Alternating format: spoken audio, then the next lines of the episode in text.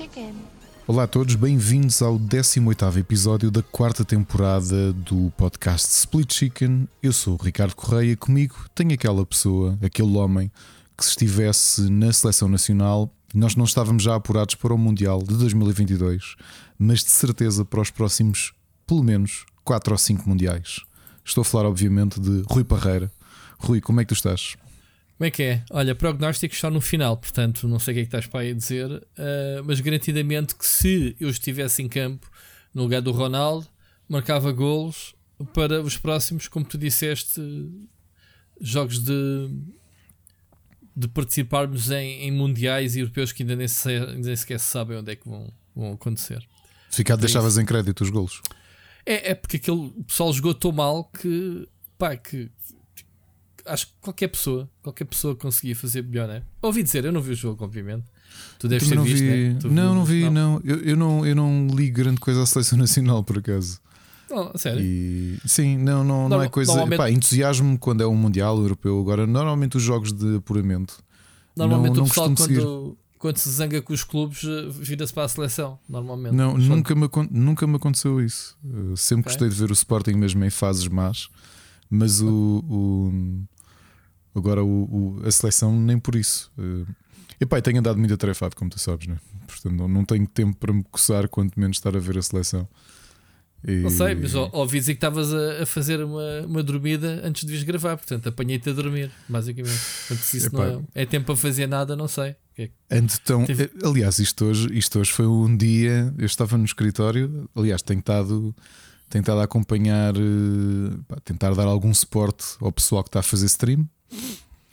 E eram perto da uma, eh, a Ana liga-me a dizer que estávamos com curto-circuito aqui na sala e que não conseguia, ou seja, aqui na sala onde tu sabes, temos os computadores, temos tudo e que não, não conseguia ligar, portanto, alguma coisa estava aqui a fazer problemas. Era então vim logo para casa porque eu tinha stream às duas. Fui ver o que é que se passava. Desligámos tudo, ligámos um a um. Então era o meu monitor da esquerda. Pá, porque hoje fal- falhou a luz. Houve aqui um problema qualquer no prédio. E quando a corrente voltou, deve-me ter fritado aqui um, um dos monitores. Pá, isso é chato. Isto, estamos a falar disto e eu reparar que isto ia acontecer meia hora antes de começar a streamar.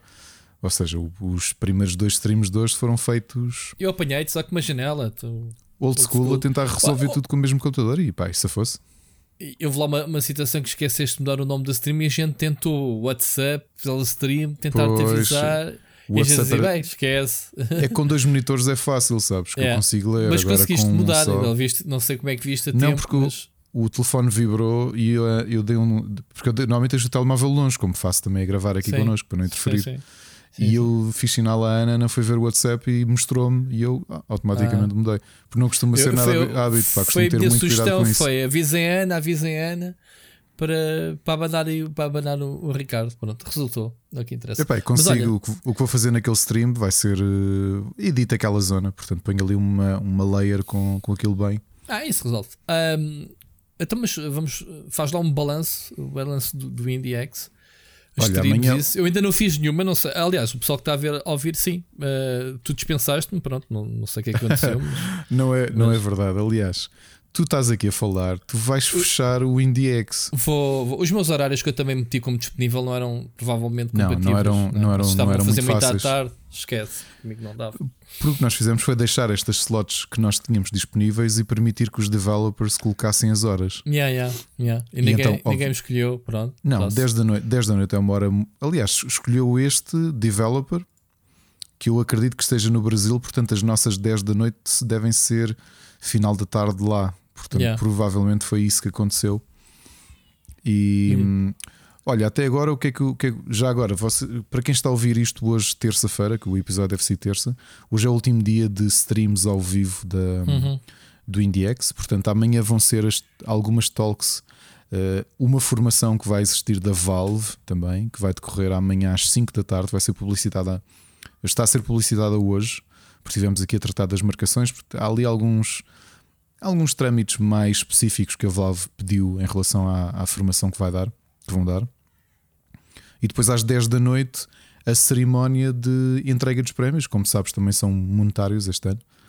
E, e vai ser interessante. E depois, à meia-noite, de quarta para quinta, portanto, à meia-noite de quinta, dia 18, abre a página de Steam com, com todos os jogos lá, com as promoções do IndieX, pá, portanto, com os streams que nós temos estado a fazer aqui. Uh, vai ser interessante, acho que vai ser muito, muito interessante, sinceramente. Muito fixe. Uh, Aquelas aqui é a cena da formação da Valve? A formação da Valve é amanhã às 5 da tarde. Terça-feira. É aberto, sim, é aberto a toda okay. a gente, eles só pedem ali uma pré-inscrição no Zoom deles, mas amanhã os. os ah, não é em live stream, é, é uma coisa privada para quem está interessado, já percebi. É, ou seja, não está fechado a ninguém. Eles disseram mesmo: abram a toda a gente sem qualquer problema, mas não pode ser live streamed. É só isso. Ok. Pronto, é essa, essa única, única questão. O balanço geral do, do IndieX, epá, acho que está a correr muito bem. Muito, muito, muito, muito, muito bem. Temos tido muita sorte com os developers. Tivemos pouquíssimas eh, sessões em que os developers não puderam estar presentes ou que não, não chegaram a responder. E. Houve alguns que até não responderam e depois acabaram por entrar à última da hora porque viram o jogo a ser streamado e entraram. Aqui mais problemas de comunicação do que outra coisa, porque, certo. porque as coisas são, são o que são.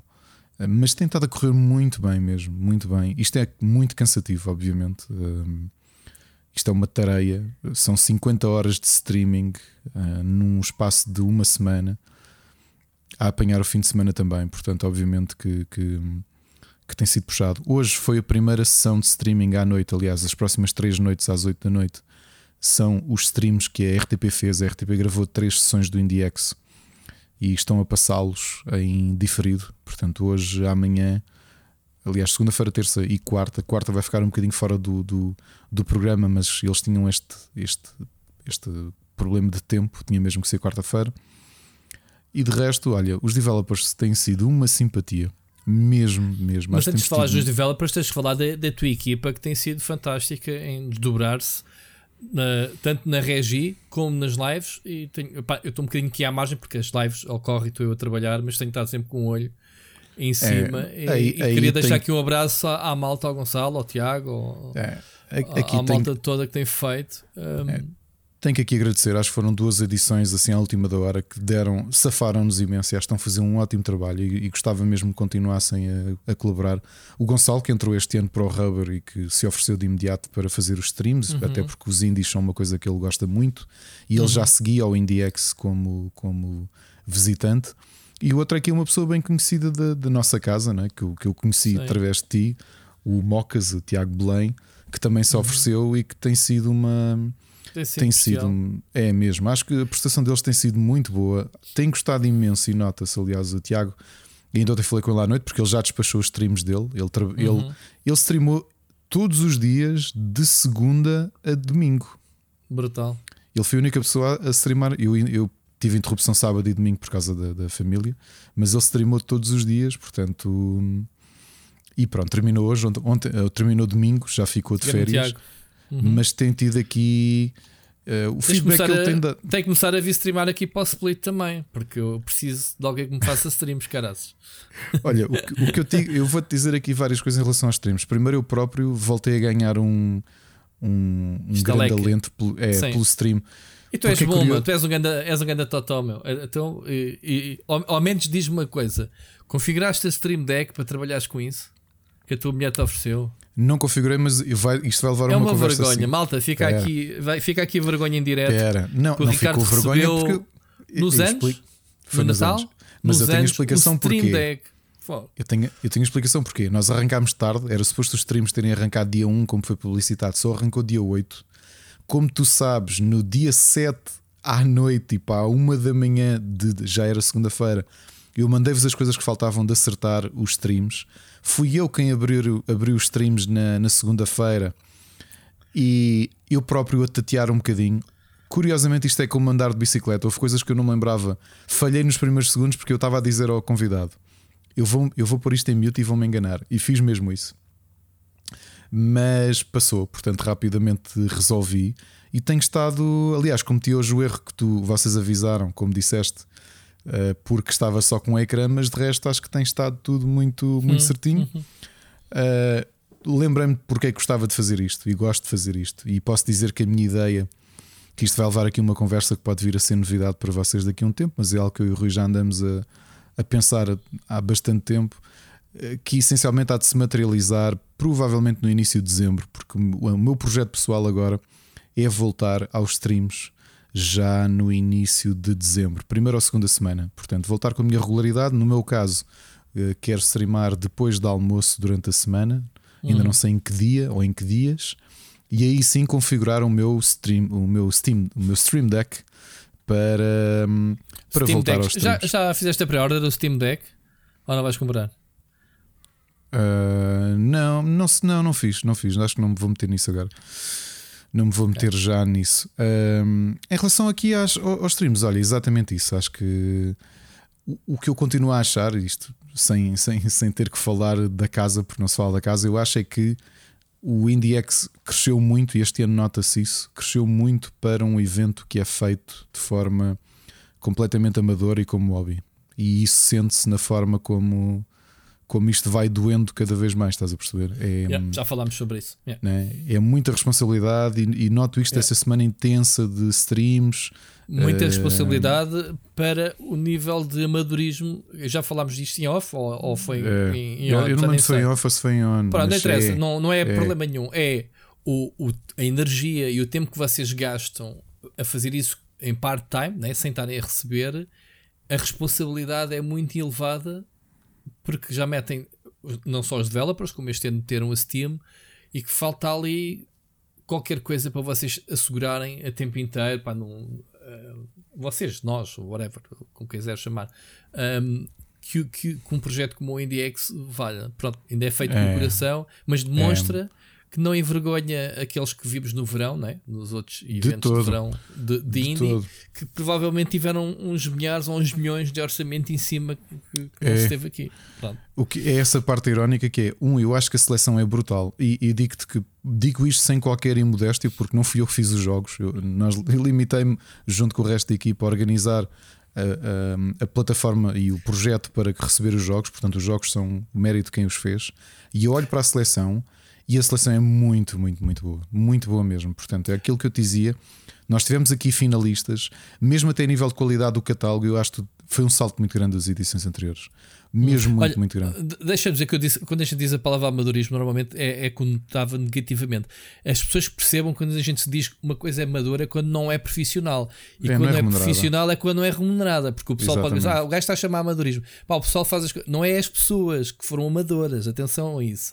Porque às vezes há essa tendência de não perceber o que é que a gente diz de, de ser amador, não é? Não, é mas como há eu dizer que, que neste não... momento sou um, sou um reviewer de videojogos amador, porque pá, Exato, não recebes sobre isso. É, portanto, mas, há, mas há coisas que nós vamos aproveitar logo enquanto a chapa está quente, conversar, pôr, na, pôr no papel, fazer contas, porque há coisas que para o ano que vai voltar a ser físico, espero eu. Nós queremos manter esta componente digital mas uhum. também há coisas que já não dá para já não dá para nos multiplicarmos, temos que ser realistas. Física então e... ainda é pior, porque não, é, não, tá, coisa... não, estás no teu, não estás em casa, tens, tens que deslocar, tens que tirar dias, provavelmente trabalho. Exato. E é. este ano também tive que tirar, mas ainda assim. Uh, coisas simples, se vamos querer manter isto e vamos continuar a ter streams e diretos com os developers, temos que ter equipa de produção e equipa de filmagem. Porque se queremos dar esse salto, isso tem de existir, porque nós não conseguimos fazer como fazíamos antes, que é toda a gente a uma perninha. Imagina, tu para onde vais fazer streams, mas se isso acontecer lá no palco ou onde quer que seja, no Altice Arena, a ideia é tu sentas-te e falas com o developer e jogas, percebes? Não, não pá, tens de chatear com mais. Não tens de estar a olhar para o OBS, não tens, porque não dá, não, não é. Foi o que é aconteceu é quando gravámos aquele podcast ao vivo, não foi? Sentámos, foi. gravámos, alguém no fim entregou-nos uma pen com o áudio, está aqui. É, Exatamente. Epá, e para os streams vai ter que ser assim.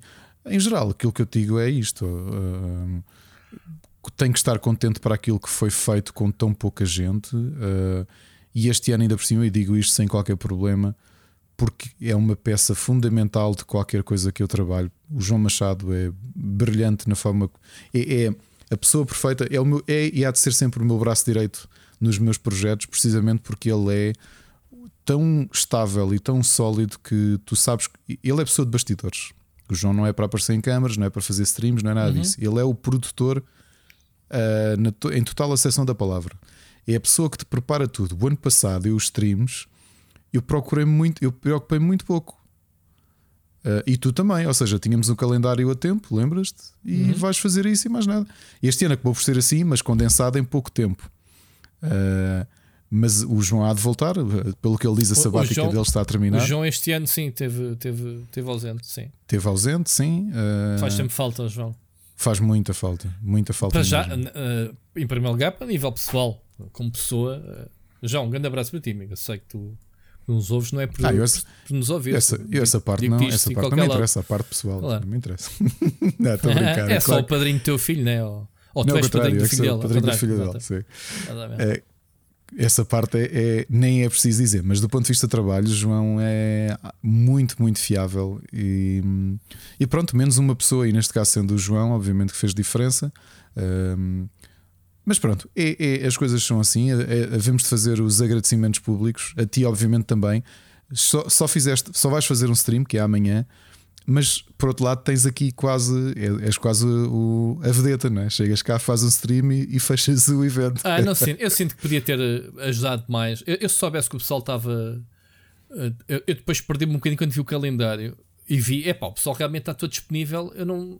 Pronto, achei que não era preciso eu estar, eh, por exemplo a meter mais cedo, porque sabes que a gente grava o podcast tarde, não é porque nos apetece, é porque a nossa vida não nos permite claro. estar aqui sentada, pá, infelizmente, eh, às 8 ou às 9 horas, é. não é? Eu também pus a minha disponibilidade das duas até às 6, que era enquanto uh, os miúdos não aliás, estavam. Basta ver a que horas é que eu começo as minhas lives pessoais. Claro, Nunca claro. antes, antes das 11, né? e neste momento quase ao fim de semana. Ou mesmo seja qual for o dia, nunca começo uma live antes das 11. Pronto, é. é mesmo casa disso. Mas, por exemplo, eu tinha aí uns, tinha aí uns trabalhos. Tenho um trabalho que estou a fazer eh, de freelance pá, que não consegui fazer durante a semana. E ontem estive até tarde a trabalhar nisso porque tinha de entregar ao cliente, percebes? E é daquelas coisas que tu pensas. E depois estou no escritório e estou meio dividido, que é sempre a acompanhar, a ver se consigo dar suporte ao pessoal todo, se está tudo a correr bem uh, mudar as categorias se for preciso. Epá, mas eu acho que mesmo assim é aquilo que tu dizes. Há eventos que têm orçamentos estupidamente superiores àquilo que nós temos, porque nós é mais, mais uma vez um ano em que todo o dinheiro que nós amealhamos foi para reinvestir nos developers. Nós tirámos zero. Uhum. Ok? Nós tirámos zero. E repara que estamos a falar nisto agora. Os developers nem sabem que os prémios têm dinheiro envolvido, ou seja, uh, quiseram vir para o evento porque já começa a ter nome. E isso é uma não, coisa sabem, que... não sabem que há um não. prémio monetário? Não, não anunciaram o prémio? Não. Isso daí é brutal. Não anunciámos, não senhor. Ou seja, vai ser uma surpresa na cerimónia de. de... E bem, depois tens o presidente do júri. E vais pagar também... isso em, em, NFTs ou bitcoins? Ou... não, dinheiro, dinheirinho vivo. dinheirinho vivo. O presidente do é... júri é o Luís António, do qual aqui falámos bastante. Sim, sim, sim. Que ainda, ainda está, coitado, a penar. Uh, é avaliar é os parte. jogos. Eu já fui júri, que é dois pois anos. já, eu lembro. Foste três, dois anos júri, foi assim. Dois anos. É pá, é uma estucha muito grande. Ah, que condicionante. É que nós, nós como júri, só Tinha podíamos jogar, jogar, os jogos lá na exposição. Uhum. Ou seja, além disso tudo, todas as coisas que o gajo tinha que fazer na, no evento, ainda tinha que ir correr as capelinhas, dizer aos putos, base a que eu preciso experimentar este jogo que ainda era ainda pior, mas pronto, o júri é tramado, ser júri é, é Aliás, nós este ano decidimos para ajudar o júri, vamos fazer um voto coletivo de toda a gente que trabalhou no IndieX e eu próprio tenho a dificuldade. Eu estou com aquela melhor jogo, eu não sei o que é que é de escrever lá. É pá, que não sei mesmo. neste momento tenho seis jogos empatados e não sei o que é que é de escrever. O jogo do mas, Carrinhos é um deles? O jogo, o jogo Carrinhos é um dos jogos mais divertidos que eu joguei. Tu hoje, eu sei que a gente se riu porque eu estive ali, tive ali não sei quanto. Eu estava-me a dar rage, eu estava a dizer, mal, tipo, este gajo está-me a irritar à, à grande, man. Tu empancaste com um raio do nível, tiveste bem, à vontade, mais de meia hora. Pois tive meia hora, Ma Mais sim. de metade da stream e a, e a rapariguita do, do estúdio. Era de que país é que ela era?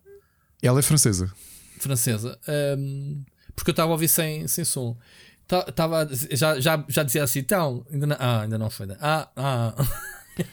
Epá, mas aquilo que eu estava a dizer, naquele Pelas caso, naquele nível. dela, ela já estava a navegar no Instagram quando tu estavas a jogar. O salto, o salto de dificuldade dos outros níveis para aquele. O jogo estava um bocadinho bugado ainda, né? Ela própria estava a dizer. Não, não, não, não. Mas ela estava a dizer que ainda. Ainda tinha correções, mas olha que aquilo não, foram, não foi culpa do jogo, foi culpa, culpa minha. Que o jogo é mesmo o difícil. O jogo parecia, para ter uma jogabilidade brutal. Para quem não, não viu, era um jogo top-down daqueles carrinhos tipo Micro Machines, não é? É, é, é, com, com câmara fixa. Aliás, que lembra muito Micro Machines, só que É, o controle é a esquerda-direita a acelerar para cima, não é? é Provavelmente. É, é, um, é no trigger, trigger para acelerar e pá, Nesse caso, o jogo chama-se You Suck at Parking, que o nome é lindo. E, e, era o que tu eras mesmo. Era o que estava. E o objetivo daquilo é, mas aquilo tem umas coisas engraçadas, que é tu não podes travar. Se tu travares, o carro para e estacionas no sítio onde estás. Porque o que eles dizem é, ah, é parar okay. a estacionar. Parar a estacionar. Olha, é muito, grande gimmick, por acaso. Boa mecânica. Que é para o pessoal estar ali a dar toques. Não podes, não, não, não. Metes e acabou. Yeah. Essa, é que, essa é que foi a dificuldade do jogo. Imagina um Micro Machines em que tu nunca podes parar o carro. Yeah, yeah, yeah, e depois, para quem, não, para quem se quiserem depois ver o diferido ou ver no Steam daqui a dois dias, é um nível completamente deslocado que parecia assim uma sequência de loops e de saltos uns por cima dos outros, e depois com montes de carros a saltarem yeah. ao mesmo tempo e a baterem contra ti. Yeah. Vai ter multiplayer o jogo ou só. Eles, ou ele, ela estava a dizer isso. Eles estão agora a testar o protótipo do multiplayer porque ah. há ali possibilidade do jogo vir a ter. Sim, e depois rails, rails explosivos. Quer dizer, que ele yeah. tinha tudo, o rei do jogo. Mas é muito divertido. Olha, só uma, hum. uma pergunta de interesse geral. Uh, isto vamos, vamos ter demos para grande parte dos jogos no, quando estiver no Steam? Sim, ou, sim, sim, ou, sim, sim, Ou ainda recebeste muitas candidaturas assim, só códigos para vocês? Não, uh, mesmo essas que, estão, que, são, que têm candidatura, têm, a maior parte deles têm as demos. Ok? Muitas, de, muitas destas builds vão ser builds uh, exclusivas agora do IndieX. Nomeadamente, okay. nomeadamente este Sucket Parking, que a demo está, está pronta na loja e, e está hum, pá, mais do que disponível. Mas sabes uma coisa que eu achei muito interessante, não só dos jogos que eu joguei, porque eu vi os streams todos de toda a gente até agora, é a diversidade de jogos é espantosa, percebes? Tu tiveste este, o You Suck at Parking, foi descontraído, e depois a seguir tiveste um deck builder de metal, tu viste, com, com a banda que tu ias Vi. jogando cartas. É, não é a minha cena, vi depois o RTS. O RTS estava espetacular. Aliás, eles vão mais longe. E, pá, e uma coisa que. Enquanto fala, já estou a sacar o eu saquei de parking, que ao bocado não saquei. Pronto, uma coisa fica. que eu tenho para, para, para vos dizer, que anda a acompanhar o IndieX, é isto que tem surpreendido toda a gente: que é tu conversares com os developers, jogos que estão já muito polidos ou alguns já lançados. Tu vocês são quantos? Ah, sou eu sozinho. O qual? O de estratégia? O de estratégia, não, eles eram 5. O de estratégia 5, mas o jogo está. O início. Tem, tem... Mas eles depois explicaram. Ele depois explicou. Nós somos 5, mas a maior parte de nós trabalho. teve 8, 9 anos na Techland, porque eles são polacos. Ou ah, seja, todos eles tinham vindo de empresas grandes polacas. Tem uma grande, uma grande bagagem já. O Against the Storm, que é isso que tu estás a falar, que foi o jogo que eu é, abri hoje, sim. tem uma sim. particularidade. Aquilo é um city builder roguelike. O que ele diz é: o, aquilo é completamente gerado proceduralmente. Mesmo que tu percas, hum, epá, ganha, tens sempre qualquer coisa para evoluir, porque aquilo é um mundo que está a decorrer, ou seja, tu és enviado para explorar aquele mapa. Está muito bem pensado o jogo, muito bem pensado, porque ali a dificuldade do jogo é é um mundo em que está sempre a chover e então tu tens grandes problemas do ponto de vista de recursos. Mas tu olhas para o aspecto e aquilo é Warcraft. Eles próprios disseram que são grandes fãs de Warcraft e foi a grande inspiração. E tem 75 edifícios diferentes para construir. Ah, isso também já é muita, muita fruta, meu. 75 edifícios. Fogo. É porque eles estavam a dizer, por exemplo, que o jogador que os surpreendeu até agora mais foi alguém que chegou ao uh, 65 ano sem morrer. Porque tu, em cada playthrough que tu fazes, que é suposto demorar, pelo que eles disseram, 40, 50 minutos. Ou seja, no City Builder, a tua ideia é que tu constróis uma cidade e a tua cidade vai durar. Eh, epá, se for preciso, estás meses a jogar com a mesma cidade se conseguis apurar tudo. Aqui não, aqui o jogo está mesmo feito para tu eventualmente a tua cidade uh, ser destruída ou começares a perder recursos ou os teus habitantes morrerem. Que é para tu voltares a casa e ires fazer uma cidade nova. E então eles estavam a dizer que um jogador há pouco tempo mostrou-lhe, mandou-lhes um screenshot de um mapa que fez de uma cidade em que não tinha uma única árvore, todos os quadrados estavam ocupados por edifícios e ele sobreviveu até o ano 75. Que eles disseram que foi assim uma coisa, o máximo que alguém já sobreviveu até agora e que era alguém que dominava por completo as mecânicas todas do jogo. Uh, não, epá, não. mas é, é isto, olha, muito bom jogo, Rui, muito bom jogo. Há aqui coisas que eu, eu continuei com os jogos instalados porque apetece-me jogar depois, percebes?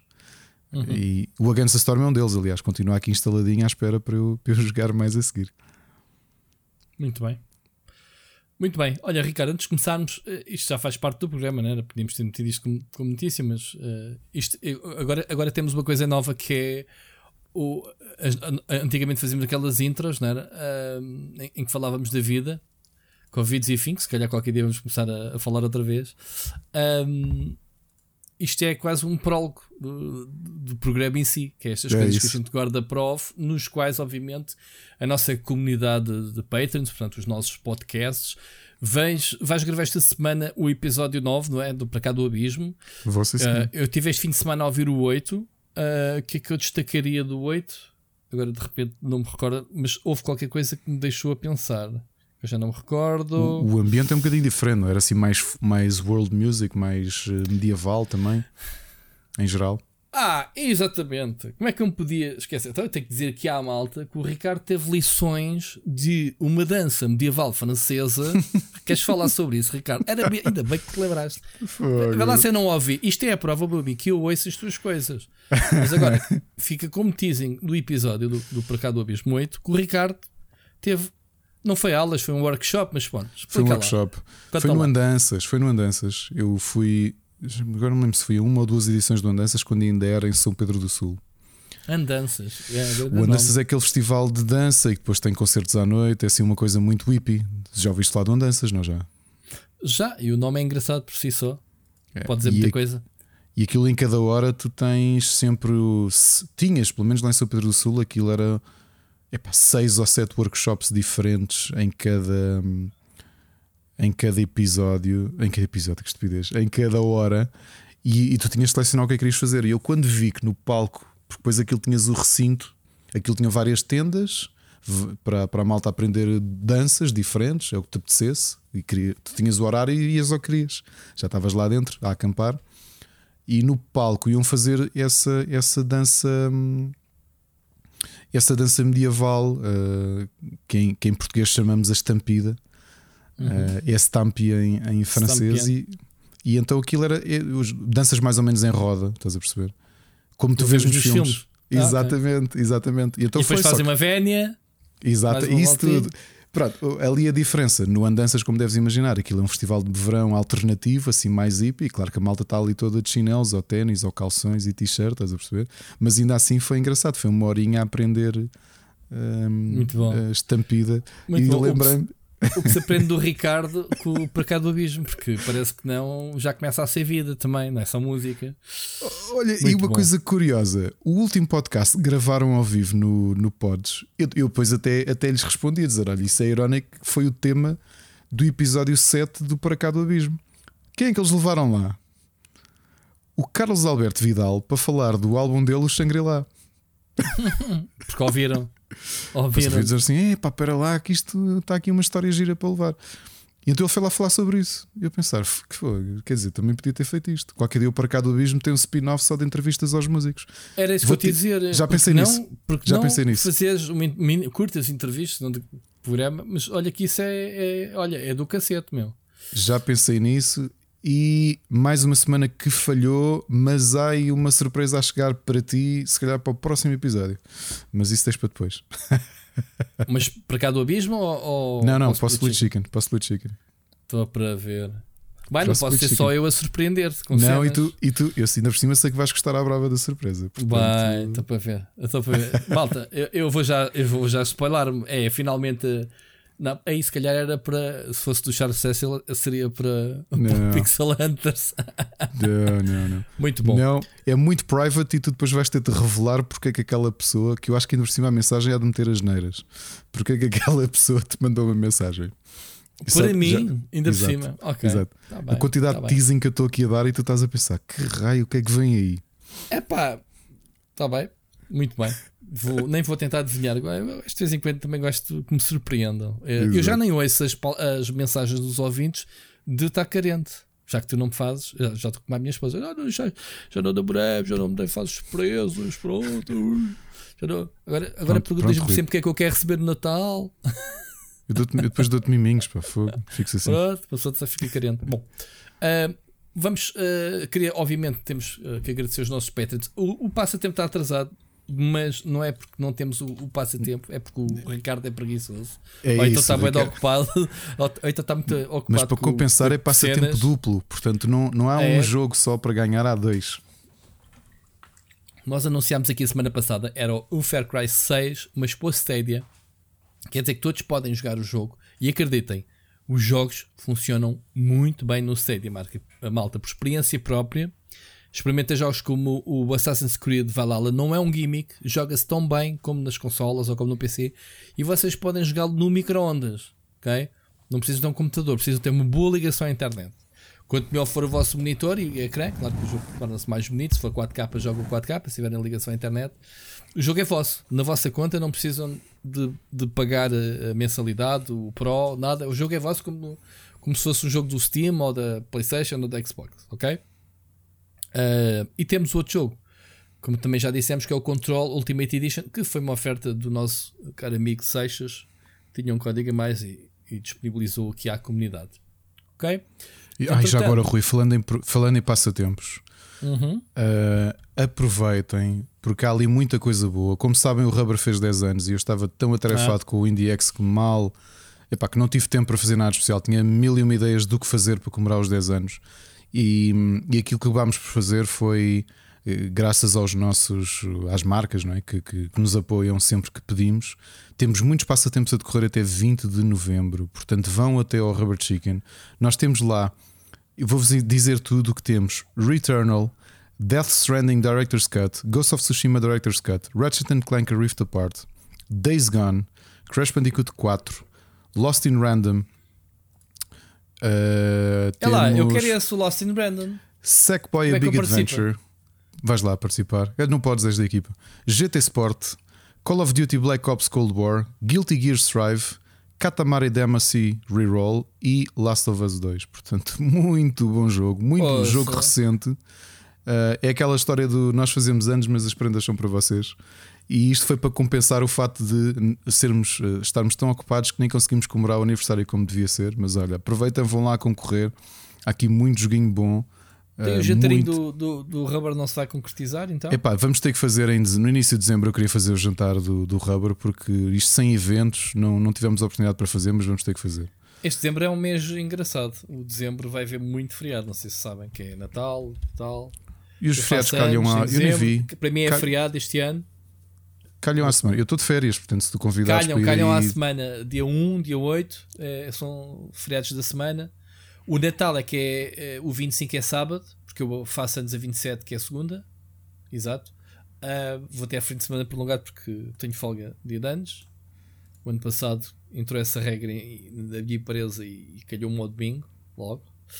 Uh, yeah, este mês vai ser pequeno em termos de trabalho útil, portanto, se quiseres. Falar em regras, Rui, isto é, isto é preâmbulo, mas já agora uma curiosidade. Para quem não esteve hum. atento ainda este, é curioso como se deu mais destaque a isso na, na, na imprensa internacional do que propriamente na, na, imprensa nacional, mas nós também sabemos o porquê. Tanto o New York Times fez um artigo muito bom no domingo, como o Trevor Noah também esteve a falar disso, acho que foi no, no programa de sexta-feira ou foi ontem, não me lembro bem, por causa da nova lei laboral que foi aprovada uh, pelo governo do António Costa no, no, na sexta, que faz uma série de alterações a pensar já no teletrabalho. Não é só, mas e que, e que o próprio New York Times apelidava isto, e o Trevor Noah também, do Daily Show, como as leis laborais mais progressistas do mundo. Não sei se hum. viste algumas coisas, havia coisas que não sabia. Não eu, tive, eu tive que ler no New York Times para saber. Então, olha, para começar, aquela que era mais evidente. Uh, acho que não sei se a lei já foi promulgada ou não, mas acho que normalmente as boas ideias uh, uh, acontecem quando os governos estão de saída uh, porque esperam ir para lá outra vez, não é? O António Costa agora tem que ter a carne toda da assadora. Eu aqui acho que ela já estava para discussão. Não, é que já estava, eu sei, já, estou a brincar, já estava para discussão. É, mas é um bocadinho por aí, não é? Mas uma coisa curiosa, é olha, a primeira, que essa, essa falou-se um bocadinho, que é as entidades patronais não te poderem contactar, ser, é que passou a ser ilegal. Ah, já é, sabia, fora de horas. Fora de horas. Sim. Eu não sabia, é mesmo ilegal. Ilegal, ou seja, o único país do mundo em que a tua entidade patronal ligar-te fora do teu horário e de trabalho. E é fixe que os telemóveis agora registram as chamadas e tu podes apresentar ao tribunal. Olha ali, chamadas. Ah, mas eu, é só para saber se estava tudo bem. véspera de Natal, véspera de Natal a darem-te o Feliz Natal à família. É assim, no meu caso eu é. nunca senti isto, mas acredito que haja pessoas que sofrem muito com isto. Não, eu também não sinto. E mesmo, e mesmo quando se liga, pá, eu, eu muitas vezes fora de horas uh, a gente fala no WhatsApp, mensagens, não sei o quê, não tenho, por acaso não tenho esses problemas.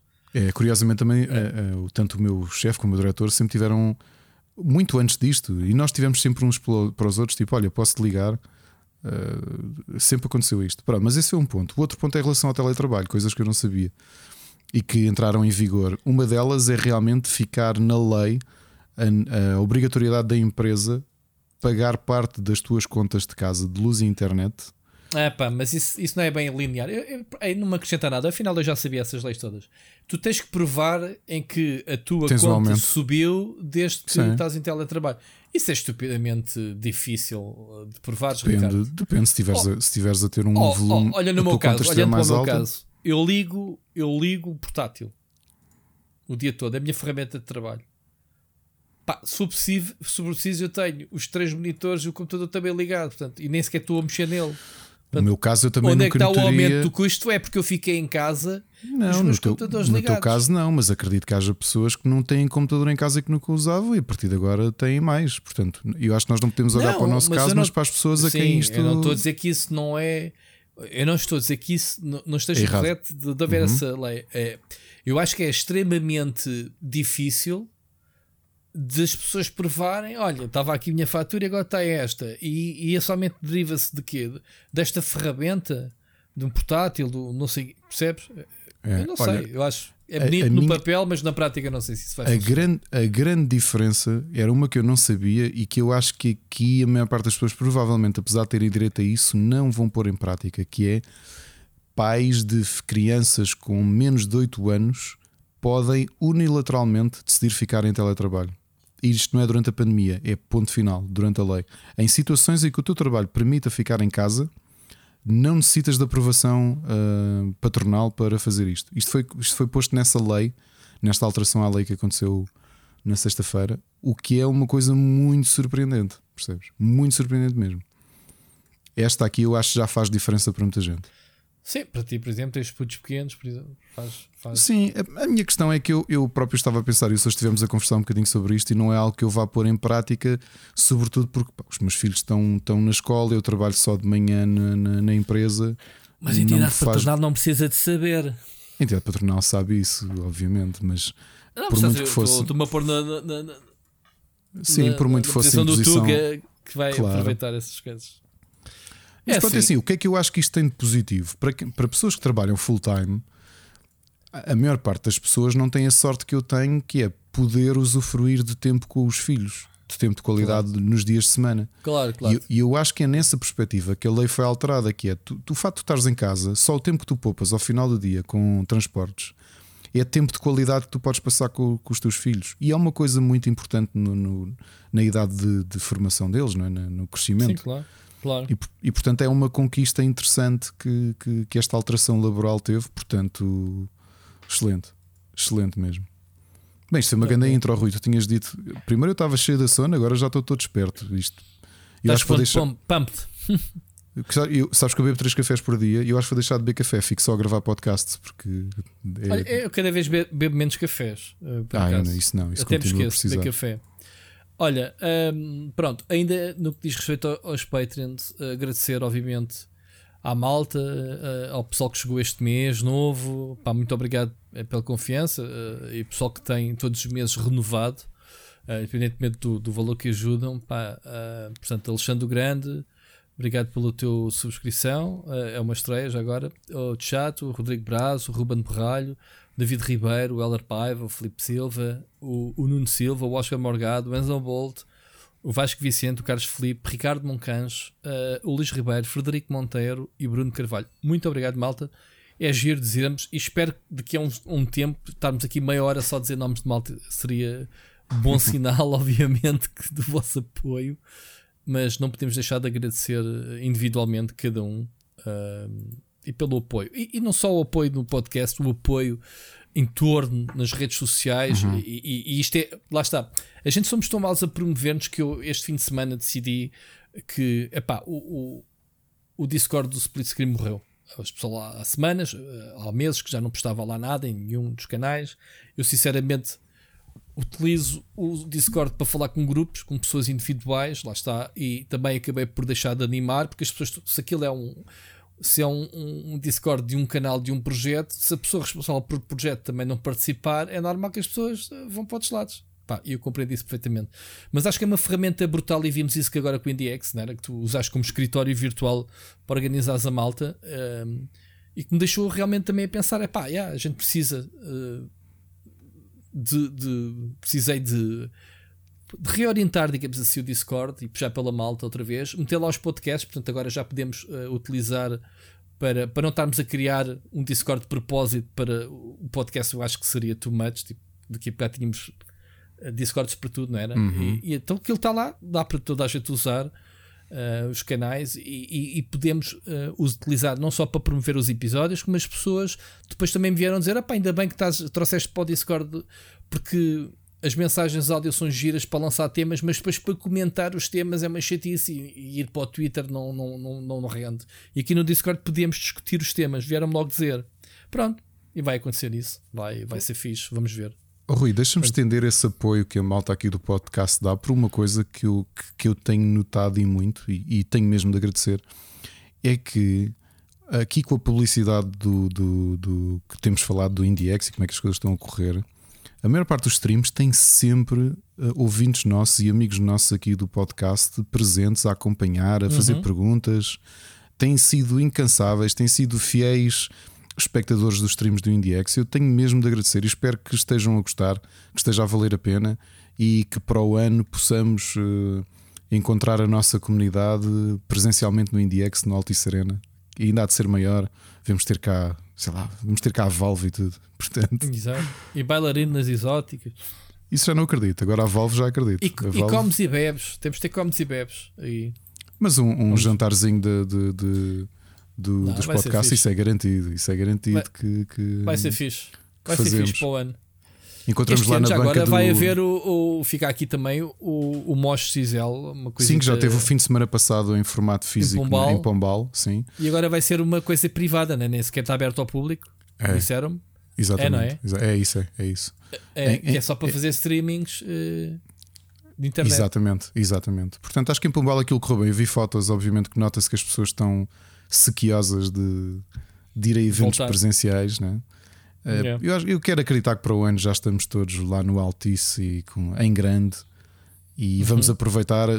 Temos ponto de encontro no, na banca do Split Chicken, que há de ser perto do IndieX, onde estão as t-shirts à venda, as tais afamadas t-shirts que a gente tem.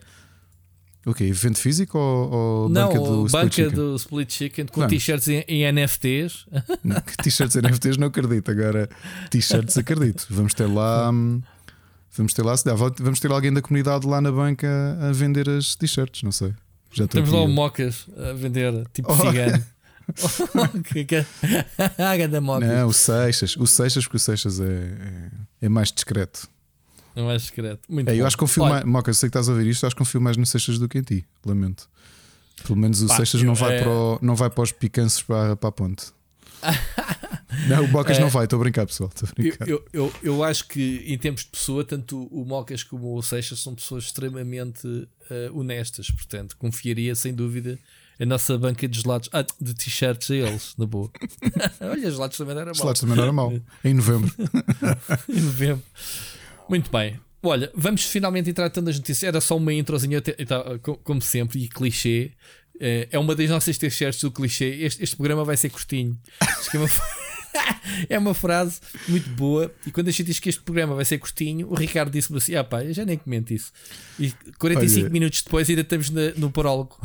Isso já parece, isso já parece o, o gozo que o Gonçalo hoje tinha, o Gonçalo Carvalho, com a história dos streams, que é de teres mais facilidade de estar com o developer para fazer o stream do que sozinho, porque sozinho tens de estar a encher chouriços. Encher chouriços. E, e ele estava a dizer: bem, mas o Ricardo também está aí com o Porreira, faz episódios de 4 horas, um stream curtinho sozinho é uma hora, portanto. E é, faz-se bem, um stream sozinho de uma hora. Não se faz. É, não se faz. Basta bem. ligar o mic e pronto. Bom, vamos então, então nas notícias. Notícias da semana. Ricardo, Começas com uma Olha, coisa que escreveste aí? Uma, É uma coisinha curta que nós só reparámos ontem à noite, eu e o Tiago, o Mocas, para quem conhece aqui da comunidade, é que a season final é do, do League of Legends, portanto, quando termina a temporada competitiva deste ano, é segunda-feira, agora à meia-noite. Portanto, para quem está a ouvir, foi há umas horas. E... A season que é? Que já vai? Epá, isto é nono a décima season, já. Uhum. Por acaso, por acaso uh, sabes que a minha onda agora está nos MMOs, uh, eh, mas já, já começo a ter saudades de ir esfudaçar alguém num mobazito. Ou seja, esfumaçado, digamos assim. Exato. Uh, mas pronto, não me vou meter em, em MOBAs porque pronto, são são. Perde-se muito tempo. E então, e há alguma novidade em termos de próxima season? Ou... Não, eles normalmente deixam isso para as, para as próximas semanas para começarem a anunciar que alterações competitivas é que vão fazer. Mas obviamente tu estás a sentir agora. Aliás, tens tido essa novidade há pouco tempo. É aquele jogo que já está no Steam, não é? Da Riot, um platformer dentro da lore do, do, do Steam. Já saiu. Já lá, está, já lá está um, a página da loja, pelo menos. Sei é que, sei é que o jogo do, do Joe Madureira, que já era para ter sido ano passado, nunca mais sai. Que eu entrevistei, já nem me lembro.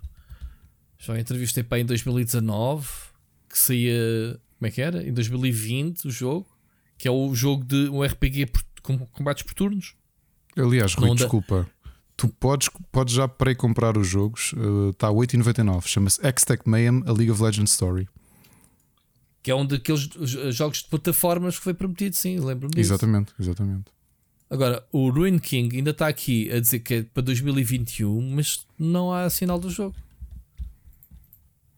Pois não. Com, coming 2021, este jogo está num limbo completo. Amigos, estamos a entrar em dezembro. Um updating do jogo não era mau, para não. Pá, o jogo tem muito bom aspecto. Tem, isto parece o. Hum, como é que chama o último jogo? De, eu estou esquecido. Nós falámos dele aqui há não, dois anos. O último dele foi o Darksiders 3, né? o Desculpa, o anterior. Não, o 3, era... O, era o, o, o, o, também o RPG por turnos do universo que ele criou, sim. O... Ah, o um, Battle Chasers. É exato. Battle Chasers. É, este League é, of Legends, é. Ruin King, parece o Battle, uma skin é, do Battle é, Chasers. É, é, parece mesmo. Pá, o que não é mau, pá, eu acho que a arte do João Madureira é brutal. Portanto. E o Battle Chasers Night War estava mesmo muito bom. Para quem não Estava, estava. Estou aqui a dizer, o jogo é de 2017. Não, mas foi lançado mais tarde. Acho que foi lançado em Early Access em 2017. É um é grande brutal. jogo. O, é. Esse, esse RPG é muito giro. Yeah. Muito giro mesmo. Uh, vamos ver. Uh, epá, eu estou muito curioso. Tu sabes que apesar de eu não ser uh, muito efusivo que, que a Riot, eu ando a respeitá-la muito. Eu acho que a Riot neste momento está numa posição para ser a, a próxima Blizzard no que é. diz respeito a, a, diversificação de géneros de jogos que eles estão, mantendo ali aquele universozinho eh, do, do League of Legends, porque eles, pronto, isto está provado que a série é arcane, portanto eles estão-se a expandir até para fora dos videojogos. Um, e eu tenho muito respeito, e posso-te dizer aqui que eh, ainda há um bocado disse que apetece-me jogar MMOs uh, eh, neste momento, já lá vamos falar mais à frente. Pá, neste momento o meu MMO é o Final Fantasy XIV, mas estou muito ansioso qual vai ser a, a, take deles em relação ao MMO que eles estão a fazer. Pá, porque tenho quase a certeza que eles vão colar à Blizzard, no, em termos de conceito de World of Warcraft. Uh, pá, e o Greg Street, como tu sabes, veio da Blizzard, uhum. está à frente desse projeto. E Pá, eu acho que se ele trouxer o que de melhor se fez na casa da Blizzard, obviamente agora com, se calhar com, com novas, uma nova visão mais, mais moderna, uh, pá, é um jogo que nem sei o nome, ninguém mostrou nada, mas só de sabermos que a Riot está a fazer o MMO para mim é, pá, é banda fixe. Eu adoro MMOs, só não tenho tempo para, para desfrutá-los como eles merecem ser desfrutados. Pronto, é, é engraçado pena. que eu ainda hoje tive uma, uma conversa com uma pessoa que tu também conheces bem que também é como tu, fã da Blizzard e que nunca mergulhou muito na Riot, que foi o Johnny Rodrigues. E ele estava-me uhum. a dizer que viu um bocado da série, tem visto aquilo que está a ser anunciado e que está a ser construído, e ele diz: uhum. pá, eles estão realmente a conseguir pôr-nos com interesse no lore, pôr-nos no interesse sim, no sim. universo deles, a fazer boas coisas, com paixão. E ele, isto parece a Blizzard. E eu, pois, só que é, a Blizzard é, já não é Blizzard. A Blizzard pois. já não é Blizzard, essa é que é claro. a questão. Pronto. O problema da Blizzard é já não ser Blizzard, é mais Activision neste momento do que Blizzard. Mas a, a Blizzard, a Blizzard é o exemplo vivo, e já estamos aqui a deambular outra vez, daquilo que eu sempre defendi, Ricardo, que as empresas são as pessoas. Claro. É que tu E falas do Greg Street, que é um momento- nome grande, mas obviamente deves ter malta developer que foi saindo da Blizzard e foi, junto, foi se juntando Claro, na por Riot. isso é que eu estou muito, eu estou muito ansioso para saber o que é que o Mike Morhaime vai fazer na sua nova empresa. Criou logo dois estúdios assim de empreitada, portanto eles têm ali qualquer coisa de grande e devem ter grandes investidores, obviamente, porque ele foi buscar muita gente à Blizzard, aquela Blizzard old school. Estou curioso, mas não sabemos de nada. Enquanto que a Riot já sabemos coisas que estão a fazer. Pá, eles têm vindo a captar muito talento, obviamente que há muito dinheiro envolvido. Quando há dinheiro e as coisas correm bem, os projetos também surgem. E eles agora também não vão lançar um projeto só para lançar. Até agora, tudo o que a Riot tem lançado tem qualidade, seja o jogo de cartas, seja o, sei lá, o jogo o Battle Chess, seja o whatever. Apesar de eu não gostar do jogo de cartas ou não jogar muito Yeah. League of Legends, eu reconheço o valor E- daquilo, não é? E agora até estão na Epic, não é? Que também foi uma novidade da semana passada. Passaram a estar uh, na, na loja da Epic os jogos da da Riot. É na Epic, não é? É. Os Sim, jogos da Riot. Isso eu não entendo bem qual é a estratégia, porque. Não, Ah, não a estou a estratégia inicial chama-se. Tencent, que é, o, é a coisa comum. Ah, ok, sim, isso é verdade. Uh, uh, sim, a Tencent tem uma grande, um grande take, Uma grande- tanto um grande na take Epic dos como dois. Na, na Riot. Sim, sim. Sim, mas isso não significa que as empresas sejam irmãs. Não, o, que- o que me parece aqui uma coisa interessante quando olho para as, as principais marcas donas dos esportes, hum, os maiores esportes, eu acho que a Riot continua a ser aquela que continua a manter a manter a, a chama viva, percebes? Obviamente que um CSGO é um CSGO e um FIFA é um Ah, FIFA. tens o International também da Valve. Da com o Valve, Dota sim, 2, com o é Dota. maior. É é o maior em termos de valores, sim, é verdade. Mas Sim, tu continuas a olhar para o Dota. deram 35 milhões de dólares de prémios. É Porque, o- porque o modelo de negócio também puxa muito por isso, mas não é de todo o jogo com maior player base, nem de perto nem de longe, não é?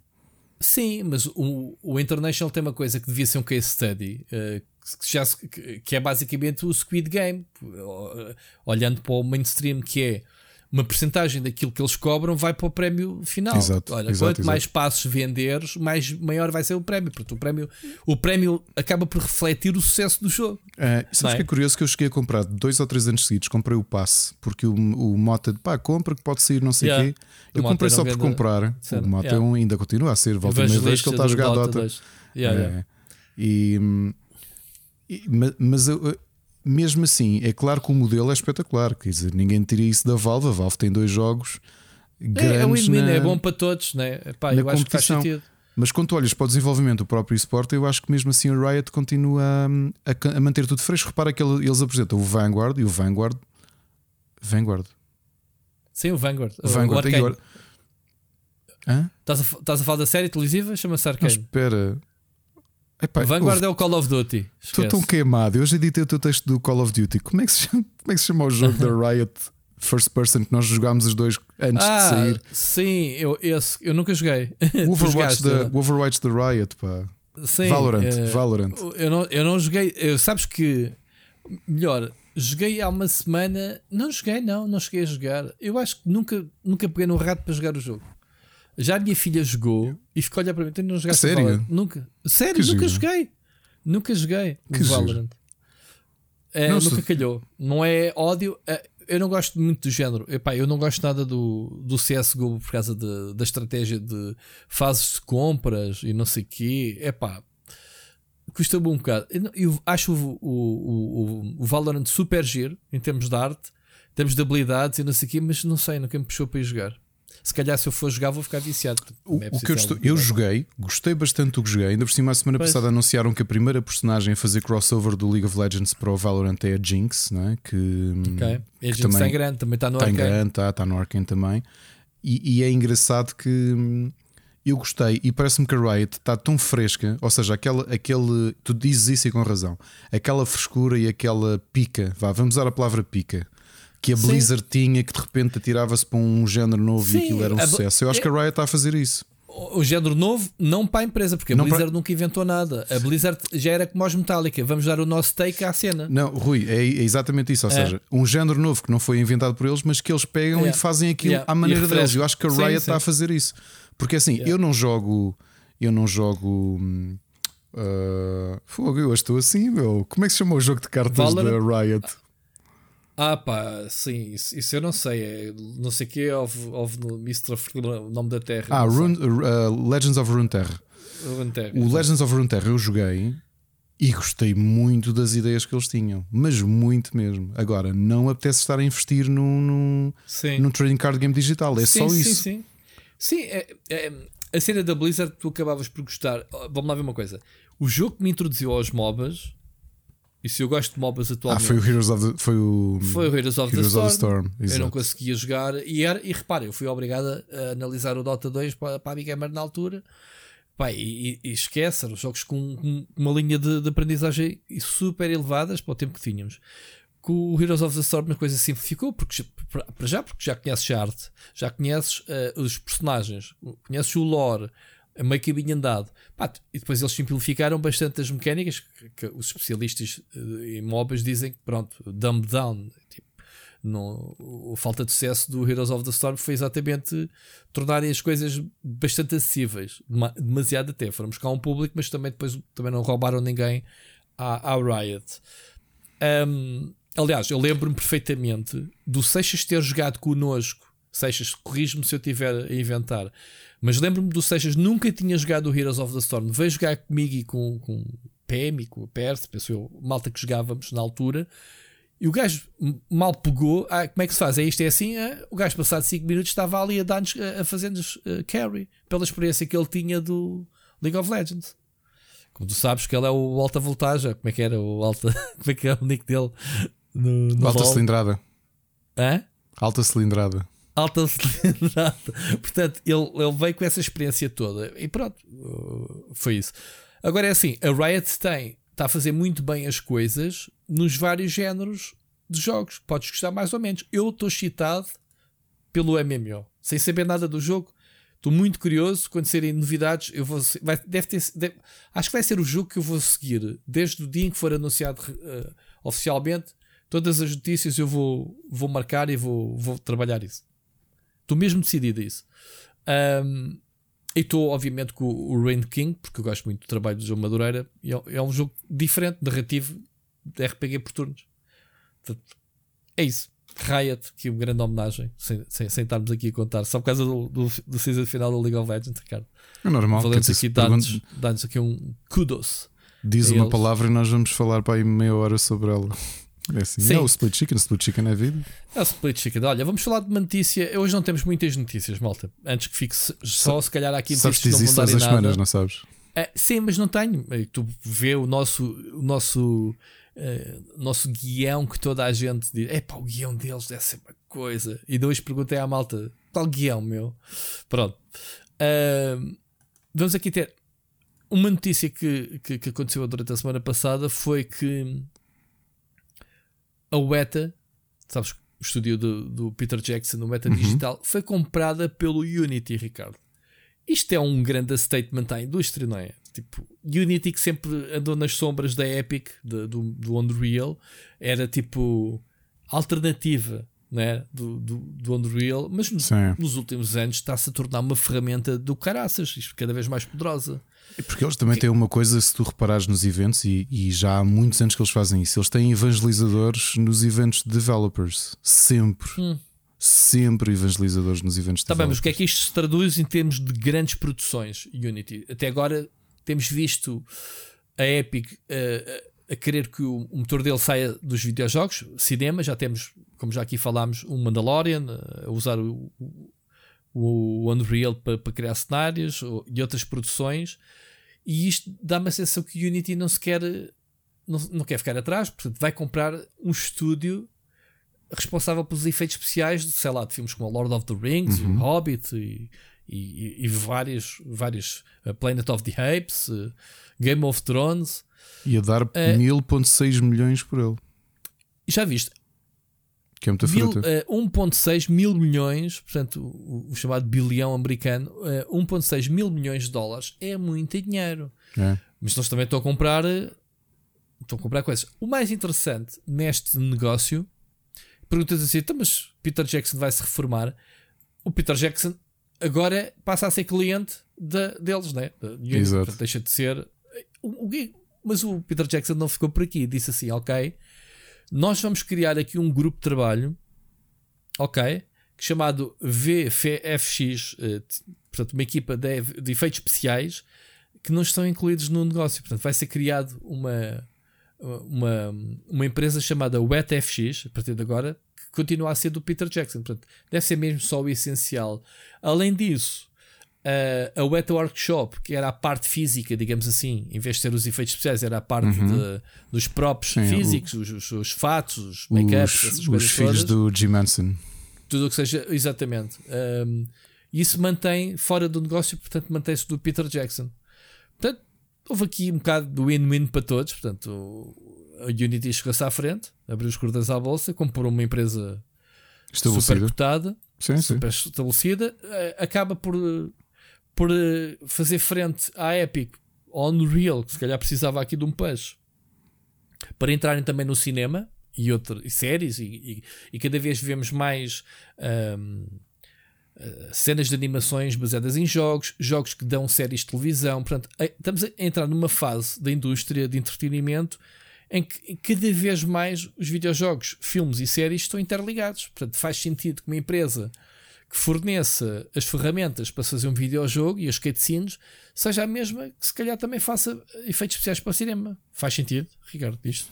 Eu, estou a dizer, Faz, eu acho que, obviamente, nós olhamos sempre para aqui para os dois principais motores, uh, ou seja, o Unreal e o Unity, e é fácil assumir que as grandes produções acabam por, por, uh, por suportar-se no Unreal e tu tens grande parte da produção indie e talvez AA a mergulhar no Unity mas basta de fazer contas que é, se tu tens, vamos pôr, imagina 30 grandes produções anuais a trabalhar no Unreal e aquilo gera X milhões, depois tens milhares de jogos em AA e indies a saírem por ano e a, trabalhar em Unity, portanto é uma questão de, de somares tudo e perceberes que é uma plataforma.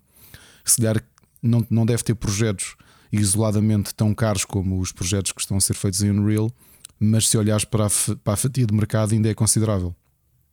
Olha, mas atenção que eles têm os dois mais ou menos o mesmo modelo de negócio. Ou seja, Sim. qualquer produtor pode trabalhar com as ferramentas gratuitamente e depois, quando atingirem um patamar de faturação ou, ou de receitas, é que é. são pagos os dividendos, a porcentagem. É. Parece-me que o entry point do Unity é mais simpático. Por exemplo, eu, a semana passada ah. estava a falar quando, quando fiz a apresentação do, de um grande jogo, Haiku the Robot. Não sei se chegaste a ver, que é assim um Hollow Knight pixel art muito bem feito, a ser feito por um tipo sozinho, primeiro jogo da vida dele. Uhum. Ele nunca tinha programado na vida. Ele dizia: pá, olha, comecei a estudar um bocadinho Unity, comecei a fazer este jogo. A comunidade e os próprios developers da Unity são espetaculares. Ele diz: basta-lhe ter um erro, uma dúvida. Ele diz que instantaneamente, quase instantaneamente tem resposta, seja no Reddit, seja em fóruns, porque a comunidade do Unity, como tu sabes, é muito, muito presente. Eh, tu tens muita, muita gente a resolver problemas e a trabalhar naquilo mundialmente. E ele diz que tem sido.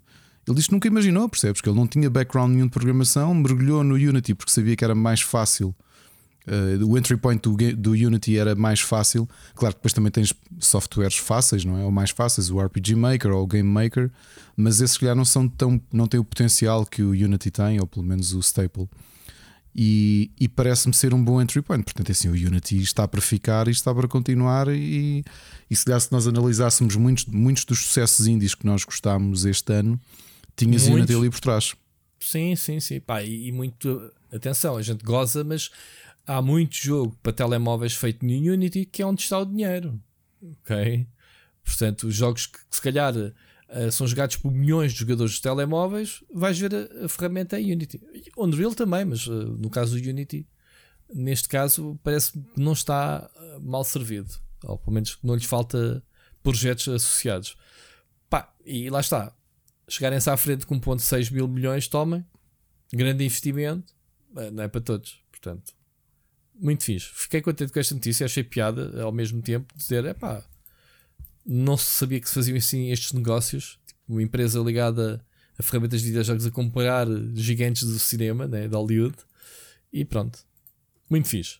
Ricardo, vamos ouvir a primeira mensagem. Vamos ouvir o Sir Becas. Uhum. Lá Rui, lá Ricardo. Então, já que eu não vinha há muito tempo. No outro dia estive a falar com o Ricardo para curtir o IndieX com ele uh, e lá com o resto da malta e curti muito. Grande evento. Um, e faço também já aqui a minha declaração pública, Ricardo. Uh, se alguma vez for precisar de alguma coisa, alguma ajuda, ou se vocês alguma vez abrirem isso, a outras pessoas, epá, seja para streamar, seja para, enfim, para dar algo mais de organização. eu pessoalmente tenho sempre muito interesse e estou sempre disponível uh, para, para, essas coisas, dentro da minha disponibilidade, obviamente, mas acho que sim. Uh, eu ultimamente nem sequer tenho streamado, mas uh, o, Rui, o próprio Rui já foi parar a minha stream umas vezes, já, deu, já me fez umas redes e, e portanto, pá, gostei tanto do evento que pensei, pá, eu, eles estão para aqui a multiplicar sem esforços para, para, para fazer isto. Um, se, se, se numa próxima edição precisarem de ajuda, eu pessoalmente pá, teria todo o gosto, ok? Sem qualquer tipo de contrapartida, só mesmo por curtir o ambiente, de, de, de, conhecer os jogos, conhecer os developers, falar com eles, epá, achei muito interessante. Uh, portanto, Ricardo e todas as pessoas envolvidas, portanto, pelo menos que eu me lembre que eu tinha reconhecido o Mocas, por exemplo, pá, grande esforço, uh, grande evento, uh, obrigado. Pá, acho que ainda não acabou, não tenho a certeza, mas depois acho que não, que ainda hoje estive a ver, estou a gravar isto às 8h30 de segunda-feira, já estive a ver umas streams hoje. Um, e portanto, pá, continue o bom trabalho porque acho que vale muito a pena. Talvez um dia, Ricardo, como acabei por falar um bocadinho também contigo, depois no Twitch, um, talvez isso um dia possa crescer pá, e ser uma coisa mais autossustentável não é? e que, que, que traga algum retorno a quem teve esta ideia. Uh, mas se não tiver, pá, acho que vocês fazem um grande trabalho. Um, agora, umas pequenas, pequenos comentários sobre o podcast anterior. Vocês falaram um bocadinho aí de, de, de, refeições vegan e sugestão de carne. Eu achei graça, pá, porque eu, eu sou um tipo que come carne, que, que, é uma coisa estúpida. Já comi mais, na verdade. Eh, já comi, já, eu era daquelas pessoas que há aqueles jantares de grupo em que uma pessoa comia carne quase até vomitar. Eh, não me orgulho, mas gosto muito. Eh, mas hoje em dia vivo com uma pessoa que não come carne. E eu como a minha carne na mesma, mas por influência já experimentei outras coisas. E pá, eu estava-vos a ouvir a falar Uh, e uma coisa que eu acho e que eu pessoalmente senti quando comecei a experimentar comida uh, vegan uh, foi, acima de tudo, uh, epá, experimentem comer feito por alguém que sabe cozinhar. Pá, por exemplo, eu sei que já vi o Rui por lá, portanto, no, no Cascais Shopping, há um restaurante que é o da Terra, que também penso que seja no bairro Alto, que existe, que, que, é vegan, epá, e tem coisas muito boas. Eu posso dizer que, para já, o melhor bolo de chocolate que eu comi foi lá uh, na vida, adoro bolo de chocolate. Uh, e, portanto, vegan quer dizer que não tem derivados de leite, não tem nada, nada, nada, nada. Portanto, é tudo feito à base vegetal, uh, por um lado. Outra coisa, um, epá, tem, tem lá comida, ou seja, tem lá coisas que são cozinhadas 100% vegetal, sem qualquer tipo de tentativa de serem uma aproximação à carne. Epá, uh, por exemplo, uh, empadas de cogumelos muito boas, quiche, um, sei lá, às vezes tem tipo cenas tipo hambúrgueres de grão ou de feijão que de hambúrguer só tem a forma, depois não fundo é uma espécie de patanisca de grão ou de feijão, pá, é muito bom. E acho que a mim pessoalmente, pá, eu vou lá e fico satisfeito. E por isso a minha, a minha sugestão é esta que é, pá, se forem ou se quiserem comer comida vegan, vão, comecem por ir ou experimentar ir ou comer a casa de alguém que é vegan e que sabe cozinhar. Pá, ou experimentem ir a um restaurante onde tenham algumas dessas opções para experimentar, porque é muito diferente de nós em casa tentarmos, porque a forma como se cozinha é diferente Pá, é tudo diferente, honestamente. Um, depois. Uh, ah, e aqui perguntar-vos uma coisa aos dois. Tenho uma curiosidade muito grande, uh, enquanto pessoa que ainda não tem filhos, mas que um dia, uh, à partida, terei, nos próximos anos, né? tenho 29, portanto, nos próximos anos, uh, possivelmente isso acontecerá. Um, e uma coisa muito engraçada que eu vejo muitas vezes, especialmente no Reddit, é, é são grandes discussões em que a malta vai lá fazer um post quase uh, como se estivesse com uma doença terminal, em que diz assim: Malta, vou ter um filho daqui a nove meses, por favor digam-me jogos para eu jogar nos próximos nove meses uh, para aproveitar. Uh, e aquilo passa uma ideia pá, muito calamitosa, tipo de man, vais ter um filho, acabaram-se os teus hobbies. Pá, que é uma coisa que me faz alguma confusão, na verdade. Um, embora obviamente que haja menos tempo, uh, mas queria perceber a vossa experiência enquanto pais. Não é? O Ricardo neste momento é mais recente do que o Rui, mas por curiosidade que é, como é que isso afetou a vossa, uh, uh, o, o, vosso hábito, em, os vossos hábitos enquanto gamers de, de jogar e o, e o, vosso hobby? Porque, por exemplo, é a mesma sensação que a malta tem quando vai trabalhar, que é para vou trabalhar, não tenho tempo para jogar. E a minha experiência é diferente, quer dizer, ou seja, claro que há outras responsabilidades, mas a pessoa tem tempo mesmo para jogar. Aprender a gerir o tempo de outra maneira. Mas tenho essa, essa curiosidade. Um, epá, pronto, esta mensagem já está gigante. Vamos ficar por aqui. Um, obrigado aos dois. Estive a ouvir o Pixel Under, gostei muito. Talvez vá tentar enviar um áudio para lá, a ver se ainda manda tempo. Um, uh, ah, e pronto, é isto. Uh, ouvimos para a semana. Grande Cirbecas, olha, estás a ver, Ricardo? Uh, ao bocado falávamos, uh, nem sequer tínhamos ouvido a mensagem é do, do Cirbecas. há uma frase muito gira de um filme do. Uh, um filme do. Como é que ele se chama? Pá, do Kevin Costner, que é o Campo de Sonhos. Não sei se já viste, o Field of Dreams. Uhum. Há uma frase que se tornou uma espécie de um meme, mas não é um meme uh, negativo, é um meme positivo que é uh, If you build, they will come. Uhum. Não é? Que é só que se aplica a ti e aos projetos que a gente tem aqui ao, ao fim e ao cabo lançados. Que é, é isto, Epá, constrói que eles vão aparecer. É isto. O Sir Becas viu a abertura com que, com que É- tiveste, é- de é. participar, portanto, está aí a Olha, vou-te, Tá vou-te, vou, vou falar contigo sobre isto de certeza. Uh, antes de mais, só uma curiosidade: o Sir Becas não é quem eu pensava, que eu tinha feito aqui uma semi-aposta que tinha descoberto quem ele era na vida real. E não é. Hum, hum, Falhei. hum.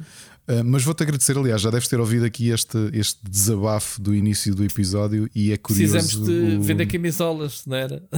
Exato, portanto, se quiseres vender. Coitado do Sir Becas, não estou a brincar. Não, mas os, stream, os streams são mesmo isso. E olha, digo-te já, sem problemas de revelar as coisas de bastidores, porque as coisas são assim e são difíceis, porque todos nós temos trabalhos e famílias e essas coisas, e fazer isto novamente é. Eu acredito que isto não há de demorar muito a ser autossustentável, ou seja, a poder pelo menos. Nós passamos muitos meses a trabalhar nisto. E a pelo menos eh, não levar zero para casa, porque levar zero para casa é um bocado doloroso. Uh, Mas em relação aos streams, posso dizer que estivemos no- até domingo, aliás, segunda-feira de manhã, que foi o dia dos streams começarem, dia 8, e que estávamos a tentar fechar uh, contribuições de- do pessoal próximo. Daí é que o Tiago Belém, o Mocas, se aproximou, ainda bem, e o Gonçalo Carvalho também, que se juntou ao Rabar há pouco tempo, e que disponibilizaram logo slots e, e reservaram as suas manhãs, ou as suas noites, ou o seu fim de semana. E ajudaram a fazer isto, e foi espetacular. Uh, e portanto, olha, agradeço-te muito e garanto que vou entre aspas, cobrar-te essa oferta e havemos de conversar no futuro. Olha, aqui em relação à refeição vegan, a primeira vez que comi. Eu quero perguntar: a sério que vamos falar sobre refeições vegan Vamos, neste vamos, programa? vamos. Alguma coisa que a gente não fala neste programa? Não, refeições vegan. A primeira vez que eu comi algo vegan mesmo foi no refeitório da Faculdade de Belas Artes em 2003. E eu não sabia o que era, portanto, obviamente que eu vim de uma família. Nós comíamos até de forma saudável, porque os meus avós. Minha avó já morreu, o meu avô ainda está vivo, mas eram os dois diabéticos, então eu habituei-me muito a comer comida cozida e tudo isso. E, e era mais magrinho na altura e mais saudável. E nós não comíamos fritos, por exemplo, mas estava habituado a comer muita comida saudável. E claro que Atenção que o vegan não é bem o conceito de comer saudável. Eu sei, eu sei, é tem comer- por trás uma filosofia Exato, que é não comer derivados de animais. Sim, Pronto. e a questão do Diferente. vegan, há um dia que eu chego Senão ao refeitório. é? Sim, há um dia que eu chego ao refeitório e tenho lá seitan. E eu, ok, pá, vou experimentar isto, quer dizer, uma comida nova, já que estou aqui, olha. E foi das coisas mais intragáveis que eu comi na vida.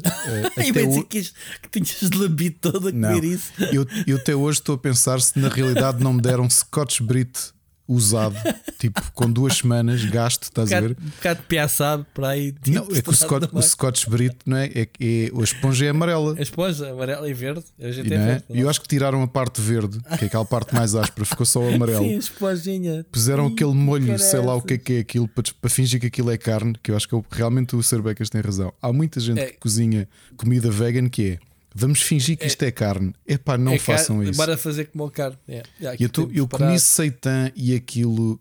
E depois tentámos mais umas vezes, já quando, quando nos juntámos, eu e a Ana, houve umas vezes que tentámos comer comida, pá, seitãs e coisas do género. E sinceramente aquilo não sabe nada. Eu vou Epá, A mais. gente também já passou essa fase aqui também. Olha, eu vou mais por aquilo que o Sr. Becas diz, e muitas vezes isso- nós fazemos isso cá em casa de forma natural, que é não é tentar uma refeição vegan, é tentar uma, uma refeição que não mas é acontece que não inclui carne, porque nós não, nós não compramos muita carne em casa, curiosamente. Com peixe, meu. Comemos peixe, mas carne não costumamos comer muita.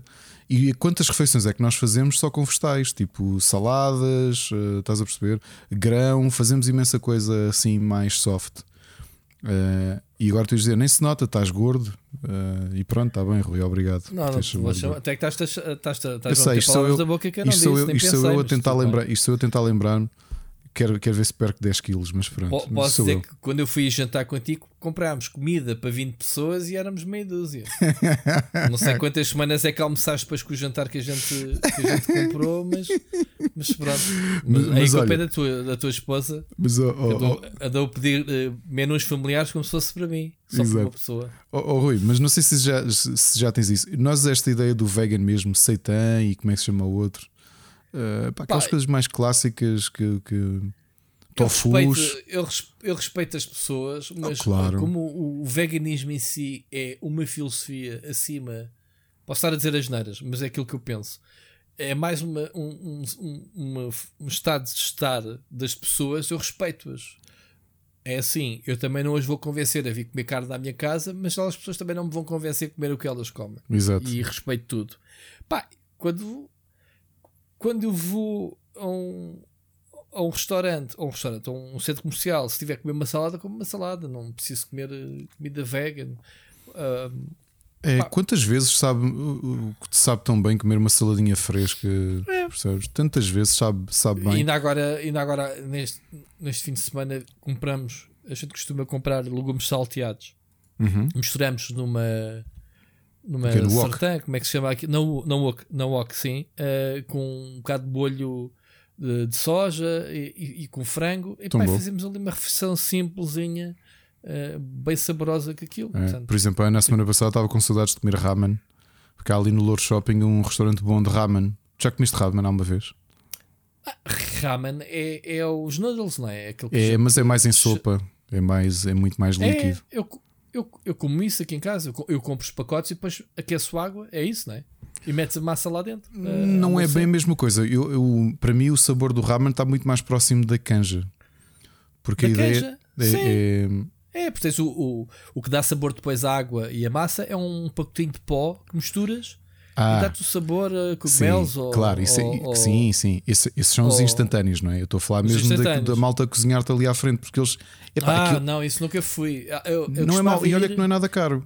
Pá, ao, recebes ao um. Martim Muniz, no Martim Muniz tens lá muito dessas coisas. Tu tens Tens lá um um. restaurante com só- vários, eh, vários países, vietnamita e não sei o quê. Tem essas coisas. Neste caso, aquilo, aquilo não é muito fácil porque não, pá, não é. Normalmente eles cozinham aquela massa de arroz muito boa, que é típica Sim, mas do- eu adoro ramen, adoro tudo. É massa instantânea. Eu, eu, muitas vezes a gente compra isso e pergulo disso. Quando não temos, a gente come sempre sopa todos os dias, não sei se sabes. Uhum. O pessoal que me chama gordo e não sei o que, não tem noção que a minha refeição de noite é sempre um- é uma tigela de sopa. Eu e a minha mulher. Ah, e, e há sopa sempre cá em casa, ainda hoje se fez sopa. E então, quando não há sopa, temos esses pacotinhos tipo de emergência. Pá, hoje não me apetece fazer sopa, comemos isso. Já é um hábito que a gente tem. Sim. Ob- Obviamente, penso, é pá, o teu gajo alimenta-se bem agora. Yeah, pá, depois, se calhar à noite, como tenho fome, ainda como vais- um parriquezito antes de Pois. deitar, não é? Pronto, isso é mau. Mas, mas olha que este, este restaurante até. Tens o walk to walk, que é o habitual, não é? Que eu também gosto. Sim. Mas aqui é, é mais dedicado a ramen. E, É, e tu tem, hum, é, isso tens essas, as, ah, como é que se chama essas Pokeballs, não é? As sim, bol- sim, sim, sim. que Também de, de arroz. Que é as tigelas, né? Sim. ah, de- que é com ramen, isso. Eu gosto muito de ramen. Se me pedir, quiseres levar a Também comer gosto muito. ramen, bora na boa. Porque assim, olha, temos de experimentar esse restaurante. Até porque eu normalmente peço outra coisa que é talharim, que também é com massa de arroz, mas parece Uhum. assim um. Epá, aquela massa mais larga, mas, ou seja, ela é larga e fina. Estás a perceber? Sim, sim, sim. É tudo muito bom que eles depois põem, põem eu que normalmente como de, como de frango com molho agridoce. Olha, muito bom mesmo. Pá, eu gosto, e com picante, adoro, adoro, essa cena toda. Temos de experimentar. É porque ainda por cima não é nada caro, ou seja, o menu é 5,20€. Então eu, as instantâneas eu gosto de comer a massa logo e até dou massa a elas. Elas não comem, mas ah, dá um bocadinho da massa, dou um bocadinho Uhum. a cada um delas. E depois com uma massa e no fim bebo o caldo todo assim de rajada, sabe ainda bem. Pronto, Então já me apetecia. Se calhar vamos fazer aqui uma pausa no podcast que eu vou Vais fazer um, um- bocado de uns- uns massa instantânea. Não tenho Muito bom. ramen, mas tenho. Yeah. Muito bom. E olha, em relação aos filhos, eu, eu acho que isso são tudo. Essas frases são estranhas. É, notoriamente é malta que não sabe gerir o tempo. É assim, obviamente que nos primeiros meses de vida eu noto uma grande diferença entre o meu primeiro filho e o segundo filho. No primeiro filho, tu estás ainda a aprender tudo. Yeah. E há muitas coisas que tu, que tu epá, será que isto é normal? Não tens, não tens XP ainda suficiente. Agora, se sacrificas a tua vida ou se deixas ter hobbies, de, epá, não, de todo. Eu acho que isso é um sabes exagero. que há pessoas que usam isso para não terem, para justificarem a falta de tempo que gostariam de ter. Eu, eu, vou dizer isto: o meu irmão, como tu sabes, sempre nos acompanhou, sempre apoiou o canal, andava sempre eufórico. A partir do momento em que nasceu o filho dele, ele desapareceu. E dizia, pá, não tenho tempo com o puto, não tenho tempo para nada. Mas como não tens tempo, mano? O puto já, é, já tem 5 anos neste momento, 4 ou 5 anos. Exato. E ele continua um bocadinho agarrado à cena do pá, desaparecer porque o puto tira o meu tempo. É, eu acredito que sim, mas quer dizer, também sou pai e sei. A minha filha nunca me deu assim muito trabalho. Pá, e... e... no meu caso, os meus hobbies eu acabei por partilhá-los com os meus filhos, portanto agora é... não, não, nem Pronto, sequer vejo é assim, muito esta história. Caso não te lembres, e se calhar o Sr. Becas não sabe, o ano em que nasceu a minha filha foi em 2005. Foi exatamente o ano em que eu decidi virar de pernas para o ar a minha uh, carreira profissional. Portanto, deixei o meu emprego que tinha durante 10 anos para abraçar uh, a full time o PT Gamers. Uhum. Portanto, uh, o meu hobby transformou-se em profissão. Parece que foi abençoado com o nascimento da minha filha. Portanto, não é normal acontecer isto com ninguém. Aconteceu comigo. Aquela decisão que é, e agora a responsabilidade de ter uma filha, casa, né? coisas de adultos, e eu vou de repente um hobby que eu tinha né? do site tornar-me profissional. Pá, e foi uma decisão brilhante, correta, que podia fazer. Durou alguns anos, não muito, durou 4 ou 5 anos, nada mal, e abriu-me portas para onde eu estou hoje, né? Desde então, nunca mais fiz outra coisa. É, eu, eu, eu, não acho que seja. Acho que, obviamente, tens de aprender a gerir a tua vida, mas. Sim. Agora, tudo, existem casos, há sempre, há sempre exceções. Eu já eu conheci muita gente que, depois de ser pai ou mãe, hum, não vou. Isto não é de toda uma crítica, porque cada um sabe como é que, como é que gera a sua, a sua vida, mas há gente que eu acho que não se soube readaptar. E que, imagina como se tu tivesses vários cabos que saem de ti ligadas a várias coisas. Eu, eu conheci muita gente de repente desligou os cabos todos à volta e ligou só ao filho. E eu acho que isso em extremo não é muito bom. Estamos a falar de pessoas, inclusivamente, que se afastaram dos amigos e que, e que passaram a viver de, de, ao trabalho, filhos, percebes? E, e eu acho que isso se paga a médio prazo. Pois. Percebes? Eu, eu senti isso com pessoas próximas que eu vi fazerem isso e que, de, passado algum tempo, começaram a sofrer com essa com esse foco. Uh, novamente, os nossos filhos são os nossos filhos, são nosso, os meus filhos são a coisa mais importante da minha vida, são mais importante da minha vida e são o meu foco principal. Mas eu acho que tu tens sempre o teu momento para ti e tu é que tens de saber é, o que é que e, queres fazer com esse tempo. Apetece ver aqui um filme de duas horas, ver dois episódios de uma série. Imagina que só tens duas horas por uhum. dia, ou jogar duas horas um jogo. Ponto. Mas eu acho não que isso é... em geral para a vida, não quero aqui armar-me em Gustavo Santos e o Split Chicken na vida não vai passar, auto, não vai passar a ser autoajuda. É, pá, não me fales no Gustavo Santos, meu. Mas, este fim de semana estive a levar com o react dele. É pá, e o que da, da Joana Marques? Ah, mas tiveste a ver não. o próprio Gustavo Santos? Não, vi a entrevista que, que, que o lhe fez. E é lindo. O homem, o homem é alucinadíssimo. Pois é, é oh, sim, Mas uh, o react foi dos Bloomers. Bloomels. Hum. Os, o, sim, eu vi foi a Joana Marques é, a falar sobre ele. Eu sei, eles falaram nisso também dela. Olha, que, para mim não é isso. Para mim é, é uma frase que vale o que vale. Eu acho que, não há, que nós nunca devemos uh, condicionar, ou seja, direcionar a nossa vida num ponto só, porque eventualmente uh, fraquejamos um pouco. Acho que necessitamos de, de espairecer a cabeça por vezes. Yeah. E, e os filhos consomem-nos muito tempo, são preocupações crescentes. Aliás, tu já tens uma filha adolescente eu às vezes antevejo o que é que são a as minha filha não dá trabalho nenhum, patadinha. Ela nunca me deu trabalho. Pá, ainda hoje eu saí de trabalho e fui à cozinha e disse assim: pá, a Carolina, já eram sete e meia, vê lá, da noite. A Carolina. Onde é que está a Carolina? Que não, não disse onde é que ia, não sei. A minha preocupação é espontânea. A minha mulher viu-se para mim Man, isto já foste ao quarto dela. Exato, está lá. Yeah, tipo, já há mais de uma hora que ela já lá estava, tinha vindo da escola, eu nem sequer dei conta dela entrar. Pronto, ela foi para o mundo dela, pronto, eu não dei conta. Acho que não dá, não dá trabalho pronto. nesse aspecto, não posso queixar. Mas são, acho que são aqueles, portanto, oh, Sarbecas, não, não, eu acho que não me preocuparia por aí. Acho que é como tu, tens que ter, tens de ter uma organização saudável da tua vida. Tudo em excesso é mau. No outro dia tinha esta conversa com o meu filho que é Sabes tudo... que às vezes pode não ser os filhos mas imposição do cônjuge que posso, hum, no caso dos videojogos, não, não, não uh, usar o filho como epá, tu estás aí a perder tempo com isso quando podias estar a ajudar-me ou a fazer isto com o filho. Sim, sim, Eu sim, acho que pode haver imposição, isso então é, não é saudável de, de outra forma. Já estou eu a extrapolar, atenção, sem fazer juízos, mas às vezes poderá ser. Não sei, digo eu.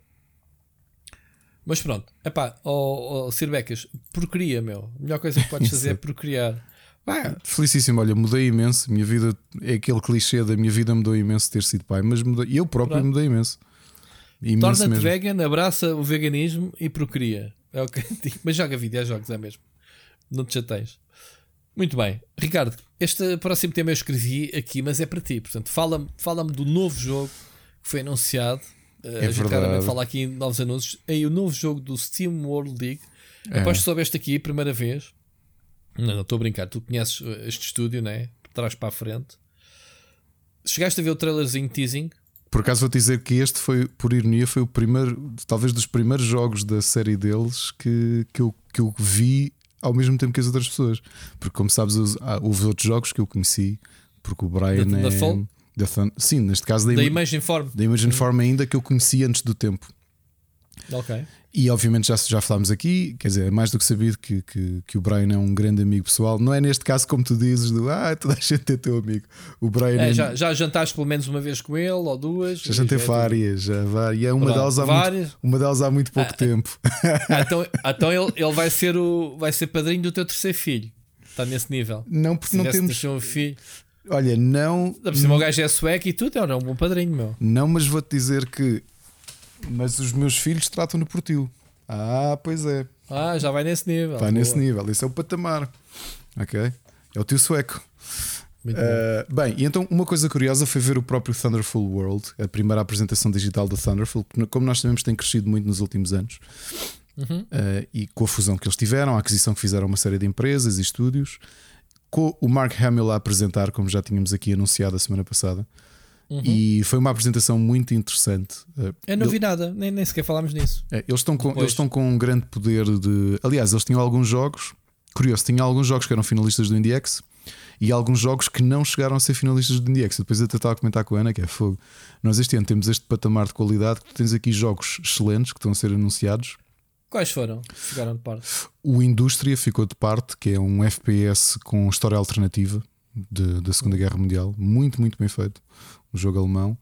Tinhas o Tinker Town uh, em Early Access, que é um co-op uh, survival game uh, com um visual muito agir, também ficou de fora. Uh, yeah, houve, houve, mais um quantos que eles anunciaram que ficaram de fora. O Cursed Golf não chegou a ser, eles não chegaram a submeter. O The Gunk, tiveste esse? O The Gunk não foi, não. Vai, e aliás, a grande revelação do jogo eh, da Image Form é que ele sai em meados de dezembro no Xbox Game Pass, portanto aproveitem porque o jogo está com muito bom aspecto. 16 de dezembro. É, 16 de dezembro. Assim do nada foi aqueles momentos à, à, à, Big Name que é pronto, e olha, está aqui um novo jogo da neste caso da Zoink, que acabou de lançar o Lost in Random e, e acabou de lançar agora este Wave, Waveform, acho que é assim que se chama. E pronto, olha pessoal, quando acabar isto, o jogo está disponível no Stadia, é um exclusivo Stadia. Qual? O Waveform. Acho que é o Waveform que se ah, chama. ok, mas, ok, mas não é esse que estávamos agora a falar. Ok. Não. O da Gank vai ser Xbox Game Pass. Anunciaram também uma série de jogos. Há ali uns que eu estou muito curioso. Não, mas o, o Steam World Headhunter, este é que é o Pronto, novo. Isso foi o final. Ah. Vamos ter o primeiro jogo ah. em 3D do, do mundo Steam World e como eles têm feito ao longo da sua história, desde que fizeram o primeiro, que foi um Tower Defense. Uhum. Eh, é, Metroidvania. Já foi o Metroidvania, já foi. O terceiro o... jogo de cartas? Não, o terceiro foi o Tactical tipo XCOM, mas que tu apontavas ah, o, o, as armas. Okay. Muito bom também. Aliás, o Machado acho que é a pessoa que eu conheço que mais horas meteu nesse jogo. Depois hum. tiveste a sequela, o, o, o SimWorld League 2, que foi que esteve disponível 24 horas gratuitamente. Uh, uhum. E depois o, o Steam World Quest, que eu ainda hoje falei dele ao developer do Power Chord, daquele deck builder, porque o, para mim o Steam World Quest ainda é Talvez o melhor ou um dos melhores okay. deck builders que eu já joguei. E agora vamos ter este que vai ser um um co-op uh, game em 3D, Headhunter. Portanto, uh, o teaser que tu tinhas era um duelo ao amanhecer entre dois robôs. Epá, mas o salto, imagina, o último jogo foi SteamWorld Quest, um jogo 2D ao estilo deles. E isto parece que é outra empresa já. Eh, sim, valores de produção, não é? é. Uh, o, o, a arte, o universo uh, tá, dos robôs está muito giro. Tá, e, e, eles... deste, deste, deste choque de robôs com o faroeste, não é? é. Funciona muito bem. Funciona eu, muito bem. Pronto, não é deste, mas eu há uns anos estava a desenvolver um pitch para um jogo SteamWorld de, de um jogo SteamWorld, não te vou dizer o que é que é. Já, já tinha vendido o pré-pitch em 2017, quando ele esteve cá no, na altura no Indie Dome. E, hum. e depois não dei follow-up, porque sei lá, tenho muitas coisas para fazer e depois não dei follow-up, mas, mas já tinha ali um pré-pitch de um, de um SteamWorld. E qual é que era o género? Era tipo FIFA? Ou... Era, exatamente, vês? Ok. Tipo speedball, com os robôs a, lançarem bola uns aos outros. Pronto, deita aqui um pitch. Por acaso eu digo que já tínhamos falado dessa ideia. E agora não estou a brincar. Até tá pronto. eu, sou, eu sou clichê, né? Ou eu sou genial? Oh, És capaz de ser genial, diria que é genial. Ah, boa, Mas é verdade, bom. vem mais em um Steam World, um Headhunter. E epá, estou com muita curiosidade para saber o que é que aí vem. Muito bem. Muito bem. Olha, antes de avançarmos com o próximo tema, vamos ouvir mais uma mensagem do Oscar Morgado. Vamos lá. Saudações galináceas. Já nos mandava uma mensagem há tanto tempo. Uh, faço questão de ter tudo ouvido antes de falar, para ter a certeza que não estou a saltar temas. E, portanto, a culpa é vossa de não me ouvirem há tanto tempo. Portanto, se fartarem de mim, têm então de fazer muito conteúdo para eu nunca estar em dia. Uh, três coisas nas quais me vou focar hoje. Desculpem se a mensagem vai ser um bocado longa, mas até acho que dá bons tópicos de discussão. Uh, sobre o Forza Horizon 5, uh, dizer-vos que existe uma coisa, se começarem a ir a um dumb search no Google, que é uh, Forza Horizon 5 for PS5. Portanto, as pessoas querem muito, embora ele seja exclusivo de, das plataformas da Microsoft. dizer uma coisa que descobri estes dias que não fazia ideia, porque eu, eu joguei o Forza Horizon 3 um pouco. o meu computador era um bocadinho lentinho, mas conseguia aguentá-lo. A verdade é que desde há um ano que já não existe em formato digital à venda. Microsoft retirou. Isto é um jogo que saiu em 2016. Esteve 4 anos live em versão digital. Porque supostamente uh, acabou-lhe o ciclo de vida. Ok, deixam de suportar o online. Mas não deveria esse jogo aguentar como single player indefinidamente. Até porque foi um jogo relativamente bem recebido na altura também. Uh, quem tem o jogo tem e não deixa de ter, mas faz-me confusão que ele só tenha estado 4 anos uh, live. Hoje em dia, para, para PC, só conseguem comprar o Forza Horizon 4 e o, e o 5. E resta saber quanto tempo é que o 4 vai estar efetivamente live, não é? Uh, achei, achei curioso. 4 que tinha uh, specs mínimos para PC mais baixos do que o 3, estava mais bem otimizado. Uh, ainda hei de experimentar. Uh, como vocês sabem, o Xbox Game Pass versão Ultimate ou básico pode ser acedido através de um euro. E depois entram os períodos normais, não é? Pronto, mas passando a publicidade. Segundo tema que eu tenho aqui. Uh, está quase a sair o Brilliant Diamond e o Shining Pearl do Pokémon, os remakes da edição 4. Uh, isto é capaz de ser uma coisa mais para ti, Ricardo. Um, achas que eles estão numa espécie de primavera marcelista de alguma evolução na continuidade, ou pelo menos experimentalismo na continuidade. Uh, passo a explicar aqui a minha teoria. Foi o primeiro estúdio de um título uh, principal ou remake uh, fazer o trabalho com um estúdio diferente, portanto, uh, gosto só não da arte mais, mais chibi estão a experienciar com outras coisas, que é um problema que a franquia costuma ter, experiencia pouco. Uh, é verdade que é capaz de ser uma coisa ainda muito subtil, mas ainda assim mostra alguma queda para, para experimentar coisas novas. E o mesmo se pode dizer do, do Arceus, que depois vai sair em, em janeiro. Uh, não sei se é desta que são, quer um título, quer outro, algo de transcendente e que finalmente vai elevar a franquia a outro patamar, como já muito se tem discutido aqui neste, neste fórum. Um, mas concordas que efetivamente são os primeiros lives de quererem fazer algo diferente? Não sei se para melhor, mas diferente. Uh, não sei e fico, fico aqui à espera para ver o que é que sai. Ainda há coisas que não consigo perceber, como por exemplo não terem o suporte para, para Pokémon Home desde, desde o primeiro dia e portanto eu só irei jogar quer um título quer outro, uh, os remakes e o Arceus, a partir de fevereiro ou março, quando eles tiverem o suporte. Não consigo já jogar Pokémon sem ter os meus bebés destroides que eu andei a cultivar com tanto cuidado ao longo de vários meses em títulos anteriores e a guardá-los no home. Portanto, não vou, não vou começar com, com Pokémons inferiores. Não sou capaz. E já agora deixar aqui uma, uma, ultra, uma última dúvida que sempre me questionei e nunca vi respondida.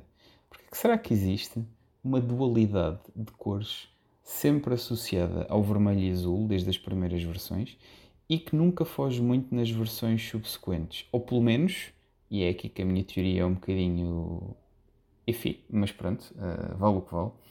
Uh, dourado e prateado vão um bocadinho atrás de das mesmas, dos mesmos tons quentes e frios. Mesmo o black and white tem, tem algum grafismo azul ou vermelho associado a cada um do, dos Pokémons que eram protagonistas na altura. E desde então, se repararem, sempre todas, a, todas as versões têm aqui, gravitam à volta do vermelho e do azul. Porquê que será? Último tópico: Final Fantasy.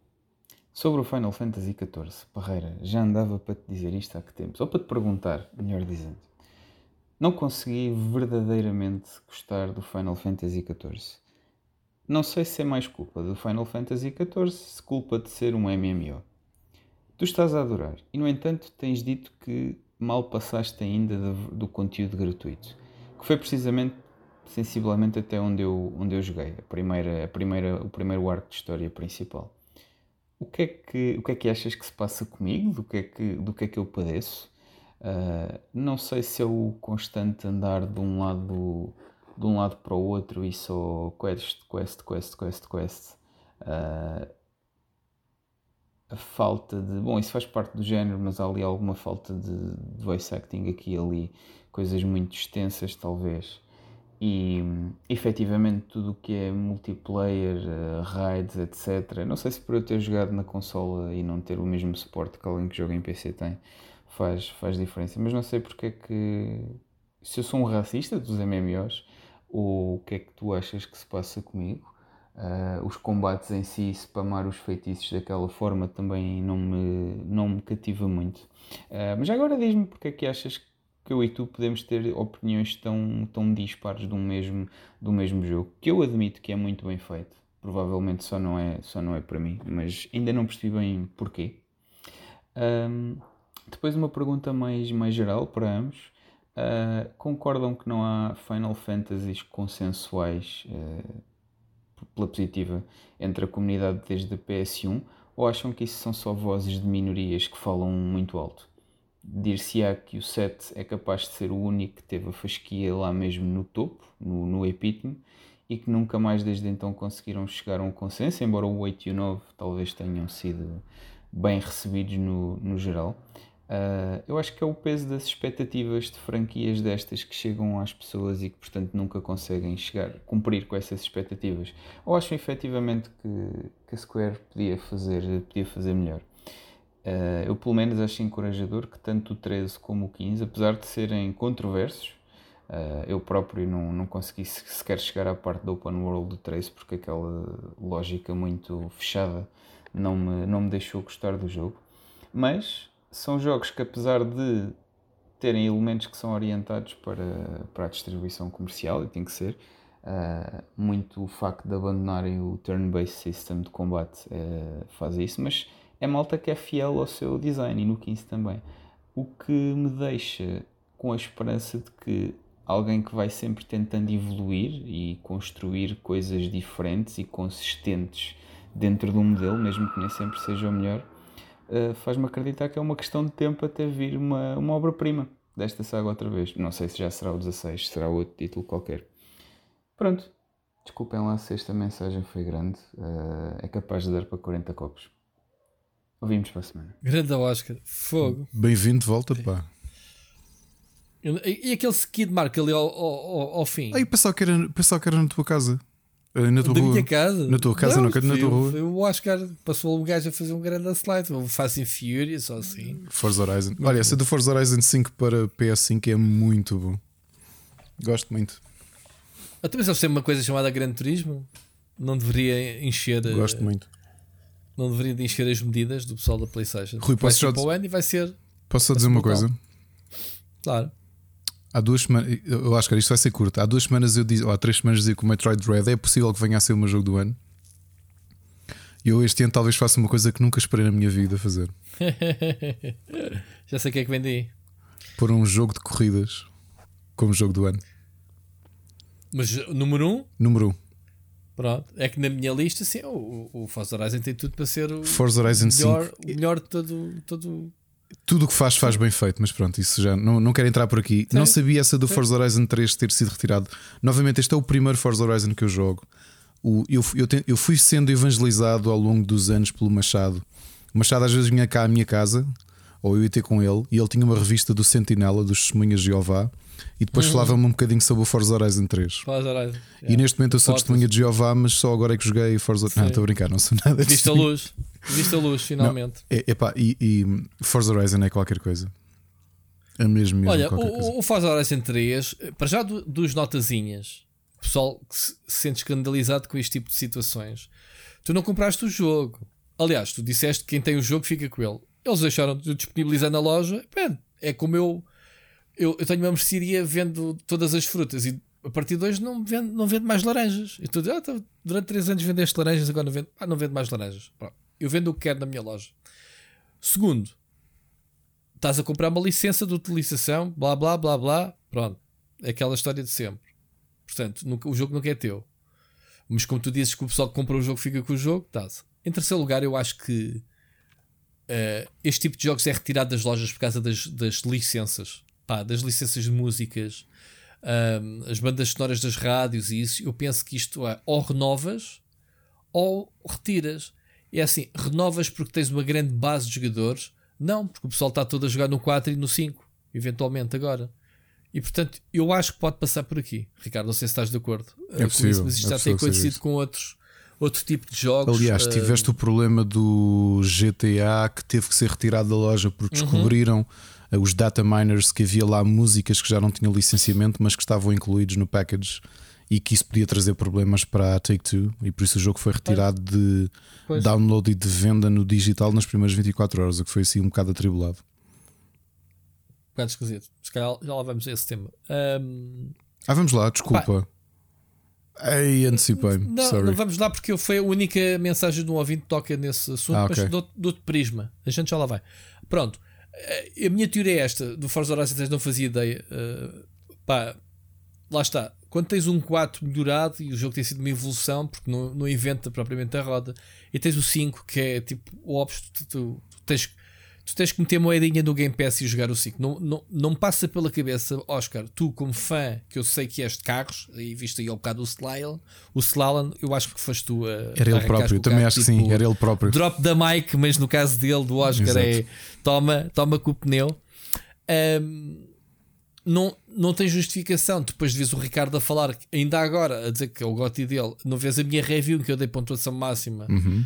Ahm, não dei pontuação máxima porque me faltou a platinar. Eu tenho o 5 normal e 5 estrelas. Pronto, não, não meti com estrelas, mas lá está. A, dif- a diferença não, não é por aí. Ahm, e não faz sentido que o jogo esteja no Game Pass gratuito, que é pornografia para mim. Portanto, a não ser que tu digas que não tens computador nem consola para correr o jogo, ah, ainda assim tens o jogo a correr em cloud. Portanto, mais uma vez, não existe desculpa nenhuma para tu não jogares o Forza Horizon 5. Ahm, sobre os Pokémons, epá, eu passo. Olha, vou deixar, vou deixar aqui um comentário antes. Eu só quero que me digam um sítio, um site, um podcast, um, um canal de YouTube ou um streamer fora do universo expandido do Split Chicken em que a expressão primavera marcelista e Pokémon surge na mesma frase. Digam-me um, digam-me só um. Portanto, alguém comparar o- uma fase da governação do Marcelo Caetano depois da morte do Salazar e da forma como ele aos poucos tentou minorar um bocadinho a opressão do próprio da, da, da ditadura, da ditadura do qual ele era o líder máximo e as alterações que têm acontecido a Pokémon. Digam-me um sítio onde isto aconteça e eu, pronto, eu dou-vos um, um abraço com máscara. Uh, agora, em relação aos novos Pokémon, eu, eu ainda não joguei, como tu sabes. Uh, daqui de nós os dois, o, o especialista que foi convidado para jogar Exato. Pokémon foi o Rui. não joguei, foi só ver e ia ser apresentado. Eles realmente têm estes experimentalismos. Epá, eles renovaram um bocadinho o jogo. Não está a ser feito pelo estúdio, mas é um estúdio altamente experiente. E, e eles têm lá o produtor de Pokémon está envolvido. Portanto, o maestro é o mesmo. Não tem a, a equipa da Game Freak, porque está a trabalhar no Arceus, não é? Uh, e portanto eles uh, deram a empresa, mas a Nintendo, de há uns anos para cá, tem vindo a alargar. Uh, olha, vê o Metroid Dread, foi produzido pelos espanhóis, quer dizer, não tem problemas atualmente de, de, de, colocar as suas principais séries nas mãos Até porque Pokémon, tiveste a Niantic a fazer Pokémon Gold, portanto está mais provado que se conseguem fazer coisas interessantes com a série uhum. e eles deixaram, continuam a ser altamente, estupidamente estúpidos protecionistas, sim. Tens a situação dos screenshots do F Nintendo uh, que deu que deu. Continuam a ser altamente protecionistas, mas mais uh, abertos né? Uh, a, a, outras contribuições, porque se calhar eles já não têm mãos a medir também com, com tanto remake que é preciso fazer de Pokémon, Ricardo, não é? Dois em dois anos, é? já nem sei como é que é o calendário. Dois em dois anos eles lançam um remake e um jogo original, não é? Parece, Ou sim, parece geração. Está assim, parece sim, tem cada geração, mas isto aumentou o ciclo. Agora com a Switch, aquilo parece estar uma máquina de fazer salsichas. Este Pokémon Snap também não foi feito pela Game Freak, pois não? Não, não, acho que não foi. Uh, pela Wish, penso eu, não. Olha, mas, mas é assim, o problema, eu, eu eu não vejo ainda grandes inovações, mas eu continuo a ter a mesma, a mesma perspectiva. Foi pela que eu Bandai, sempre... peço desculpa. Continuo a ter a mesma não perspectiva é o, não é da, Wish. da Wish. Continuo a ter a mesma perspectiva que os Pokémon, que eu sei que vou jogar. Aliás, eu estava a olhar para a caixa, o, a Steel Case com, com os dois jogos metidos e estava, para, estava já com ele no basket na Vorten. Acho que me esqueci de o comprar agora que falo nisso. E Qual? os novos, os que saem sexta-feira, os próximos. Ah, já é sexta-feira? É já esta sexta-feira. Ok. E... Os especialistas já devem estar a jogar. Já, já, já, já, já estão, já, já de certeza. Pois. Menos o gajo que foi convidado pela Game Freak. Ai, eu não acredito, não comprei e eles já venderam. Ai, que estúpido. Então, Venderam a última unidade. Uma edição especial? O pack cópia... edition com os dois. Ah, ah, é a cópia especial com o selo número 1 um do ISAG? Do IGAG? não, não, pá. Olha, é, é assim, uma cópia numerada. É, olha, acontece. Não sei, não estou com, não estou. Eu vou jogar o jogo sem essa perspectiva de ah, isto vai ser uma coisa diferente. Portanto, provavelmente encontramos, se quiseres, bebemos café na sexta ou, ou, ou, Oscar, estás a ouvir isto, vamos ali ao continente ao pé da tua casa, que também é ao pé da minha casa, é o continente mais ele próximo até, das nossas casas. Ele até está o jogo para review e tudo, vê lá. Vamos comprar. O Ricardo dá um Pokémon. Não, não era o primeiro Pokémon, e deste ano dei o Pokémon Snap para, para análise, portanto, e já dei Pronto, anos anteriores do Pokémon. Eu eventualmente Pronto. tenho de os comprar na mesma, que eu gosto de ter físicos. Pois tens. Gostas deles assim físicos? Também? Não, é que há um, há um entrave, falámos há bocadinho do. Estávamos a falar disto, do, do Pokébank. Não esquecer, uhum. no caso dos jogos de Pokémon, que a save não está na cloud. Ou seja, tu mudas de console e nós temos duas Switches e tens de começar o jogo diga. do início. É, estás a falar com quem? Estás a falar com o gajo que perdeu os saves todos quando Pronto, a consola se avariou. Vês, é isso. É isso mesmo. Uh, não sei, não estou, não estou muito expectante. Essa da dualidade das cores no Pokémon, hum, não esquecer que a primeira versão não era red e blue, não é? A versão original não era essa. E a dualidade, se bem me lembro, chegou a ser amarelo o e verde. não sabe que a dualidade, até eu que não acompanho a série, sei que é para ganhar mais guita. Que é, metes dois ou três Pokémons em cada lado diferentes não, e vendes a, a, mesma pessoa, como o Ricardo, dois jogos. Exato. não, ele, ele, sabe disso. O que ele está a dizer é que parece que está tudo relacionado com o vermelho e o azul. Eu não hum. me lembro, porque, ok, tiveste o Black and White, depois tiveste o o Diamond e o Pearl, que são as duas cores frias, portanto acho que não, não sei. Então, mas, mas se há algum esquema de cores, alguém já lhe perguntou, é porque deve haver alguma coisa por trás disso, não é? Algum okay, estética ou assim. O Sword and Shield também. foi, o X e o Y também, talvez. Aliás, normalmente a ideia era sempre o... o terceiro ser verde. O Y e X, não é? É, que também era verde e azul. Não sei, talvez. E agora Final Fantasy XIV é para ti. Sim, epá, é assim. Como vocês sabem, ainda aqui ao bocado falei, eu tenho sido muito comedido a falar sobre Final Fantasy XIV, Ricardo, certo? Eu, eu digo assim, estou a jogar, mas não. Pá, a partir de uma Sim, no nosso, no nosso grupo privado és muito mais evangelizador. Diz, diz. No nosso grupo privado és mais evangelizador. Tu sim parece um testemunha de Jeová dos, do Final Fantasy XIV. Sabes porque é que eu sou? Mas isso tem história. Porque eu, o Mokis e o Seixas tentámos jogar o ano passado o Final Fantasy XIV. Ah. Tentámos jogá-lo e, e, e foi um choque muito grande por dois motivos. Dois motivos. Na altura a Square Enix não estava tão generosa. Ou seja, só podias ter a personagem até ao nível 20 Uh, tinhas uh, as comunicações bloqueadas entre os jogadores. Portanto, eu estava a jogar com os meus amigos e não podia falar com eles, não podia criar grupos com eles, e portanto era muito limitado. Agora consigo perceber porquê na altura. Pronto, mas deixando isso à parte. Agora não. A Square Enix está a oferecer já há um bom tempo, pá, se calhar desde o ano passado, porque a gente já jogou isto há, há bastante tempo mesmo, antes, do, antes de irmos para o Guild Wars e isso, lembras? Né? Pá, muito antes. Antes estás no grupo connosco sequer. Lembras-te? Quando a gente se juntava para fazer uhum. estas partidas. E então, pronto, achámos os três. Aí foi, não, epá, porcaria, o jogo não dá, uh, bem limitado. Hum, se é um jogo me mostrar as coisas como deve ser, onde é que agora, agora vou ter que pagar para saber se, gosto, se vou gostar do jogo. E, e nós os três chegámos à conclusão: pá, yeah, né, bela tentativa. O que é que me acontece agora? A Square Enix está a oferecer não só um, todo o Vanilla, como a primeira expansão na versão gratuita. E podes levar a personagem até o nível 60. Porque entretanto já saíram mais expansões e neste momento vai para, para level cap 90. Está a 80 atualmente. Portanto, tens duas expansões que tens que pagar, cada uma acrescenta 10. O que é que acontece? Que, obviamente que eu também, quem me convenceu a jogar foi o que já joga há mais de 10 anos, e houve uma live que ele jogou e começou a explicar alguns conceitos do jogo. E eu disse-lhe assim: já tentei jogar o jogo, gostava muito de jogar. Eu preciso do MMO e este. Ainda por cima, ao que parece, quando, quando, quando o jogo foi refeito, né? o, o, o Realms Reborn, um, o, o, o, como é que se chama? O produtor, que está aí muito na moda por ser uma, uma pessoa bem fixe e, e, e muito virada para a comunidade, consta que os gajos, das primeiras coisas que fez foi: malta, para fazermos o MMO, não vamos inventar como foi inventado o Vanilla, o original do, do Final Fantasy XIV. Nós temos que ir ver quem é que faz melhor. Quem é, quem é que são os melhores a fazer MMOs? E quem é que era? Obviamente, Blizzard, World of Warcraft. Ao que parece, o gajo organizou. As equipas tiveram que ir jogar World of Warcraft para se inspirarem em ideias. Obviamente que há muita coisa que se reflete no Final Fantasy XIV. Pronto. No entanto, o Final Fantasy XIV não deixa de ser um Final Fantasy. Há quem já diga atualmente que com as expansões e a storyline, e atenção que eu estou a acabar neste momento a primeira expansão. Oscar, tu jogaste, estás a dizer, jogaste Vanilla, portanto não jogaste o mesmo que eu, porque eu, o conteúdo gratuito é Vanilla, que são, é, muito, é a base do jogo todo, e a primeira expansão que tem mais umas boas horas de jogo em cima. E eu estou a acabar é essa primeira expansão. Agora, vai ser a, a, terceira, vai ser a quarta expansão no, em dezembro e eu ainda me falta jogar duas expansões. Portanto, estou estupidamente atrasado. Eu queria estar pronto para a expansão e não vou estar, com certeza.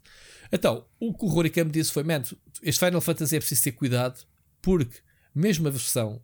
Um, a versão uh, 2.0, né? o, o Realms Reborn, é uma seca porque é como o Oscar diz, a maior parte dos diálogos é, é texto, tem algumas cutscenes principais em que tem voice acting. À medida que o jogo vai avançando, o jogo introduz mais voice acting. Tem muito mais sequências, muito mais voice acting. E acredito que as duas expansões e esta terceira atão, esta nova atão que vai ser o Endwalk, possa ter então ainda mais sequências cinematográficas que a gente estamos habituados de ver da Square Enix.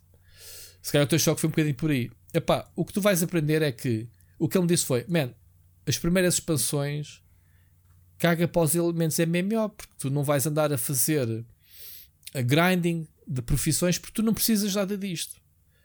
Tu trata de seguir a história como se estivesse a jogar um Final Fantasy single player. Pá, estás inserido no universo MMO. E foi exatamente isso que eu fiz. Olha, não fiz nenhuma missão de grinding, tipo, olha, vai matar 10 ursos e volta não há, há montes disso que da aldeia tem, dessas coisas todas. Eu não fiz nada disso, não precisas, porque para evoluir a personagem basta as XP ganhas só fazer com essa história principal. E então, a história principal, que até está assinalada num sítio especial, no canto superior esquerdo, é a, a tua próxima missão de história. Diz-te sempre para onde é que tens que ir e o sítio onde tu entregas uma missão, recebes de imediato a missão para a próxima quest. E daí adiante, como tu, o Oscar disse bem, super linear de de um lado para o outro. Mas houve, é super fácil de ir de um lado para o outro. Há missões em que tens ação, há, miss... há podes apanhar um leque de 20 quests seguidas e que é só diálogos, é puramente narrativo. Agora, perguntas: a história é boa ou não é? A história é boa, só que ao início é normal aquele choque de personagens que tu não conheces, uh, o universo de, de, o Ricardo, já jogaste muitos Final Fantasy, os settings são super difíceis de apanhar e de ir absorvendo com o tempo, mas tem sempre bons elencos de personagens. O mesmo acontece nas Final Fantasy. Portanto, há quem já diga que este Final Fantasy XIV é de longe o melhor Final Fantasy da série em termos narrativos. E aquilo que eu estou a jogar é exatamente isso. Eu tenho a segurança que o jogo tem as mecânicas todas que eu mais gosto, que é best in slot.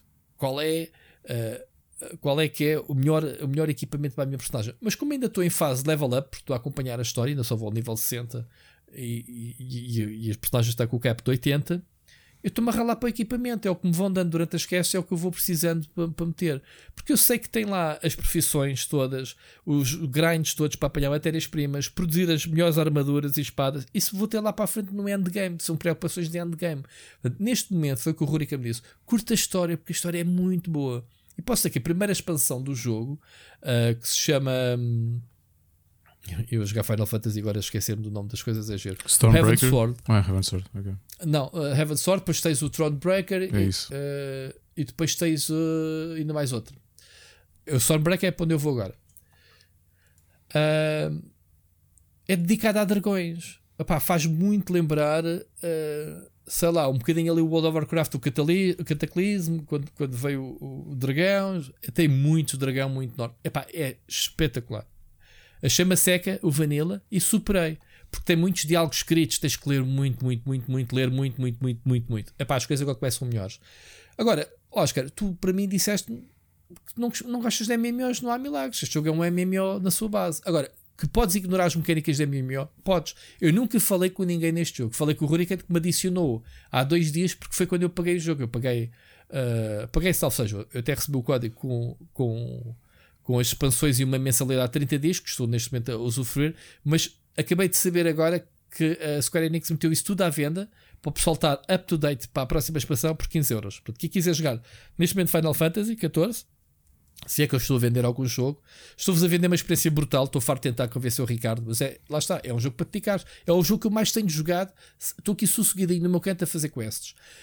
Coisas que eu adoro no jogo, já agora, não só para convencermos. Nunca vi um jogo em que tu só precisas criar uma personagem em que tu podes aprender todas as classes da mesma personagem, Ricardo. Não sei se sabias disso. Podes aprender todas as profissões da mesma personagem, ou seja, podes completar todas as personagens e classes.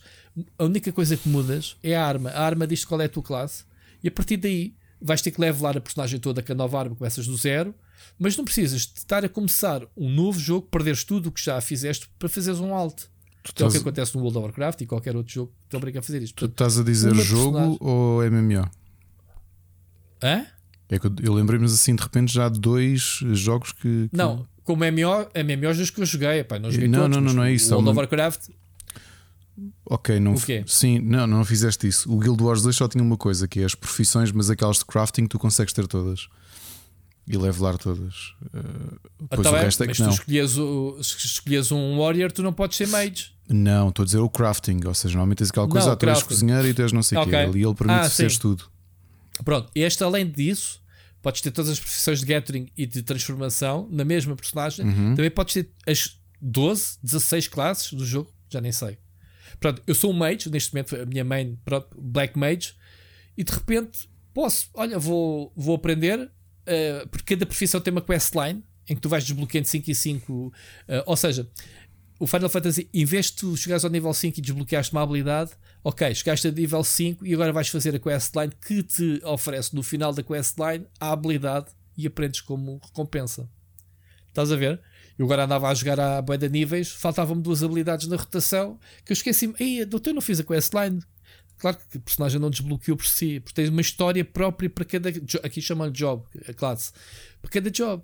E isso é bem interessante. Ou seja, tu estás a jogar com um grupo de amigos em que tu és o, Ray, o, o, o Warrior, mas precisam de um healer. Ok, se tu levelaste um healer, tu de repente tu, tu, tens um checklist em que tu podes fazer todas as, as, as classes da mesma personagem. Isso para mim é uma cena brutal. Bom, obviamente demora bem de tempo a fazer level, não é só chegar e mudar. Nem sequer podes entrar em coisas de. Não podes levar, ser levado ao colo, tipo levar-te para uma raid para tu, como ao Diablo 3. Não, tens que fazer as quests, tens que cumprir tudo. Só não, não precisas de repetir a storyline. Podes ir fazer outras atividades eh, há num jogo para levelar a personagem. Portanto, há-te aqui logo uma grande variação. Uh, outra coisa que eu gosto muito é a forma como a Blizzard também fazia isso, mas não era tão visível. As dungeons e as raids são mandatórias para avançar na história.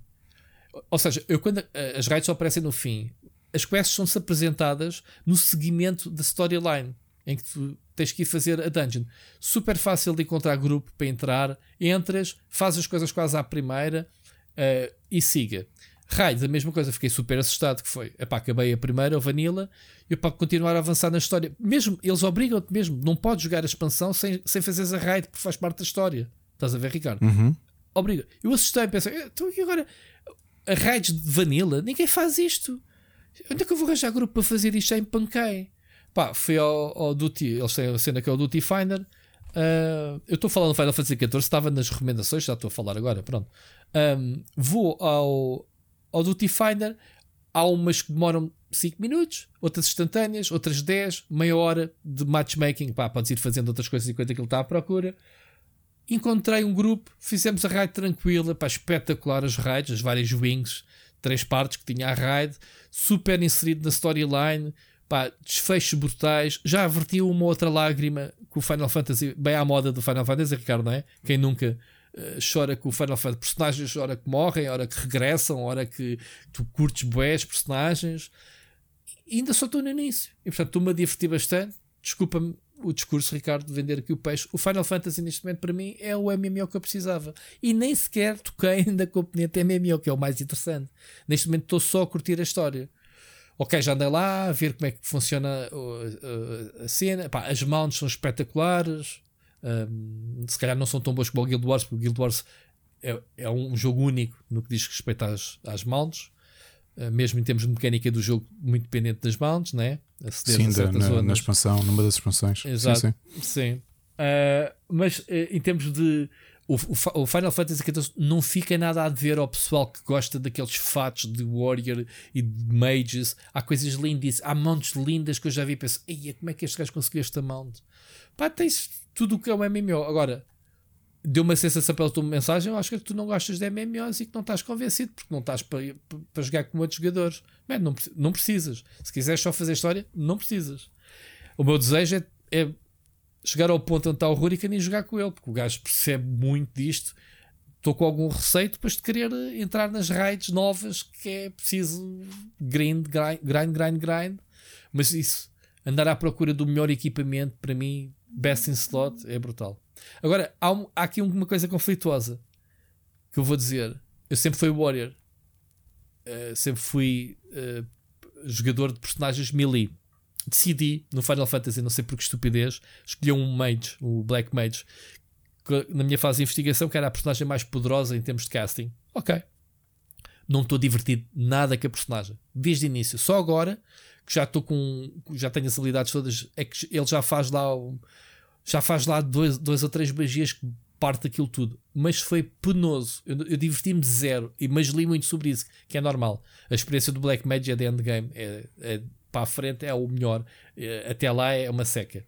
Pronto, se eu achei que me estou a gostar tanto do jogo, a não me divertir nada com a classe que escolhi e tive que acatar essa responsabilidade porque não me apetece, nem tenho tempo para começar um job de início. Será depois uma escolha que eu farei mais à frente. Se continuar a jogar, obviamente. Mas estou.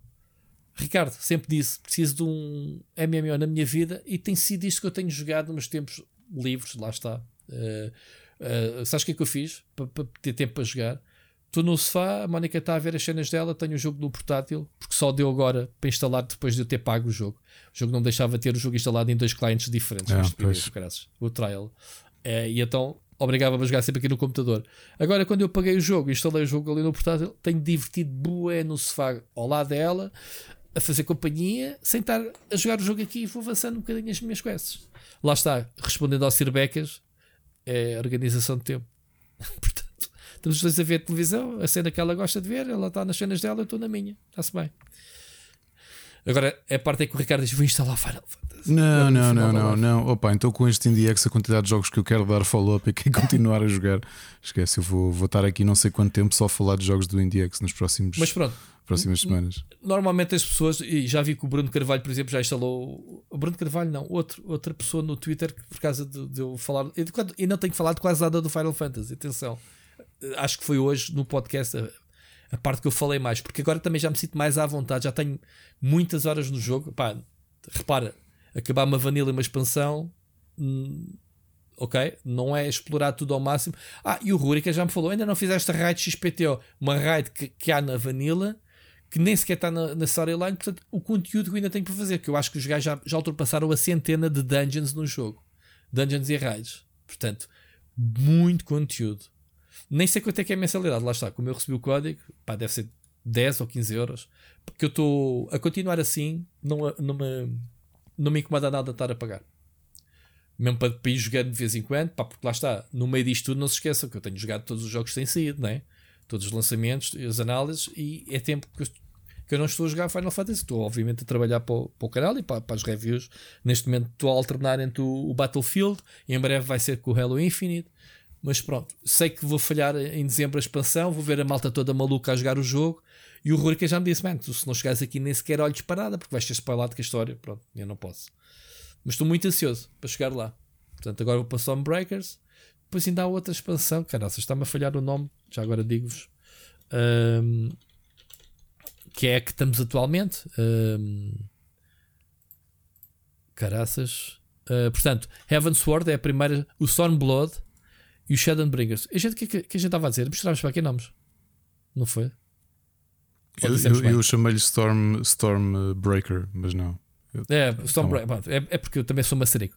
Heaven's Word, que é de dragões, eu estou a acabar neste momento, porque depois tens a expansão e tens ainda para nós que estás de fora as quests pós-lançamento, porque eles depois lançam as patches e vão adicionando dungeons e raids e mais questlines. E eu estou neste momento a fazer isso, já para aí há 3 dias que eu estou a fazer. Uh, a expansão em si eu já acabei e agora estou a fazer o post-content, as quests que fazem de ligação à próxima expansão. Portanto, agora vou para Stormblood e depois é Shadowbringers, que é atualmente uh, uh, a expansão que vigora até sair o Endwalker, agora em, em dezembro. Enfim, estou muito ansioso e eu acho que eles merecem, acho que eles estão a fazer um trabalho brutal e souberam ver a comunidade e, e, o sucesso que eles estão a ter. Eles já têm mais de 25 milhões de jogadores ativos, Ricardo. É muita fruta a pagar mensalmente. Isto mete o, World of Warcraft no bolso, mas há muito tempo.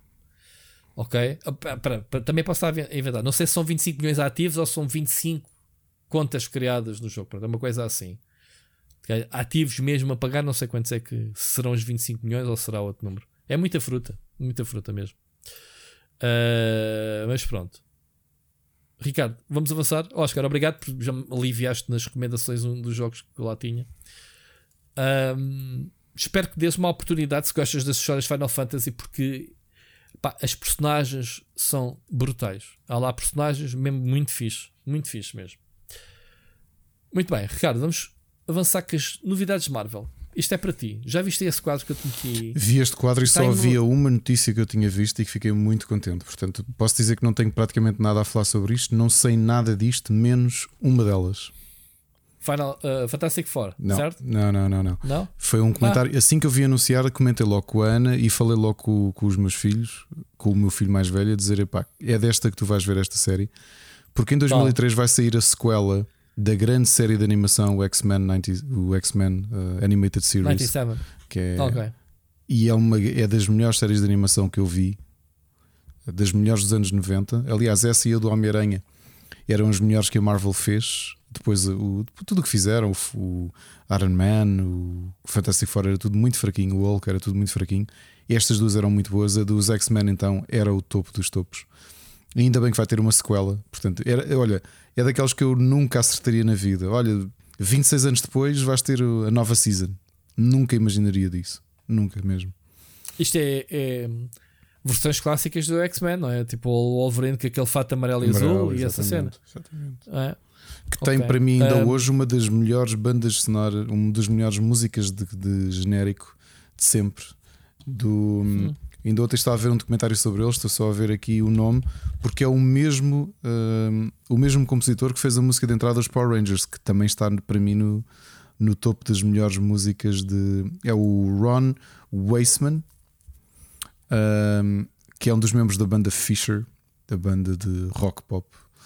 E, e ele compôs Mighty Morphin Power Rangers, compôs X-Men The Animated Series, compôs montes de coisas. Hum, Ok. VR Troopers, sei lá. Uh, I don't know. Olha, olha, acabei de descobrir agora que fez. Ele fez a música do Ace Ventura, o jogo em CD-ROM, e do videojogo também de 96 do Monty Python and the Quest for the Holy Gra- Grail. Eu joguei esse Ace Ventura que vocês não falaram no, no, no episódio especial da Aventuras Point and Click. Jogaste esse? Muito Sim. bom, muito bom. Não falaste nele, para Não, não? não, não falei, não, senhor. não falei, não, senhor. Mas pronto, este senhor é um grande compositor. Há uns anos, para aí dois ou três anos, eu tinha visto uma, uma entrevista barra documentário dele explicar todo o processo de composição da música dos, dos X-Men. Não sei se lembras da música. Não? Não me lembro. É Não. muito boa, pá, com uma guitarrada brutal. Tu ouves aquilo.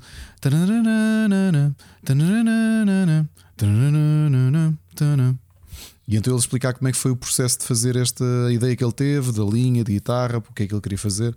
Muito bom, epá, e ter a série com sequela, estou mesmo, mesmo feliz.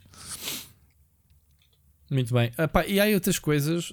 hum, outras coisas. Pronto, para mim, Marvel Zombies. O que é que pode, pode ser daqui? Marvel Zombies é um mundo, uma- um, um dos universos alternativos da Marvel que, pronto, tu viste um bocadinho Mas é disso. banda desenhada?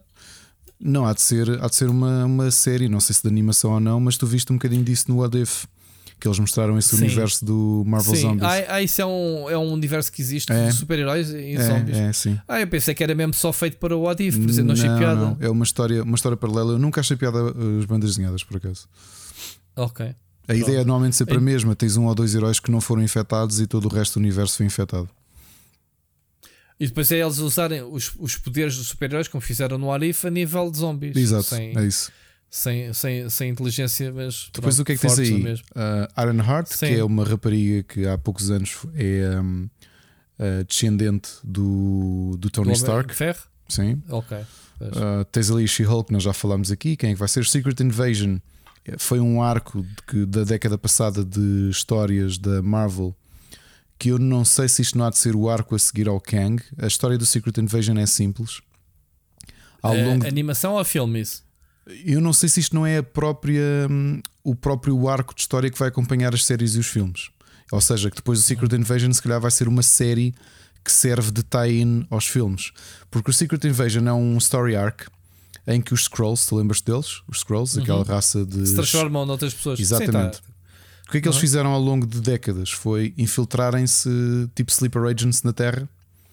E quando há uma altura que, que a Imperatriz decide ah, invadir a Terra, eles já cá estavam infiltrados. E pronto, foi isso Certo. a ideia do Secret Invasion. E alguns super-heróis que, que afinal eram eles? Ou que eles Sim, tomaram. exatamente. Também aconteceu isso. Depois tens ali outro que é outro arco de história, que é o Armor Wars, que é uma. Se a memória não me falha, é um arco de história ao final dos anos 80 início dos anos 90, em que, eh, que na altura lidou também com o problema do alcoolismo do Tony Stark e do, dele começar a perder o, o- a propriedade de- das indústria- indústrias Stark, de ter alguns vilões com armaduras. E Mas estamos a falar de, de- de séries de, eu acho que isto que tu eh, estás a ver são tais. reais, de, de É isso que eu acredito. live action. Eu acredito, sabes o que é que eu acredito nisto? Eu estou completamente a especular. E eu acho tanto o Secret Invasion como o Armor Wars, porque eu reconheço os nomes de serem arcos de história conhecidos da banda desenhada, hão de ser tipo companion series, coisas curtas, se calhar tipo seis episódios ou qualquer coisa, que servem de interlúdio para os filmes. Estás a perceber? Porque tu has de ter aqui, se calhar, um arco narrativo de filmes e séries que acompanham esta, este arco, como acontecia na banda desenhada, não é? Que tu leste muitas uh, guerras secretas, por exemplo. Uh, Estás a perceber?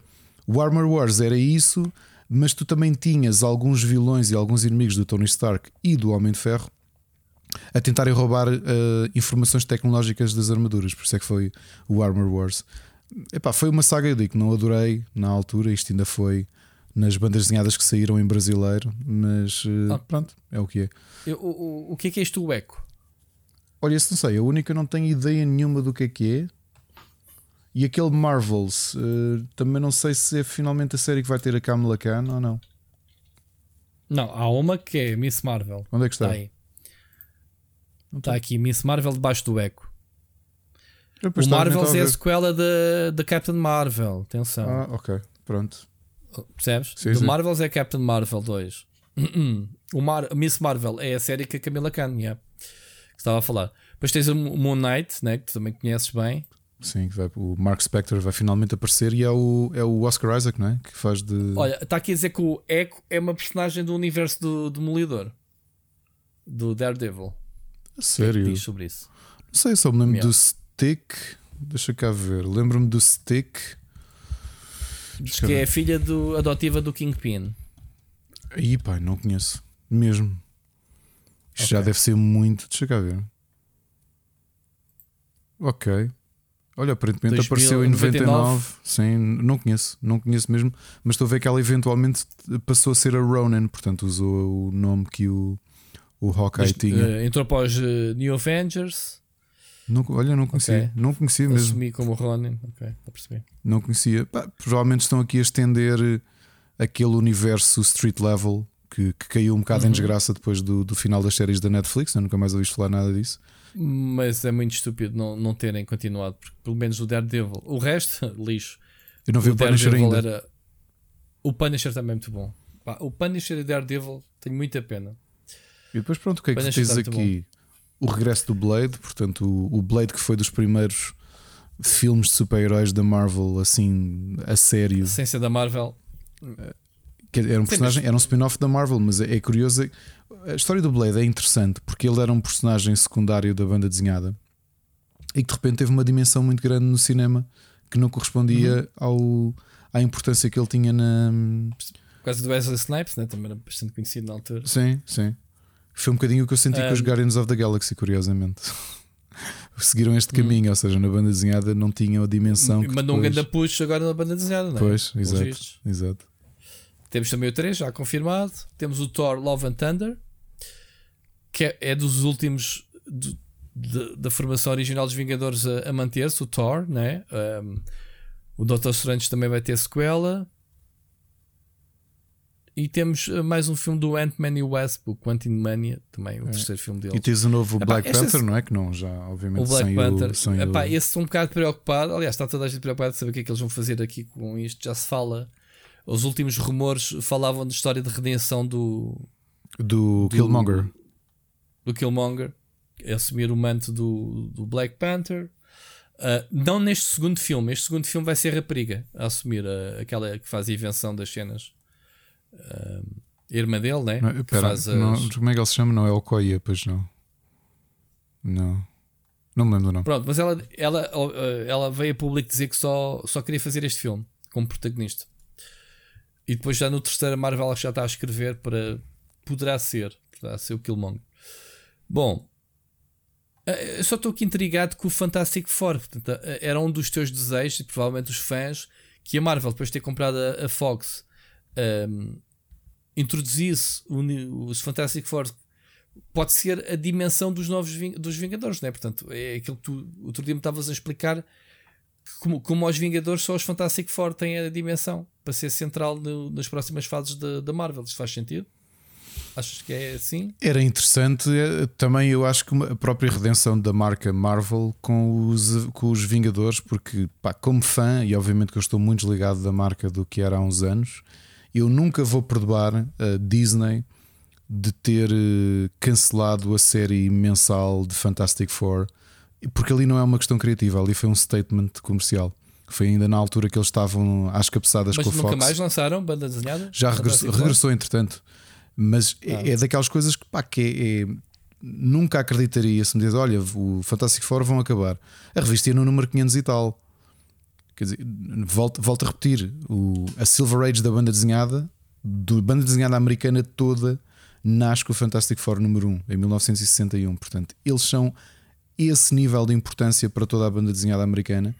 E a Marvel, a Disney, neste caso, por uma questão de disputa corporativa, enterrou, uh, enterrou a série, escondeu os personagens completamente no canto. É uma coisa que, repara, Rui, tu, tu leste as mesmas bandas desenhadas que eu, cresceste a ler as mesmas bandas desenhadas que eu. Fantastic, Fantastic Four era Fantastic Four. O, o Reed Richards é dos personagens mais importantes da Marvel. Tu não vias uma uhum. saga importante em que não estivesse lá o Quarteto Fantástico. Não existia, era impossível. Yeah. É, yeah. Não é? Quer dizer, o, Sim, os Avengers eram. completamente ao lado desta, desta, desta saga toda, não é? É, mas tu vês mesmo mas, os arcos de história faz... da banda desenhada e eles também foram um bocado postos de parte. Ou seja, os Avengers dominam tudo. Até os X-Men. São, dois, são dois aspectos e pá, e é isto que mete nojo. Nada vendeu tanto. Aliás, o recorde de vendas de banda desenhada da história de, de, da América, da banda desenhada americana, e que nunca mais vai voltar a, a igualar, porque a banda desenhada, nós sabemos, não vai vender como vendeu nos anos 80 e 90. Já não vai acontecer. Os X-Men eram recordistas de venda. Eles batiam tudo e mais alguma coisa. X-Men vendia tudo. Percebes? X-Men deram muito dinheiro à Marvel. Foram, foram um abono de família da Marvel quando aquilo estava em, estava em maus lençóis. O X-Men continuava a vender. Pronto, mas aqui tens o, o, problema comum. É a Fox. Tens o problema comum que é da Fox, Exato. o X-Men. Agora, só que há aqui uma diferença muito grande que é Enquanto que tu no Quarteto Fantástico tiveste dois ou três filmes de porcaria, portanto, com reboots pelo meio. Aliás, o Tosh Humano era o Capitão América, portanto, o ator, um, antes de ser Capitão América, num deles. Um, uh, eh, facilmente tu agora voltas a puxar o Fantastic Four e, e, e ignoras os filmes da Fox que relembrando que um, a Disney Plus tem lá já um canto chamado Legacy, uma coisa qualquer, uhum. onde estão lá estes filmes todos. Agora, X-Men tens um problema adicional, é que tens uma série. Todos os filmes tiveram muito sucesso comercial, são muito conhecidos, têm elencos de atores que não consegues substituir. Quem é que tu agora metes a fazer de Wolverine? No, no, no, num reboot do, do X-Men inserido no, no sim, universo. Sim. Quem, é que, quem é que metes? As personagens estão muito. O Beast, ou, ou as, o Patrick as, Stewart as, como X-Men, não é? O Patrick, olha, o, o professor Xavier, mas esse também, lá está, até podias ir buscar a personagem, sim, ainda está no ativo. O, o Wolverine é que, pelos vistos, já se formou em termos do, do Hugh Jackman. Mas estás a ver, tu tens esses. Uh, e o Magneto, pá, quer dizer, tu tens o, o um elenco em que tu não consegues simplesmente substituí-lo uhum. de forma a que, convenças a malta, como tu, como eu, a ver X-Men. Agora, pronto, e, e, é muito recente. Eles lembram-te que X-Men já tiveram um reboot que foi ok. Tiveram dois reboots, né? porque tu tens a, a versão nova das personagens. Não sei se viste os filmes todos. Tu tens o professor Xavier, depois uh, uh, na, como, como é que se chama aquele ator uh, também muito conhecido quem? Faz de, X-Men de Xavier novo. Ah, o. Hum, o, o, James McAvoy. Agora, o, o McAvoy, exatamente. Tu tens um, um, um, elenco de atores muito forte. Agora inserir os X-Men. Agora é assim. Outra coisa, desculpa, só para completar, e eu, eu que não percebo nada disto. Uma vez que uh, estas novas fases da Marvel estão muito a virar-se para, para, para o cósmico, né? a Marvel, Miss Marvel, os Guardians of the Galaxy, o Thor, Love and Thunder, faz aqui algum sentido que o Fantastic Four alavanque um bocadinho a fase cósmica da Marvel, não é? Podes ir buscar, eh, sei lá, o, o novo Thanos, em vez de ser o Thanos, tens o Galactus, podes, né? podes, podes muito bem ir, ir Aliás, a, a malta esquece que a grande porta de entrada sempre das histórias da Marvel, quem lia Fantastic Four era por causa das missões cósmicas, que eles é que tinham. Quer dizer, eles é que lidavam com. Não esqueças, o Johnny Storm foi casado com uma Scroll, o. sei lá. O grande inimigo do, do Galactus acabava por ser o Quarteto Fantástico, não é? De utilizarem o. Como é que é? Uhum. O nulificador do infinito contra ele, de irem lá roubar a nave dele, que tinha lá a, arma, a única arma que era capaz de o destruir o surfista prateado, que tu ainda não viste aparecer, e foi um personagem importantíssimo no nosso crescimento yeah. e na Marvel. Vais claro. ter finalmente o Adam Warlock. Epá, há aqui tanta yeah. coisa importante que. Mas assim, isto é a dimensão do Quarteto Fantástico, mas depois vamos um bocadinho aqui para outra área. Os filmes de X-Men são famosos, mas são mauzinhos.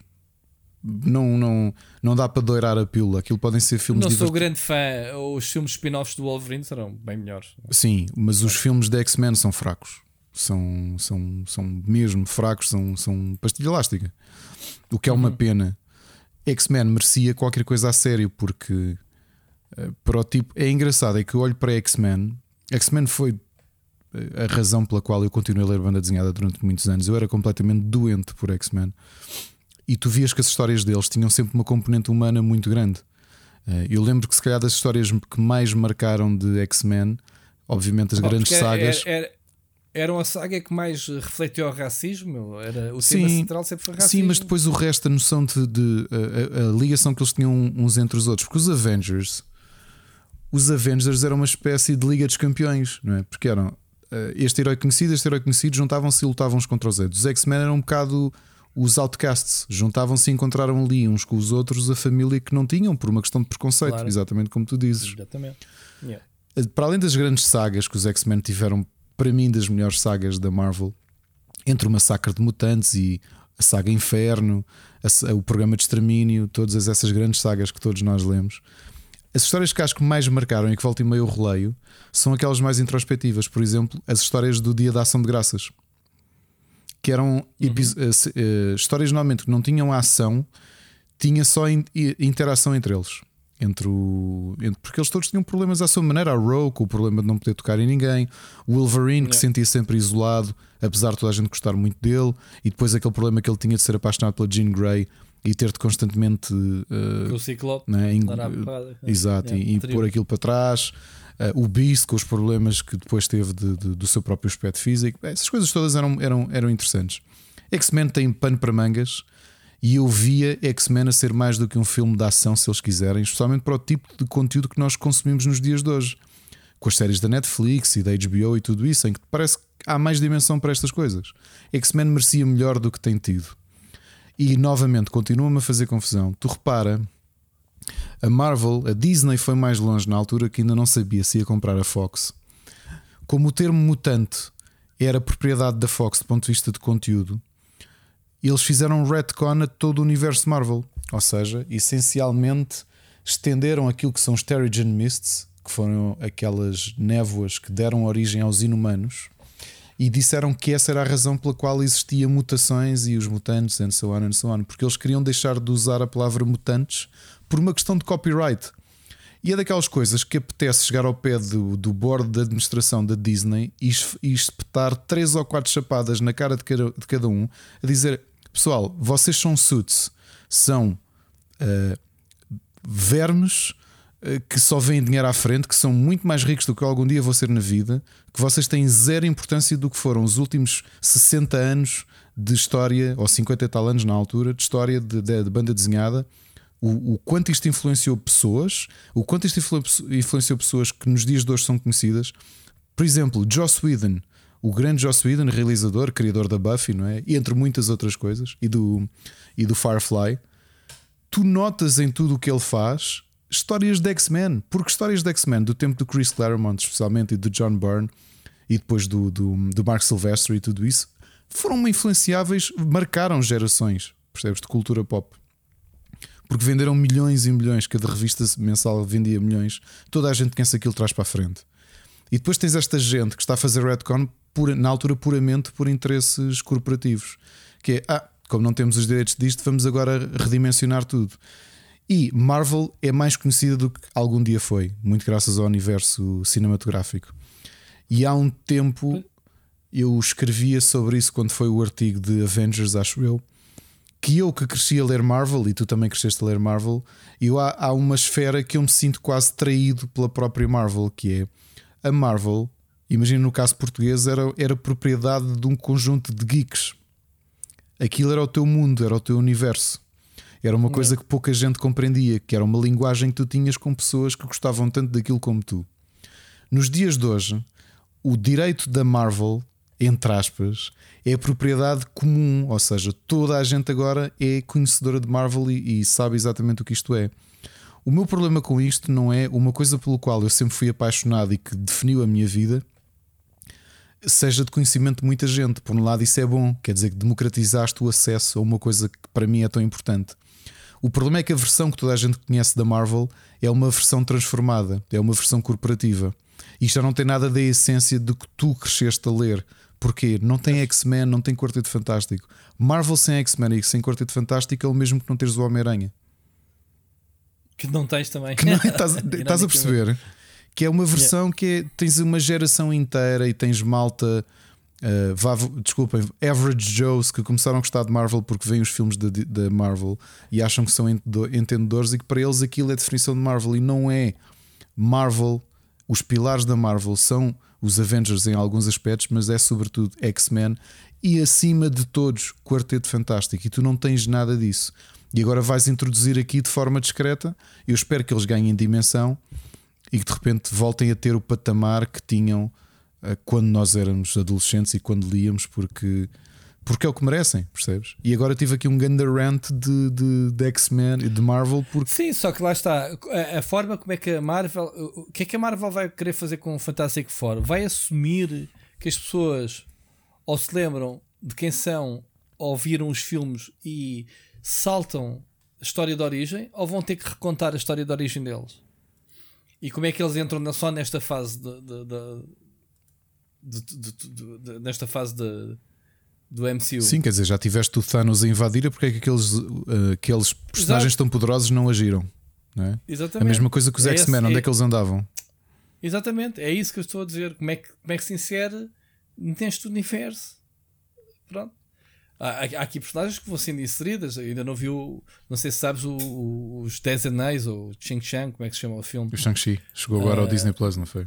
Chegou ao Disney Plus. Eu não tive a oportunidade de ver no fim de semana, mas. Yeah, está aí. Mas pronto, vamos ver. Ricardo, obrigado pelo teu feedback aqui das cenas da Marvel. Acho que o pessoal curte este de secagem. Muita coisa que vem. A gente a pensar que a Marvel já tinha o que tinha a dar, mas afinal ainda vem muita coisa, não é?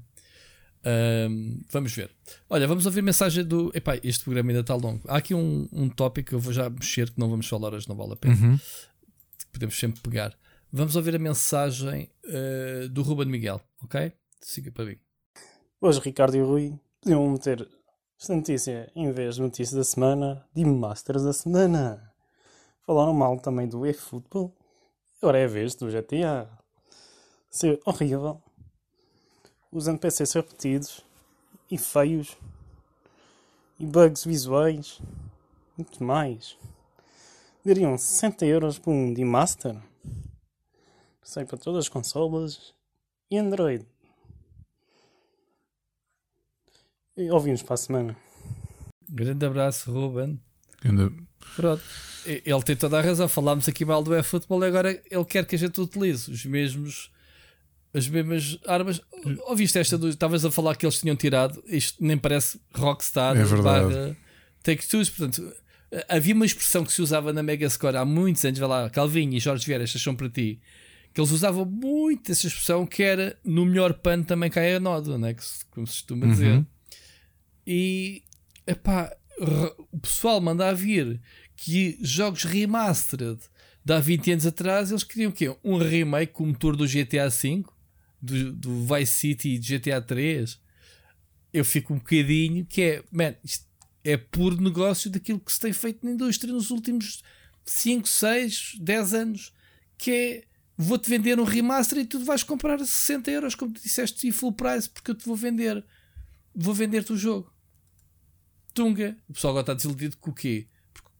Porque, jogou este jogo há, há 20 anos atrás e entretanto a indústria evoluiu. Então, mas isto é o que eu tenho andado a falar. Porque é que eu he de andar a jogar jogos antigos, não é? Se há novos.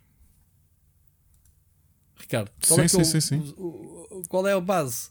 As pessoas quando compram um remaster já sabem ao que vão. Claro. Vão. Se tu compras o remaster de um disco Pink Floyd, tu sabes que, do Dark Side of the Moon, tu sabes que vais ouvir o Dark Side of the Moon se calhar com um som um bocadinho melhor.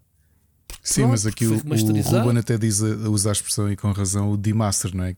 Que eu acho que ainda é mais é, grave. É uma expressão nova. Que, que, que acho que é mais grave ainda quando tu pensas que, por exemplo, eu tenho, eu tenho os, no Steam esses jogos todos: o GTA 3, claro. o San Andreas e o Vice City. Epá, e eles têm as limitações que têm, limitações técnicas, claro. mas pelo menos funcionam. Não é? E... Sim, uh, aqui a questão ainda não percebi qual é que é a base. O jogo tem bugs e teve esse problema que tu estavas a falar de, de licenciamento. Eu sei que no dia de lançamento a loja esteve em baixo. A GTA gozou, tipo, olha, a Rockstar, quer dizer, GTA arrebentou, bum, explodiu, ninguém compra nada. Afinal foi por outra razão. Agora é assim, é, o, o, jogo tem problemas. Estavam à espera que a Rockstar fosse corrigir problemas de limitações que na altura tinham as, as consolas e os respectivos jogos alguma vez os jogos antes do GTA 4, porque o 4 já da 360 já tinha outros valores de produção, uh, tinham o detalhe que tem o GTA 4 e o GTA 5? Não. Isto era o jogo que jogávamos na altura. O pessoal está a jogar um remaster agora, queriam melhorias. Claro, eles limitaram-se a esticar a imagem uh, para, para, adaptar à, resolução atual. Claro que, claro que se, se os polígonos dos personagens não forem não acompanharem, não é? Tu, tu Ricardo, na, na gíria de, de, de, artista, se, não, se aquilo não tiver em vetor, não há pompa malucos. Até eu que não percebo nada disso, sei isso, não é? Uhum. Portanto, não sei como é que funciona. Se tu não fores à, à base e esticares polígono a polígono nas coisas, as coisas vão esticar. Mas isto é o que tem acontecido nos remasters. Se eles dissessem, vamos fazer remake e vamos utilizar a nossa tecnologia mais atual do motor do GTA V íamos, íamos consumir o jogo como se fosse um jogo novo, não era? Pá, é, um, é, um, é um clássico, mas é um remake, é um jogo atual, para quem não conhece os jogos. Agora o pessoal está-se a queixar. Eu, eu aqui, aqui, eu, eu aqui vou. Epá, há muito tempo que eu estava para dizer isto. É bem feita. Responderam que a carteira. Acho que, acho que um remake ou um remaster cumpre o objetivo de pessoas que não jogaram na altura poderem conhecer. Mas eu nunca vou avaliar o jogo sem saber, pá, isto foi feito há 20 anos atrás. Eu nunca conseguiria fazer como consumidor.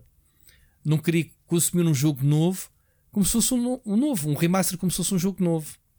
E há pessoal que, pelos vistos, pensa nisso, porque, porque sente-se indignado porque pagou 60 euros o equivalente a um jogo novo. Não é? Isto é muito esquisito, mas eu, mas eu, eu, eu desculpa, estar-me a dizer isto e até nem me importava de jogar, porque, como eu já disse, Ricardo, eu não joguei vi jogar e passou por mim, obviamente, os jogos, mas não joguei na altura que não foi o que os testei. Portanto, o Santander disse, mas conheço perfeitamente o jogo. Inclusivamente o Hot Coffee, não sei se o pessoal ainda se lembra da, da cena do Hot Coffee.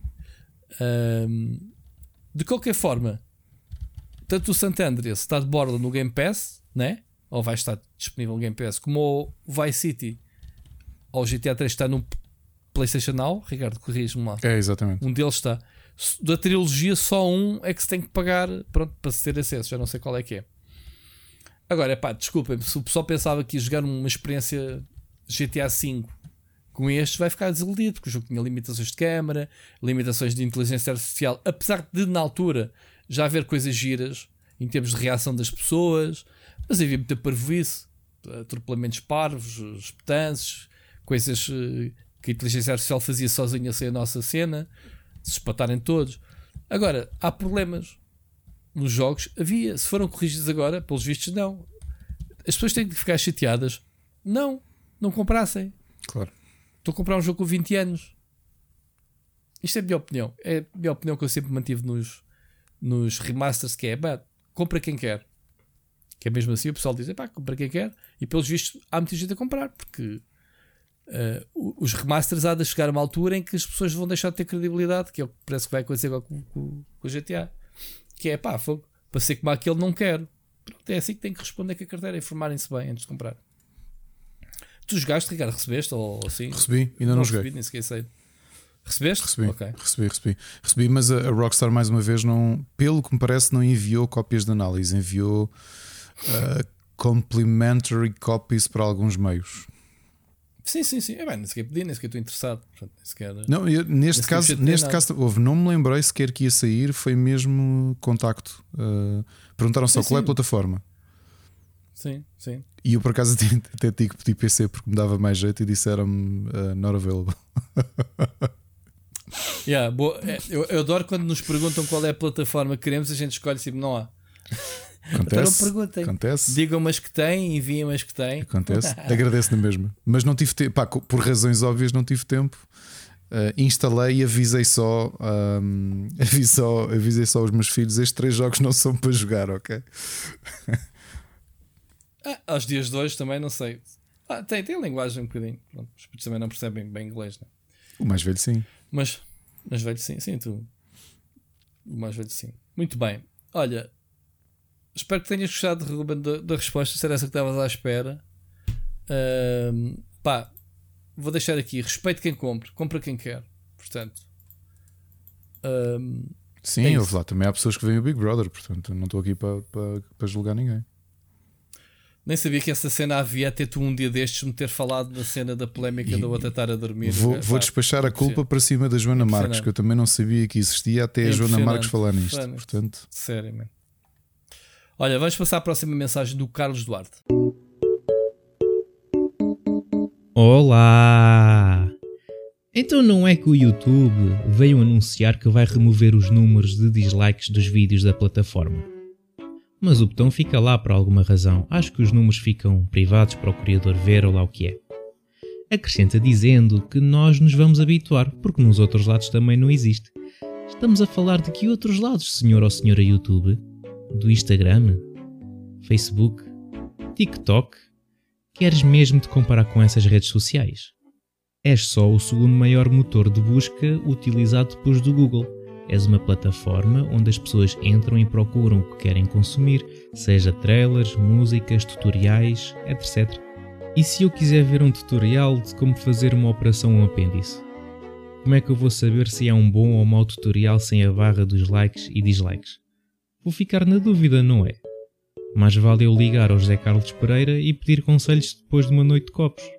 Vieram dizer também que querem com isto acabar com o cyberbullying e proteger os canais mais pequenos. Bom, caro YouTube, isso foi muito bonito, fiquei muito sentido, a sério que fiquei, mas com todo o respeito, que é nenhum já agora.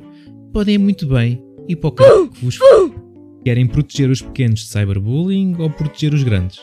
Uma vez que são eles que trazem a publicidade para a plataforma. Sei lá, protegê-los de levar com uma avalanche de dislikes para alguma merda de decisão que tomaram, ou de até mesmo de serem associados a algum youtuber que tenha encontrado um cadáver na floresta Aokigahara e que achou bem fazer piadas e fazer upload de um vídeo.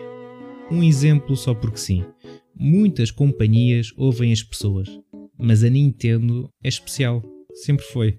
Simplesmente não tem a capacidade de ouvir e o botão de dislike, embora ser uma pequena coisa, era algo que podíamos usar para que os executivos da Nintendo prestassem atenção ao que sentimos a certas e determinadas decisões, e assim mostrar o nosso desagrado, como o Expansion Pack, que foi só o vídeo com mais dislikes que a Nintendo já teve. Para ouvir o nosso feedback não era preciso ler os comentários, a verdade é que há quem diga muita merda, e as pessoas existem muito. E também não era preciso ir para as redes sociais e fóruns, só era preciso um segundo, que era o tempo de olhar para aquela barrinha que diz a percentagem de likes e dislikes para saber que tinham feito merda. Existem imensos clickbaits, existe fake trailers. Eu vejo uma thumbnail de um vídeo com o título Half-Life 3 2022 ou a dizer fui streamar depois de comer feijoada e Red Bull e olha no que deu e vou logo correr para clicar, mas depois vejo a barra com uma quantidade absurda de dislikes e digo: epá, espera lá, deixa-me cá ver os comentários, vejo que é fake e depois sigo a minha vida, não perco o meu precioso tempo a ver. Vocês lembram-se do primeiro trailer do filme do Sonic? Sim, aquele com uma aberração de Chernobyl. Foi um dos trailers que ficou conhecido por ter uma quantidade absurda de dislikes. E o que é que aconteceu? A Paramount decidiu adiar o filme e melhorar o modelo do bicho. E não é que ficou bom depois. O botão de dislike não tinha como objetivo de prejudicar ou de castigar o pequeno e grande youtuber ou empresa, mas servia para mostrar o nosso desagrado, seja por realmente não termos gostado do vídeo ou por nos terem enganado e de ficarmos chateados com nós mesmos por termos clicado nele. Existe review bombing na Steam, por exemplo, é verdade, e não vou dizer que não exista algo semelhante no YouTube, mas de certeza que existem melhores soluções. Bom, vou parar por aqui, senão a mensagem fica muito longa. E depois os meninos vêm se queixar para o podcast.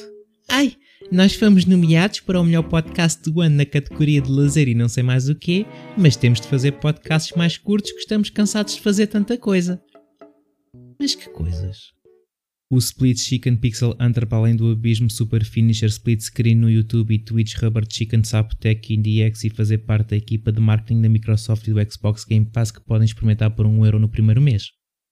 Depois admiram-se que perderam o Pods este ano. Enfim, ouvimos para a semana.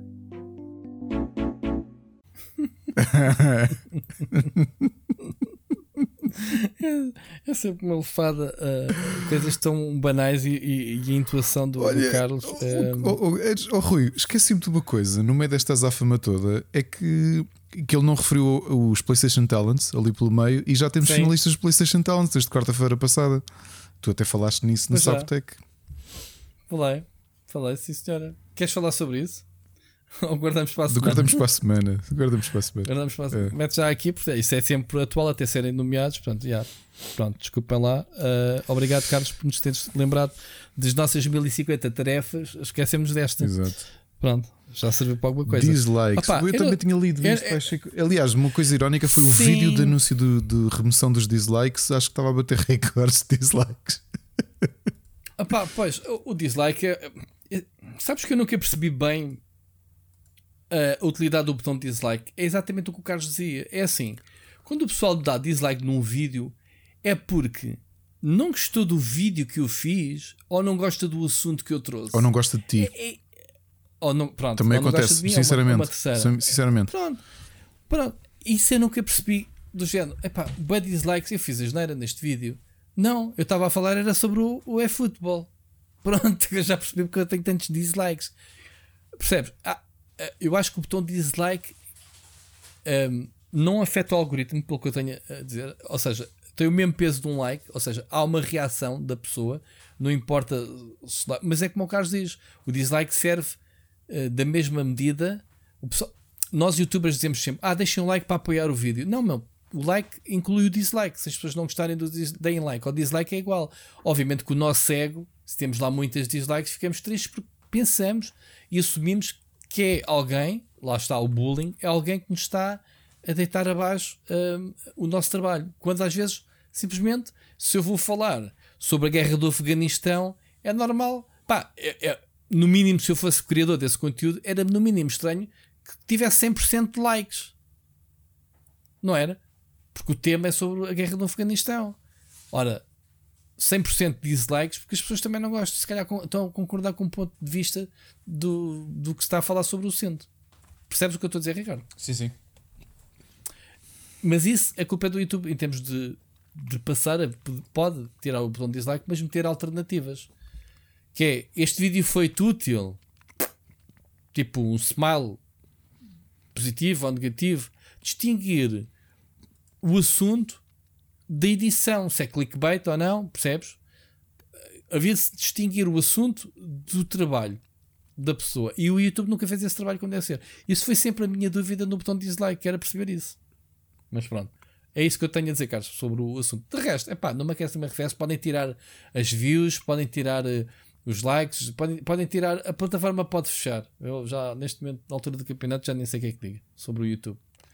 Estou lá porque, estou em, pá, porque adoro fazer isto e adoro partilhar a minha opinião. Pá, porque o retorno está cada vez pior. Quer dizer, eu perco subscritores todos os dias e pronto, agora fazes-me falar mal. Fazes-me chorar. Tens perdido subscritores todos os dias? Atual.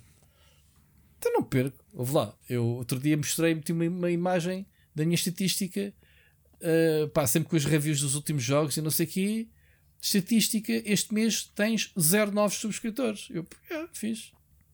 É verdade. Eu partilhei outro dia. O Seixas disse: Ah, antes quer ter. eh, Antes, antes poucos. Como é que era? Antes, antes de ter poucos do que. Já nem me Poucos e bons do que- Coisa filósofo, filósofo, pronto, depois. Mas é, quer lá saber do YouTube. Eu queria jogar Final Fantasy XIV e não quero que. Estou nessa fase neste momento. Não, eu respeito muito a malta. Pá, eu- e lá está. Se nós nos multiplicamos em vários projetos, é exatamente. hum, há muito tempo que eu digo isto, e antes de sequer de fazer o podcast, ou melhor, se calhar quando começamos a fazer o podcast, que é o split, o split screen já não é só um canal de YouTube, é um conjunto de projetos. Neste caso, agora engloba também o Rubber Chicken, o Ricardo, juntos temos vários projetos. Uns em comuns, uns para cada lado, mas de qualquer forma, seja o meu split screen, o Ricardo participa, como eu participo no Rubber Chicken Uhum. e, e temos aqui coisas muito comuns. Portanto, se eu, se eu não tenho tantos vídeos no, no, no, no YouTube, as pessoas que me conhecem sabem que à terça-feira podem procurar o podcast, sabem que à, à quinta e à sexta normalmente há uma live na Twitch, uh, podem procurar todos os dias no Saptec, lá está como, como diz que é a minha profissão, que eu escrevo N artigos. Já agora hoje escrevi sobre os 50 anos do primeiro microprocessador criado pela Intel, assim como aos 20 anos de, de Halo e de Xbox. Eu e tu temos muita coisa. Tu tens os talents que até nos esquecemos de autopromover mais uma das tuas raízes. Portanto, é isto. Agora, quer lá saber do botão dislike? Quer lá saber já o que eles quiserem? Acrescentas mais alguma coisa? Não, não. A mensagem do Carlos? Pá, como sempre, uh, qualquer tema que tu pegues, neste momento, uh, esta season é, é, o cantinho do, do Carlos Duarte. Exato. Temos que batizar. Pronto. Um, enfim, olha.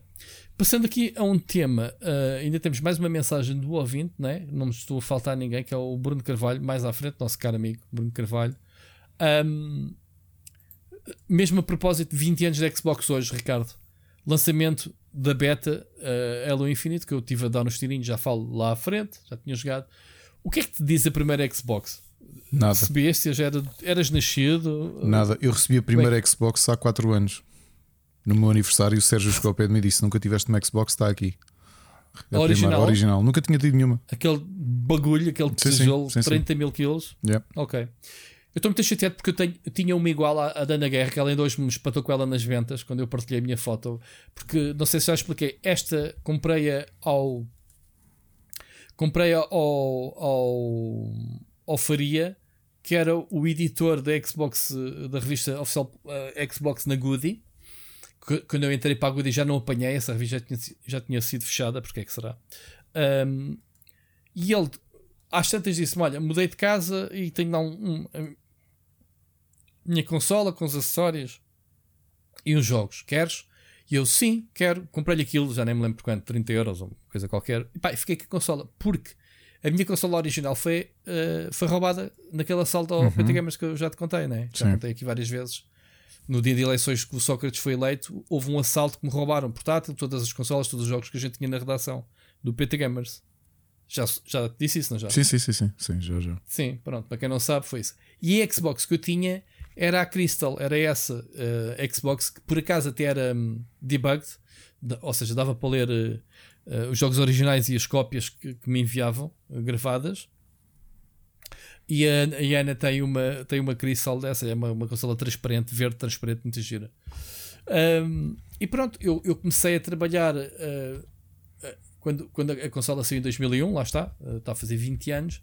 Nós já tínhamos uh, dois anos de, de PT Gamers, mas eu só comecei a trabalhar com a Xbox, só recebi a Xbox uns anos depois, quando saiu o Halo 2 em Portugal. Fui à apresentação e começamos a trabalhar com consolas a partir dessa altura. Portanto, ainda que a primeira Xbox, sim, recebia tal Crystal, com o Halo 2, apresentação, quem diria? Apresentação em Portugal de Halo 2. E Halo 3 também, tam, também houve. Com direito a, a televisão, uh, todas as. Na altura não, não havia youtubers nem influencers, malta.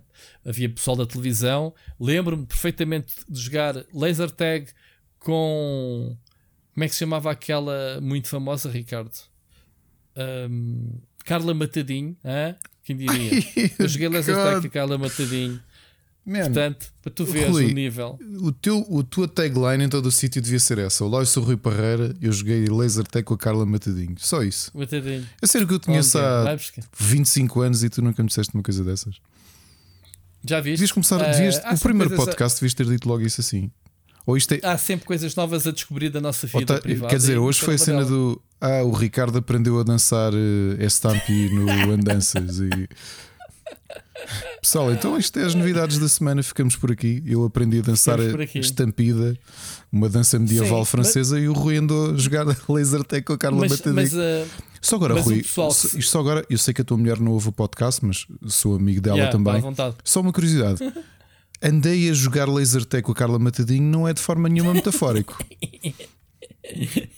não, não é.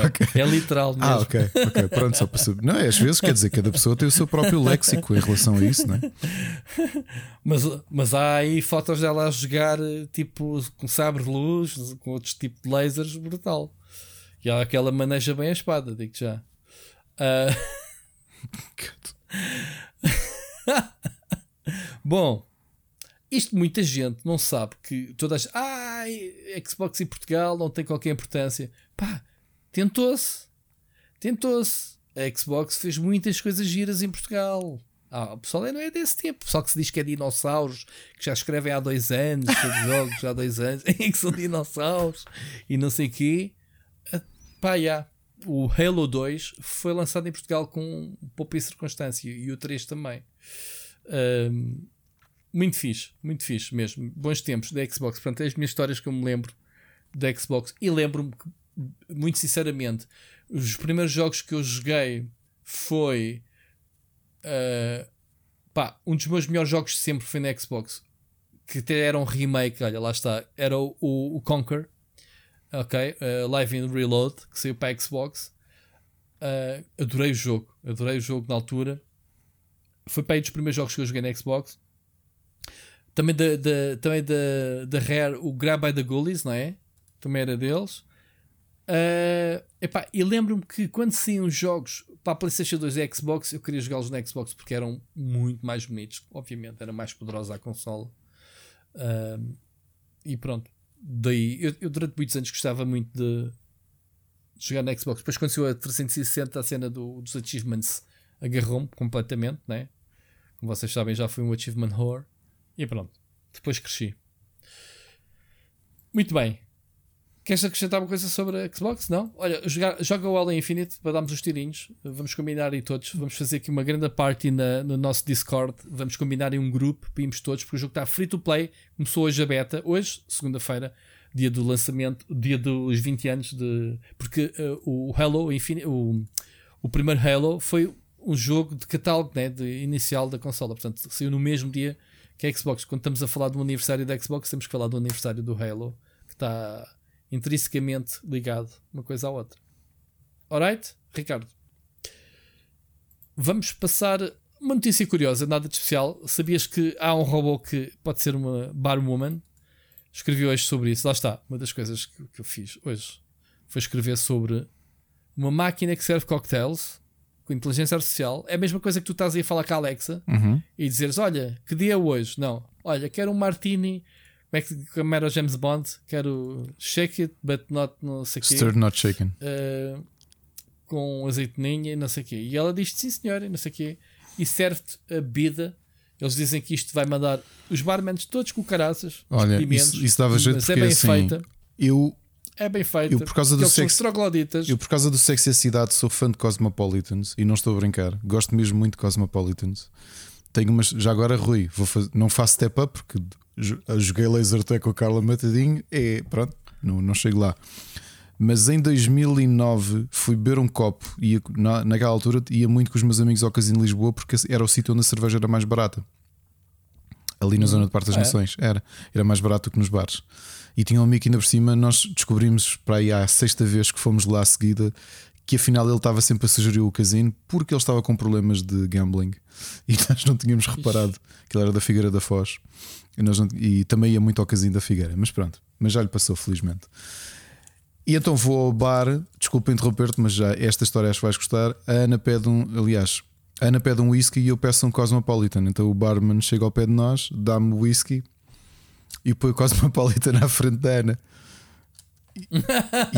E, okay. e eu faz, troquei. Faz Estávamos dois sentados ao balcão yeah. e eu troquei. É pá, o tipo, mas parte-se a rir à nossa frente. foste, foste levaste com o bullying do bar. Ah, bebeu uma bebida de ninas e ela é que veste as calças bebeu whisky. Puma. E pá, que ele vinha, okay. pá, vem com a conta, não sei o que, vinha distraído e pôs assim porque pá, assumiu. E eu yeah. troquei, pá, o homem desata as gargalhadas. É isso. Sentiste mal. E agora tens aqui um robô que não me critica, fala contigo, não te critica, ainda te faz as coisas hum, à tua medida. Tu podes falar, voz natural, dizer: Olha, quero um coquetel assim assado, quero mais isto, menos álcool, mais álcool, não sei o que. Ele Prepara tudo porque a máquina tem 70 litros de diferentes tipos de bebida, tem a capacidade de servir 120 coquetéis por hora. Isto se os clientes não se puserem falar né, com, a, com, a, com a inteligência a fazer perguntas, etc. Um, faz centenas de misturas de coquetéis e possibilidade de personalização. Uma coisa, obviamente, do lado empresarial, ter uma máquina destas representa uma máquina 27, uh, 24-7, né? Uh, quando teria que pagar 3 turnos de empregados se tivesse o estabelecimento aberto 24 horas por dia. Pá, isto é perfeitamente fixe para um lounge, para, para um aeroporto, cenas assim mais fechadas. Pá, e eles dizem: ah, vai tirar empregos, uh, mas uh, não tens de estar a levar com as trombas de nenhum barman. Uh, e o desperdício, isto é metido ao, ao milímetro, quer dizer, no copo as medidas, as receitas são. Não há erro humano, tipo, um barman faz aquilo a olho, né? vai, mete as cenas, abana, isto é uma máquina a fazer, portanto, coquetéis. É, é uma piada, mas isto é mais um exemplo que pá, as, muitas das profissões uh, baseadas em tarefas repetitivas vão ser substituídas por máquinas. Portanto, um, um, barman tem a sua arte. Obviamente, quem viu o filme do Tom Cruise, Cocktail, sabe que é uma arte e sabe que pode engatar miúdas a fazer cocktails.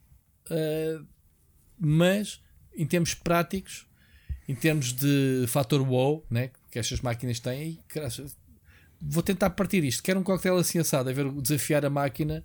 Ainda por cima, a máquina é, é, é, alimentada por inteligência artificial e não sei o quê. Portanto, quem tiver curiosidade, leia o artigo, chama Cecília a máquina já agora.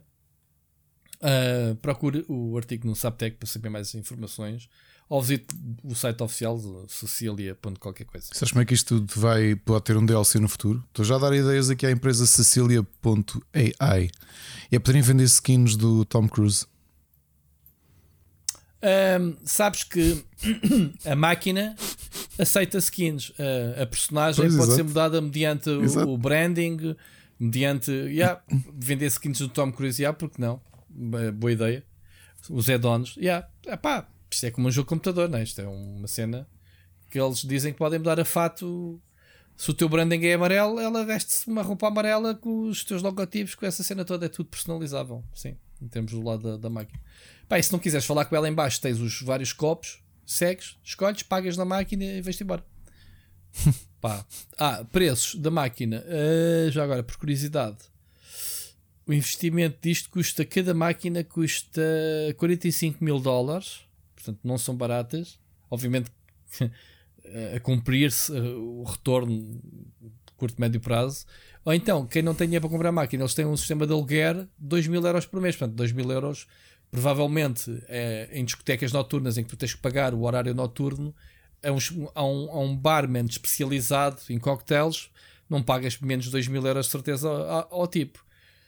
Podendo ter a máquina 24 horas a trabalhar, pá, tinhas que pagar 6 mil euros para teres 3 turnos a, a trabalhar o mesmo que a máquina. Portanto, estás a ver o lado do lado, o que poupas dos erros humanos, de garrafas que não partes, portanto, deve haver uma grande conta no fim do mês, né? os gajos a fazerem os truques ou deixarem cair o desperdício que vai para o chão, as medidas não estarem corretas, tudo isso depois se reflete em investimento e de poupanças, neste caso. Um, portanto, 2 mil euros. Ah, e além disso, eles dizem, especialistas, né, os empresários veem isto: é pá, uh, o nosso maior prejuízo ainda é o tempo que perdemos na formação dos barmans, não é? uh, para ganhar experiência, para aprenderem os, os, as misturas e, quê, e depois vão-se embora passado um tempo. É, pronto, são pessoas, né? vão à procura de melhores condições, provavelmente. E os empresários da máquina já, já vêm com o programa. Está. Pronto, pronto. Malta, é o futuro. Robôs, fazendo nosso trabalho aqui, gravar podcasts para vocês. O robô Rui e o robô Ricardo a falarem um para o outro, né? Olha que dava para dormir um bocadinho mais. Dava, não dava? Dava, sim, senhor. Pronto. Muito bem. Olha, vamos uh, fechar esta sessão de notícias, porque ainda temos aqui algumas recomendações do nosso curto programa. vamos ouvir a mensagem do Bruno Carvalho. Olá, Rui. Olá, Ricardo. Uh, espero que os dois se encontrem bem. Cumprimentar também todos os ouvintes e participantes do nosso podcast. Em primeiro lugar, uh, gostava de agradecer as vossas palavras como resposta à, minha última mensagem eh, claro que sim, tenho todo o gosto em estar presente num evento para os poder conhecer aos dois. Uh, também é uma coisa que, que, quero muito, não é? Até tenho alguma curiosidade de os conhecer pessoalmente. Uh, vamos ver se isso proporciona. Uh, sou de, um bocadinho de longe, é uma coisa que, pronto, que tem que ser planeada. Um, agora, dando início um, aqui ao assunto que vos trago, é sobre o GTA Definitive Edition uh, que foi lançado para a Switch e para o PC. Um, estava com algum hype, não muito, mas algum. E uh, depois do jogo sair, uh, eu não fiquei desiludido, fiquei triste porque mexeu também com algumas das minhas memórias. Eu joguei todos os jogos da franquia nas diferentes uh, plataformas e um, eu fiquei um bocado na dúvida de pá, não era assim que eu me lembrava disto ou, ou género, foi, antigamente tinha um aspecto muito melhor e estamos a falar de uma diferença de geração muito grande um, a minha questão é como é que a Rockstar deixou sair uma, uma coisa assim para o mercado. Se tem a ver com a altura eh, comercial, não é? Que nos estamos a aproximar do Natal. Eu penso que não, porque eu acho que a Rockstar não tem necessidade de, de lançar uma coisa assim ou de deixar de lançar uma coisa assim. Que eu não sei se foram, se eles estiveram diretamente ligados com, com a remasterização Uh, mas pronto, no fim do cabo eles é, são, vão ser um bocado a imagem, porque a gente olha para GTA e, e olha imediatamente para a Rockstar. Um, será que o, o, mercado não aprendeu nada com o, com o Cyberpunk? Opa, uh, mais vale esperar e lançar de facto um produto uh, onde os jogadores digam pronto sim aqui está um, um produto bem feito bem acabado e vou agora para aqueles que já jogaram relembrar eh, aquelas memórias aquelas tardes a jogar GTA e para quem nunca jogou pronto conhecer estes jogos da, da franquia não teria sido mais fácil, por exemplo, no caso da Switch, eles terem feito o 1 ou 2 o Chinatown Wars, em vez de se virarem logo para, para estes títulos que lançaram. Não foi uma jogada demasiado arriscada. Pronto, dito isto, gostava de saber a vossa opinião. Um grande abraço e ouvimos-nos para a semana. Grande Bruno. Obrigado, Olha, Bruno. as tuas palavras são sempre, obviamente, eh, não, há, não temos elogios que possamos fazer à, à tua pessoa. Pronto, não foram palavras de borla, digamos assim. Ricardo, já, já, olha, não tinha visto, lá está, eu queria surpreender-me com as mensagens, não sabia que, que, o Bruno também ia trazer ah, este tema já. Eu me sei o Bruno ou o Ruben, foi um dos dois, acho eu, hoje na live do Against the Storm, que disse hum. uh, vocês deviam ensinar a, uh, quem fez o remake do GTA a fazer chuva, porque realmente vi imagens e eu pensei o que é que é isto. A chuva parece, uh, parece estar a cair. Estou agora a ver neste momento a cena da chuva. Uhum é assim, o original está bué da cinzento o jogo. Pá, fogo. Agora, a chuva parece que está aqui neve. Não sei. Bom, é assim, Bruno. Uh, tu, o teu, eu também, se jogar agora ao Shake Egg, que na altura foi uma revolução do caraças, se calhar vou-me sentir triste porque penso, ai, era isto que eu gostava. Há muitos jogos que têm esse fator. Jogos como o, como o GTA, que são jogos que marcam uma geração pela tecnologia da atualidade, é normal que passados estes 15, 20 anos estejam desatualizados, não é? Isto era o que eu tentava, ao bocado tentei de forma mais bruta.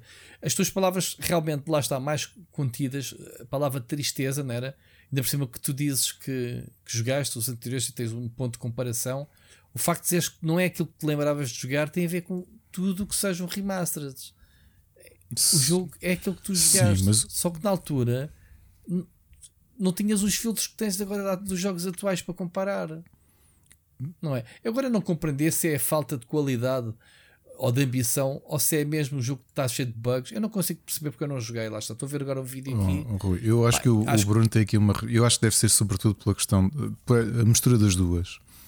Porque tu tens algumas uhum. empresas que tu tens num patamar que é. As outras. A Ubisoft pode lançar jogos que são recaustagens. A Activision pode lançar Call of Duty anuais, como tu dizias na tua análise, e bem, que já isto é tipo FIFA, não é? já estás à espera e já não te surpreende nada. Mas tu tens a Nintendo, para mim, estou a tentar lembrar-me Nintendo e Rockstar. Um lançamento é um lançamento, ou seja, tu normalmente sabes que o que sai dali está no, no máximo de afinação possível. E, e, eu não tenho memória de um lançamento eh, desta forma desastroso de um, do que quer que seja da, da, da Rockstar. Tu lembras de alguma coisa semelhante? tu lembras de mim? É que eu não me lembro. Sim, de... sim. Uh, vamos ver. Não é, não é questão de, de me lembrar. Uh, obviamente a Rockstar teve muitos jogos e nem todos foram perfeitos. Mas é assim. Uh, não é uma questão de dinheiro, é tudo sobre o dinheiro. Até que dois nunca teve problemas de dizer que pá, o GTA 6 está longe, o GTA 5, ok, continua a sustentar-nos, mas uh, para darmos mais tempo, e falámos e elogiámos até que dois aqui há umas semanas, por causa de, de dar o tempo que forem necessárias as equipas para não sobrecarregar, né? já falámos uhum. sobre isso.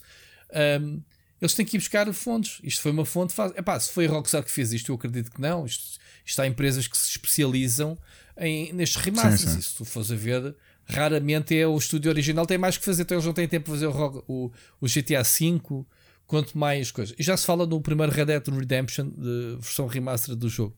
Se bem que esse é, obviamente, da geração de 360 e PlayStation 3, muito mais recente. É capaz de não haver um choque tão grande. Agora, estamos aqui a falar de jogos que saíram da PlayStation 2. Pá, vão buscar um, um, remake de um jogo PlayStation. Um remake não, um remaster do jogo PlayStation 2 e que esteja nem o Shadow of Colossus, que é um, que, que, antes do remake houve um remaster feito pela, pela mesma empresa, né? pela Blue Origin, né? Como é, não, não. Um, como é que se chama? Blue Point. Blue Point. É. Eles fizeram primeiro um remaster Epá, e vejam a diferença. O remaster é um remaster. O remaster é de tentar esticar a imagem para caber nas resoluções atuais. Não vão mexer no código do jogo, não vão melhorar bugs que existiam na altura. Percebes? Não fazem isso, não, não, não, é isso que é suposto fazerem. É o jogo é a mesma experiência do antigamente, uh, adaptado aos equipamentos atuais. Agora é assim, Bruno. Epá, não concordo nada com o que dizes no fim, que a trilogia GTA, jogo de PlayStation 2 é ambicioso demais para uma Switch. Houve. Então já vimos aqui a Switch a correr Wolfenstein e Dooms e não sei o quê. Achas que a Switch não é, pelo menos, não sei quantas vezes melhor que uma PlayStation 2 em termos de hardware. Não pensaste bem agora no que disseste. O problema é mesmo. É, não, não se trata de hardware da máquina. Se tiver algum. Digo eu, Ricardo, ou estou errado no que estou a dizer. Posso. A, a Switch tem mais capacidade para correr qualquer jogo de PlayStation 2 a, a brincar e até tem, claro 3. que sim. Uh, uh, claro, uh, não, se, não se tem nada a ver com, com parte técnica. Agora, que a Rockstar trabalha muito mal os jogos da Switch, sim, vai ver o The Agent, o, não o The Agent, o, o L.A. Noir, os jogos NBA 2K, em que eles metem tipo um fecheirozinho e sacam o resto do jogo da net. Nem metem as coisas no cartão. A, Rockstar, um, a Take 2 nunca trabalhou bem com a Switch. Agora é assim, eu estou a ver aqui o comparativo do Definitive Edition, não sei de que versão, não sei de que plataforma, Pá, e os gráficos estão bem melhores que o original. Estou aqui a fazer um comparativo lá das personagens. É assim, não, mexem, não metem mais polígonos, mas pelo menos as cores estão mais, mais fixe. Não é? O jogo está cheio de bugs uh, porque, está mal programado. Eu ainda não percebi qual é o problema. Minha, o meu comentário lá ao bocado foi remasters em geral, já nem sequer é o GTA. Eu estou a ver o pessoal a queixar-se do GTA, mas eu não sei. Ricardo, o, o, que é que, o que é que é mesmo? No Rui, como disse, não joguei ainda. Quer dizer, só tenho visto uma chuva com a, de, com, a, de... com a comparação. Uh, Pensa-me um vídeo. Eu, first, pá, original versus remastered. Pá, e o remaster em termos de look, acho que é isto que vendeu o jogo ao pessoal. O pessoal agora, a jogabilidade clunky, isso eu acredito que seja. Que seja bem da clunky em termos de gestão de câmera, isso é capaz de desiludir. Pá, mas estamos a falar de jogos de mais de 20 anos. Ou com 20, ou com 15, whatever. Nem sequer estou a olhar para as datas. Mas pronto. Pronto. Bruno, não vou acrescentar mais. Já falámos aqui ao bocado do GTA Definitive Edition. Não vale a pena estar mais. Mas pronto. Malta que compra uh, para nostalgia aos jogos, depois tem, eu, eu, tenho este problema. Eu, por não querer estragar muitas das minhas memórias de jogos antigos, é que eu não quero jogar versões remaster de jogos. Isso é um dos motivos pelo qual eu não jogo não é? Se houvesse um jogo que era o remaster do Omicron, Nomad Soul, da Quantic Dream, que foi o primeiro jogo da Quantic Dream, eu não iria jogar, eu não queria jogar. A não ser que dissessem, é um remake feito de raiz, assente no que o jogo foi na altura. Foi um dos primeiros open worlds com o David Bowie, que já nem pode participar, infelizmente, em qualquer nova versão. Uh, dos primeiros jogos em termos de voice acting de atores, uh, chamados atores digitais. E o jogo está brutal, mas eu tenho a certeza que se eu jogasse agora, eu ia. Muitas das memórias que eu tinha iam, iam ser desfeitas. Se calhar o David Boy já nem pareceria o David Boy para mim, em termos de motion capture, que não é. Percebem?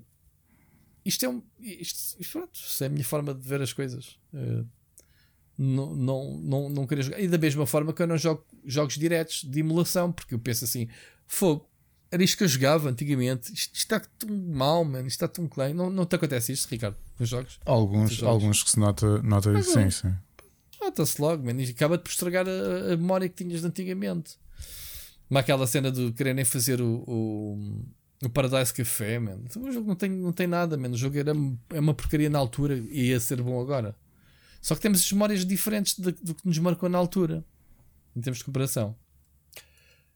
Vamos para, para as recomendações? Vamos, Ricardo? senhor. Split Chicken Gameplay. Tu tens para aí uma catrefa disso, mas vais, vais abreviar, senão vamos estar aqui. Vou abreviar porque isto foram todos é? jogos. Vou... Eu não vou falar porque assim. Já falaste o Vanguard está a review feita, já uhum. falámos. Uh, Final Fantasy XIV já falei, o Halo já falei, Forza Horizon já falámos. Deixa-me só aqui dizer: estou a jogar Battlefield 2042. Ainda não comecei. Opa, eu, não comeces, deixa o jogo sair. Eu acho que o jogo uh, sair a versão para todos, né? porque a gente recebeu a versão que, uhum. dos 10 dias para quem tem não, não sei o quê. Eu acho que os servidores estão uma treta, estão a estragar a experiência toda do jogo. Estes dias que eu tenho jogado, uh, o lag, epá, constantemente uh, o jogo a brecar, eu não consigo apontar, não consigo fazer nada. É uma pena. O jogo tem um scope brutal. Eu acho que isto vai ser um palco de guerra. 128 jogadores é um sonho. Cada vez mais jogadores à guerra. Pá, tenho vídeos gravados do pessoal fazer o deploy no mapa, tipo, bué. Sabes o que é tu tens 60 jogadores à tua volta, meu? Assim de repente, a correrem todos para o objetivo, porque o mapa é gigante. Eu acho que o jogo está lindíssimo, brutal em termos de, de escala. Agora, enquanto não corrigirem a cena do servidor, porque o Battlefield é só jogo multiplayer, voltou às origens, voltou ao, ao, tempo do Battlefield 1942, em que não há cá história, é dois mapas ou dois modos de jogo e é para quem quer ir para os tiros online. Pá, é perfeito, não há cá bullshit, é aquilo mesmo que eu quero. Apesar de eu não ser fã de jogos online, mas eu sei o que é que é Battlefield desde a sua gênese e acho que este capta muito bem isso, pelo que eu vi. Falha, pá, o netcode ou os servidores, ou porque ainda não está toda a gente a jogar o jogo e eles ainda não abriram os servidores todos, ou, ou pelo menos pensam que não têm tanta gente, mas têm. Pá, tem que corrigir. Eu não estou para jogar numa PlayStation 5 uh, aos luzes com o sinal constante amarelo no ecrã. Esquece. A não ser que seja a minha internet, esteja uma bosta, mas pronto. Ainda, logo a seguir jogo o Halo impecável, sem stress nenhum, e aqui está a comparação, não é? Portanto, na mesma casa, no mesmo escritório, jogar dois jogos online com experiências também diferentes. Pronto. Ricardo, da minha parte é só. Olha, então se calhar para não encher isto, acho que vou, vou fazer isto às prestações. Vou só falar dos jogos que joguei hoje no IndieX, porque acho que valem todos muito a pena. O You Suck at Parking tivemos aqui a falar um bocadinho e o Rui teve a rir-se da, da minha prestação. O You Suck at Parking é um, é um jogo de. O controle é tal e qual como Micro Machines, ou seja, carregamos no, no trigger direito para acelerar, no trigger esquerdo para travar e depois só esquerda-direita para, para rodar. Old school ok? O que é que isto tem de curiosidade? Os níveis são completamente loucos, têm saltos, têm, uh, sei lá, ímãs que nos fazem rebentar uh, e atirar contra sítios, uh, rails que explodem, que nos explodem, tem montes de maneiras de, de nos destruir. E é um puzzle game. E em cada nível temos três sítios para estacionar o carro e temos de lá parar os carros. E não há, há um número infinito de carros, portanto, sempre que morremos, temos um carro novo, partimos da, do local de origem e temos é um tempo limite para conseguir eh, estacionar três carros em sítios diferentes.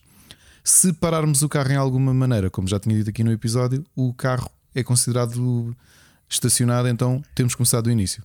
Brutal o jogo, acho que tem um grande potencial de diversão. É muito desafiante, como, como devem ter visto. Eu depois só em offline, à nona tentativa é que consegui estacionar aqueles três carros.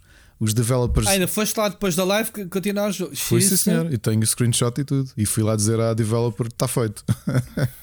Poxa, man. Portanto, acho que é daqueles jogos que vale muito a pena. Muito original o jogo, mesmo muito original. E eles disseram que aquilo são 100 níveis, quase todos a introduzir ideias mais loucas no, no level design. Portanto, muito interessante.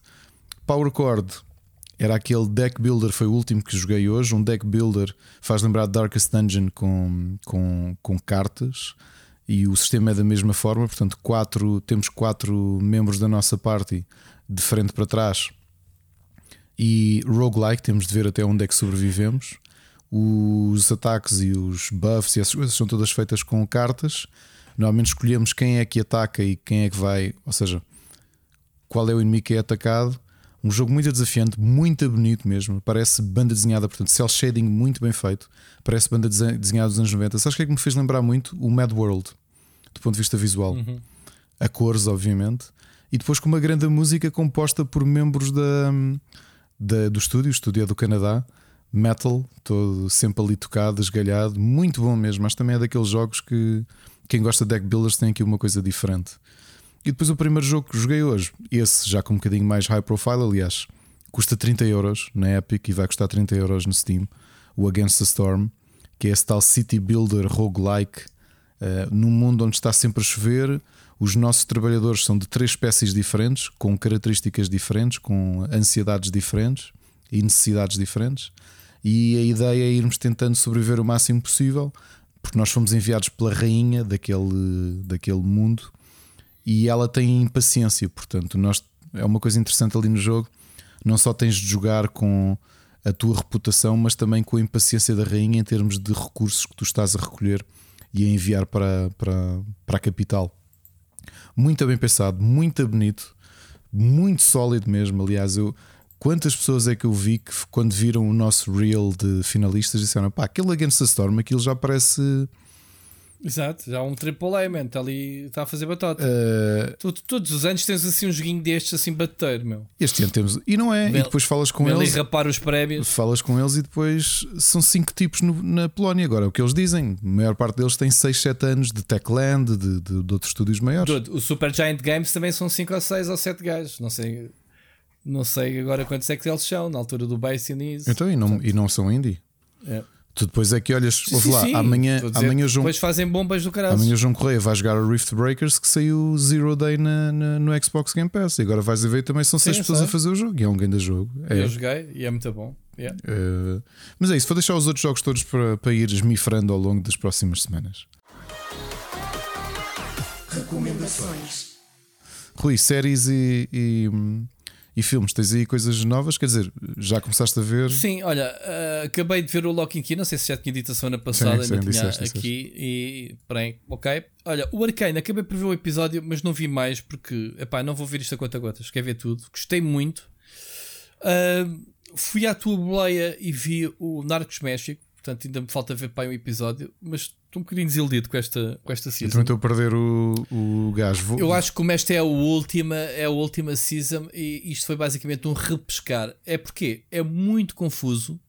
Eu pensei que eles iam centrar-se na história do El Chapo, que, que, está lá, né? O El Chapo é muito conhecido pelas suas buracos, fugas de prisão, e não é isso que se vê. Não, estás, estás a centrar-te muito no Amado, não é?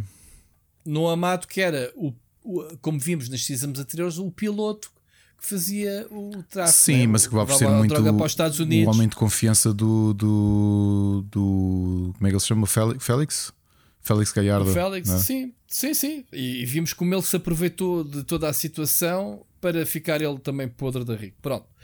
Opa, o, o, a série mexe muito com tempos, eh, com cenas temporais, portanto nunca sabes. Eh, aliás, isto é um flashback, porque que isto, isto, já se passou, porque eles vão interagir com os cartéis que já, já foram eliminados. Portanto, a série voltou atrás no tempo para ver a perspectiva do amado, basicamente. Certo? Sim, sim, exatamente. Pá, eles até foram buscar cenas do primeiro. Como é que chamava o primeiro? O, da primeira season o... e segunda. Que era o, o Wagner, o brasileiro que fazia. Se, o, o, se, mais... não me lembrar o nome dele, Wagner Moura, mas o, o, a pessoa era o. Sim, pronto vê-se a morte dele e nota-se que aquilo foi filmado para aqui, nem sequer foram recuperar imagens originais. Reparaste Pablo nisso? Escobar. Ou já passaste? O Hã? Pablo Escobar. Eles dão uma cena na televisão do Pablo Escobar ter sido apanhado. Portanto, há uma parte em que se vê. Daí, daí, daí, estarmos a ver que a série é paralela aos eventos da primeira. Portanto, do Narcos original. Portanto, este é o Narcos México. Do Narcos original com o Pablo Escobar. Né? Em que eles nem sequer foram buscar as imagens disso. Reparaste nisso, Ricardo? Chegaste já aí? Ainda não Não. cheguei. Ainda não cheguei. Então há de ver, quando tiveres a ver essa cena, assim, epá, isto não é o. Isto não são os mesmos atores. Eles até. Os protagonistas, os polícias que o, supostamente que o mataram, até escureceram as imagens para a gente não reconhecer o, o, o Mandalorian, o, o coisa, o, o Pedro. O Pedro, Pedro Pascal. O, o Pedro Pascal. Houve. Muito estranho.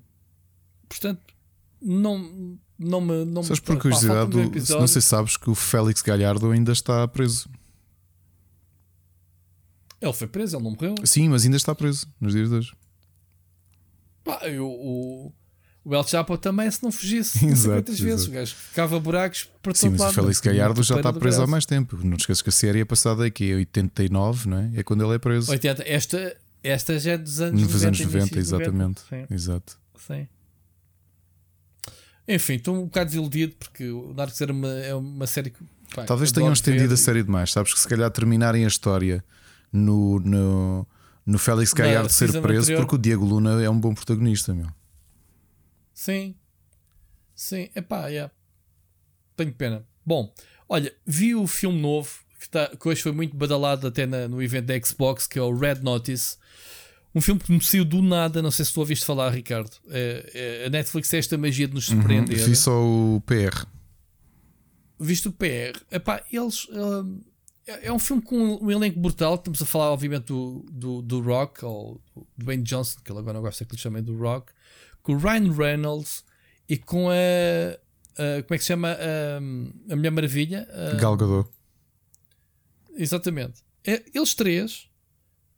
E é um filme de haste. Muito cómico. Uma química muito grande entre o, o, o Ryan Reynolds e o The Rock.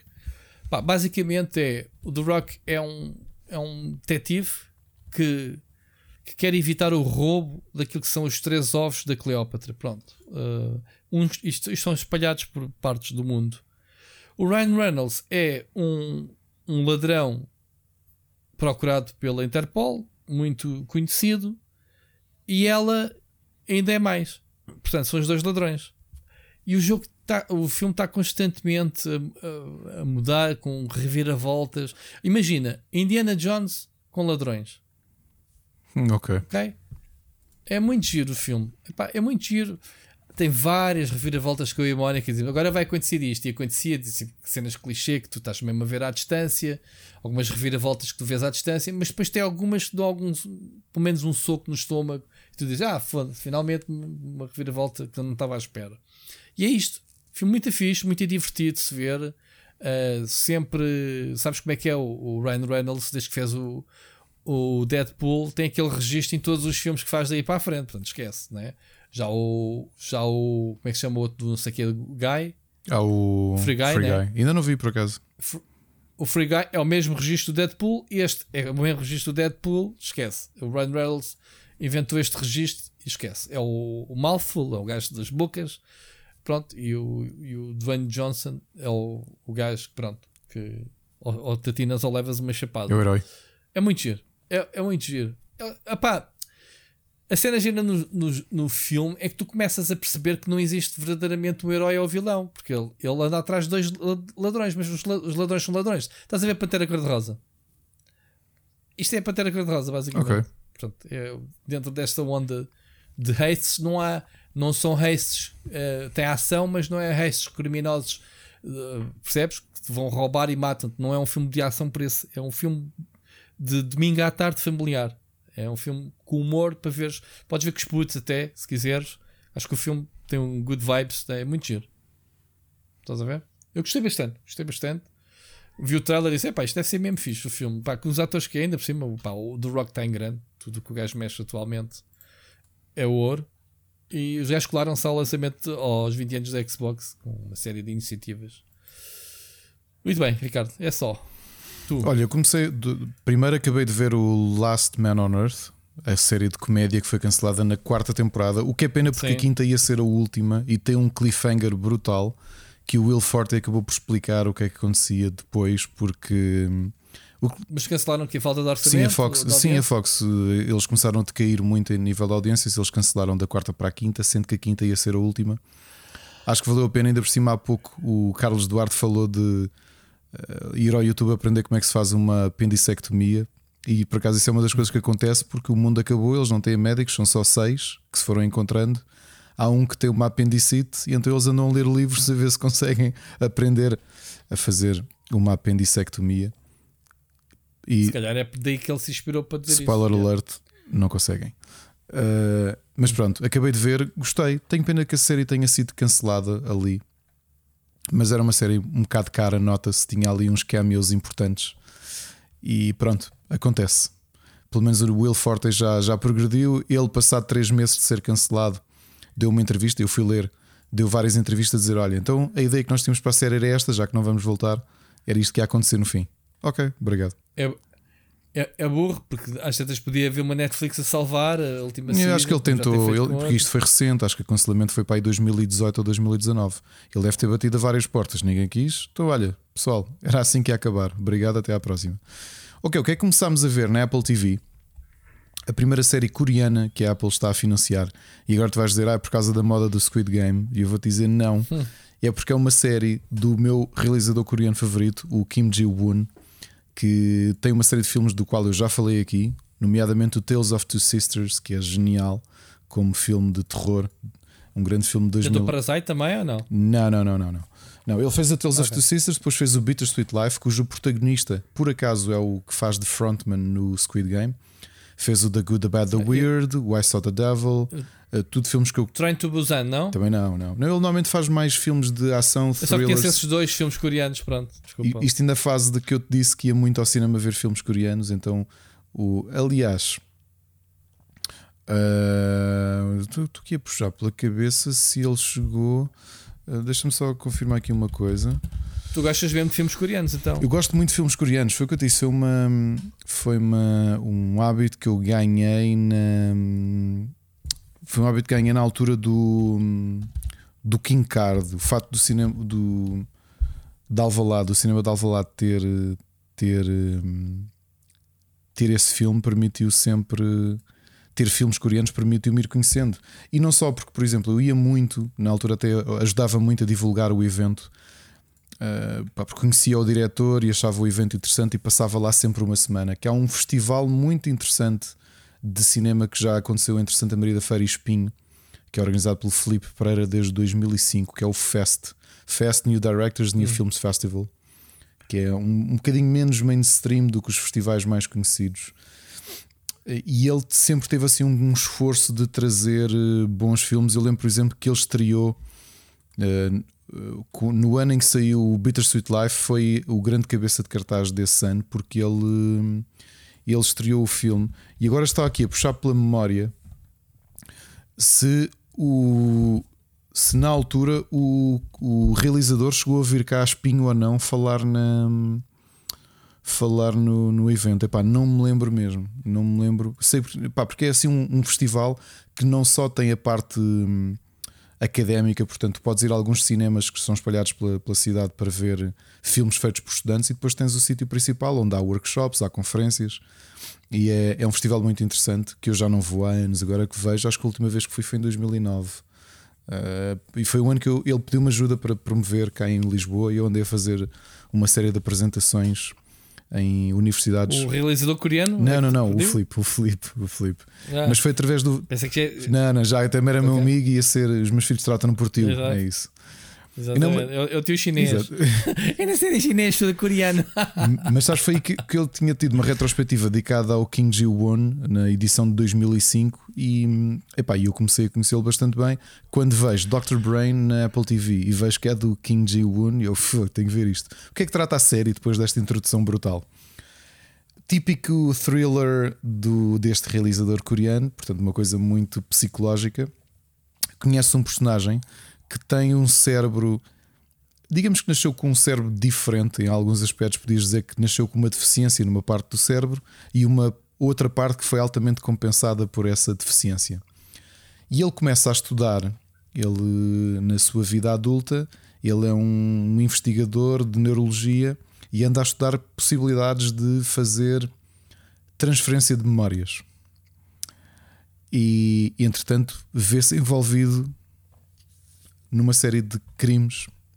E é isso. Portanto, eu próprio ainda não consegui desvendar muito da história, porque ainda só há dois episódios no Apple TV, está a sair semanalmente. Mas preparem-se, porque é, se quiserem ver Dr. Brain, e eu aconselho porque o, o King Ji-woon é, é um excelente realizador o ritmo é muito diferente das séries que nós estamos habituados. E esqueçam Squid Game, porque Squid Game eu gostei, mas é uma série muito mais comercial. Dr. Brain é, é um thriller mais uh, tipo uou, o que é que está, o que é que está a acontecer? Eu não estou mesmo a apanhar e só lá mais para frente é que vais, ah, percebi agora o porquê de não sei quê. Estás a perceber? Por enquanto isto é tudo muito cru, uh, coisas a acontecerem, vês um, eh, alucinações, vês uma série de coisas. Pá, estou a gostar muito. Estou mesmo a gostar muito. Acho que foi a única coisa que vi, sem ser Sopranos, que também continuo a ver, e o Narcos México. Portanto, são as minhas sugestões de. Sugestões de, de filmes. Só tenho mais uma, uma sugestão em Kickstarter. Há uns 5 meses falámos aqui de um Kickstarter, uma coisa que realmente era verdade. Portanto, o primeiro jogo físico de cartas que era free to play. Ou seja, os autores eh, puseram à venda, puseram em Kickstarter os baralhos de um jogo chamado Clash of Decks. O, e a ideia é tu só pagavas o shipping. Eu fiz isso, o Tiago também fez, o Mocas. Uma série de amigos meus fizeram isso porque eram 2 euros o shipping e recebias um baralho de cartas de um jogo literalmente free to play. E os, e os criadores acabaram de lançar a versão, as seis expansões, que eles disseram que a ideia de negócio deles era iam ver como é que havia adesão para, a primeira, para o primeiro baralho, para o base, e a seguir iam pôr à venda uma série de expansões e não é caro, portanto, seis expansões são 30 euros. Uh, se quiserem comprar em grupos de 4, fica a 20 euros cada grupo de 6 expansões, mais shipping. Portanto, como ainda por cima é enviado a partir da Europa, porque eu acho que eles são franceses e inclusive têm tradução para português dos baralhos. Uh, é uma possibilidade. Uh, se, não, se chegaram a fazer Kickstarter desta campanha, aproveitem a próxima. E é isso, acho que não tenho mais sugestões. Hoje. Muito bom. Olha, programa curtinho, como esperávamos. uh, tranquilo. Curtíssimo, com, por acaso. curtíssimo. Mas curtido, curtiste. Curti muito. Muito bem. Para a semana estamos aí com mais novidades. Temos. Uh, já aqui notícias uh, que deixámos, portanto, este programa podia ser mesmo muito longo. Apesar, eu vou deixar de ter. Uh, vamos fazer este programa, malta, só baseado. Vocês é, é assim, vocês é que lançam os temas. Eu não vou trazer mais temas para o programa, Ricardo. O que é que parece? Vamos tentar. Fica Vamos a responsabilidade dos nossos é ouvintes. Vamos tentar. Deixamos estes. Fica. Pá, se vocês não trouxeram, a gente senta-se aqui e fala nas nossas introduções. Temos, é pá, uma hora, portanto, temos asseguradamente uma, uma hora de variedades nem que seja a dança de cancan do Ricardo ou, ou, ou jogarmos laser tag com, com pessoas. Um, e são vocês que lançam os temas. E vamos usar, se calhar, o exercício do Discord, que é: olha, recebemos um áudio, não sei, pois aí tínhamos que ouvir. Temos que arranjar aqui um esquema giro, fazemos pelo menos uma experiência num episódio, que são vocês é que lançam os temas. E o programa acaba quando tiver os temas todos comentados. Às tantas recebemos ou uma mensagem ou, ou 15. 25. Exato. É isso. ah, depois lixamos. Já não fazemos o programa. Bom, Ricardo, gosto muito de te ouvir. Ouvimos para a semana. Um grande abraço a mim.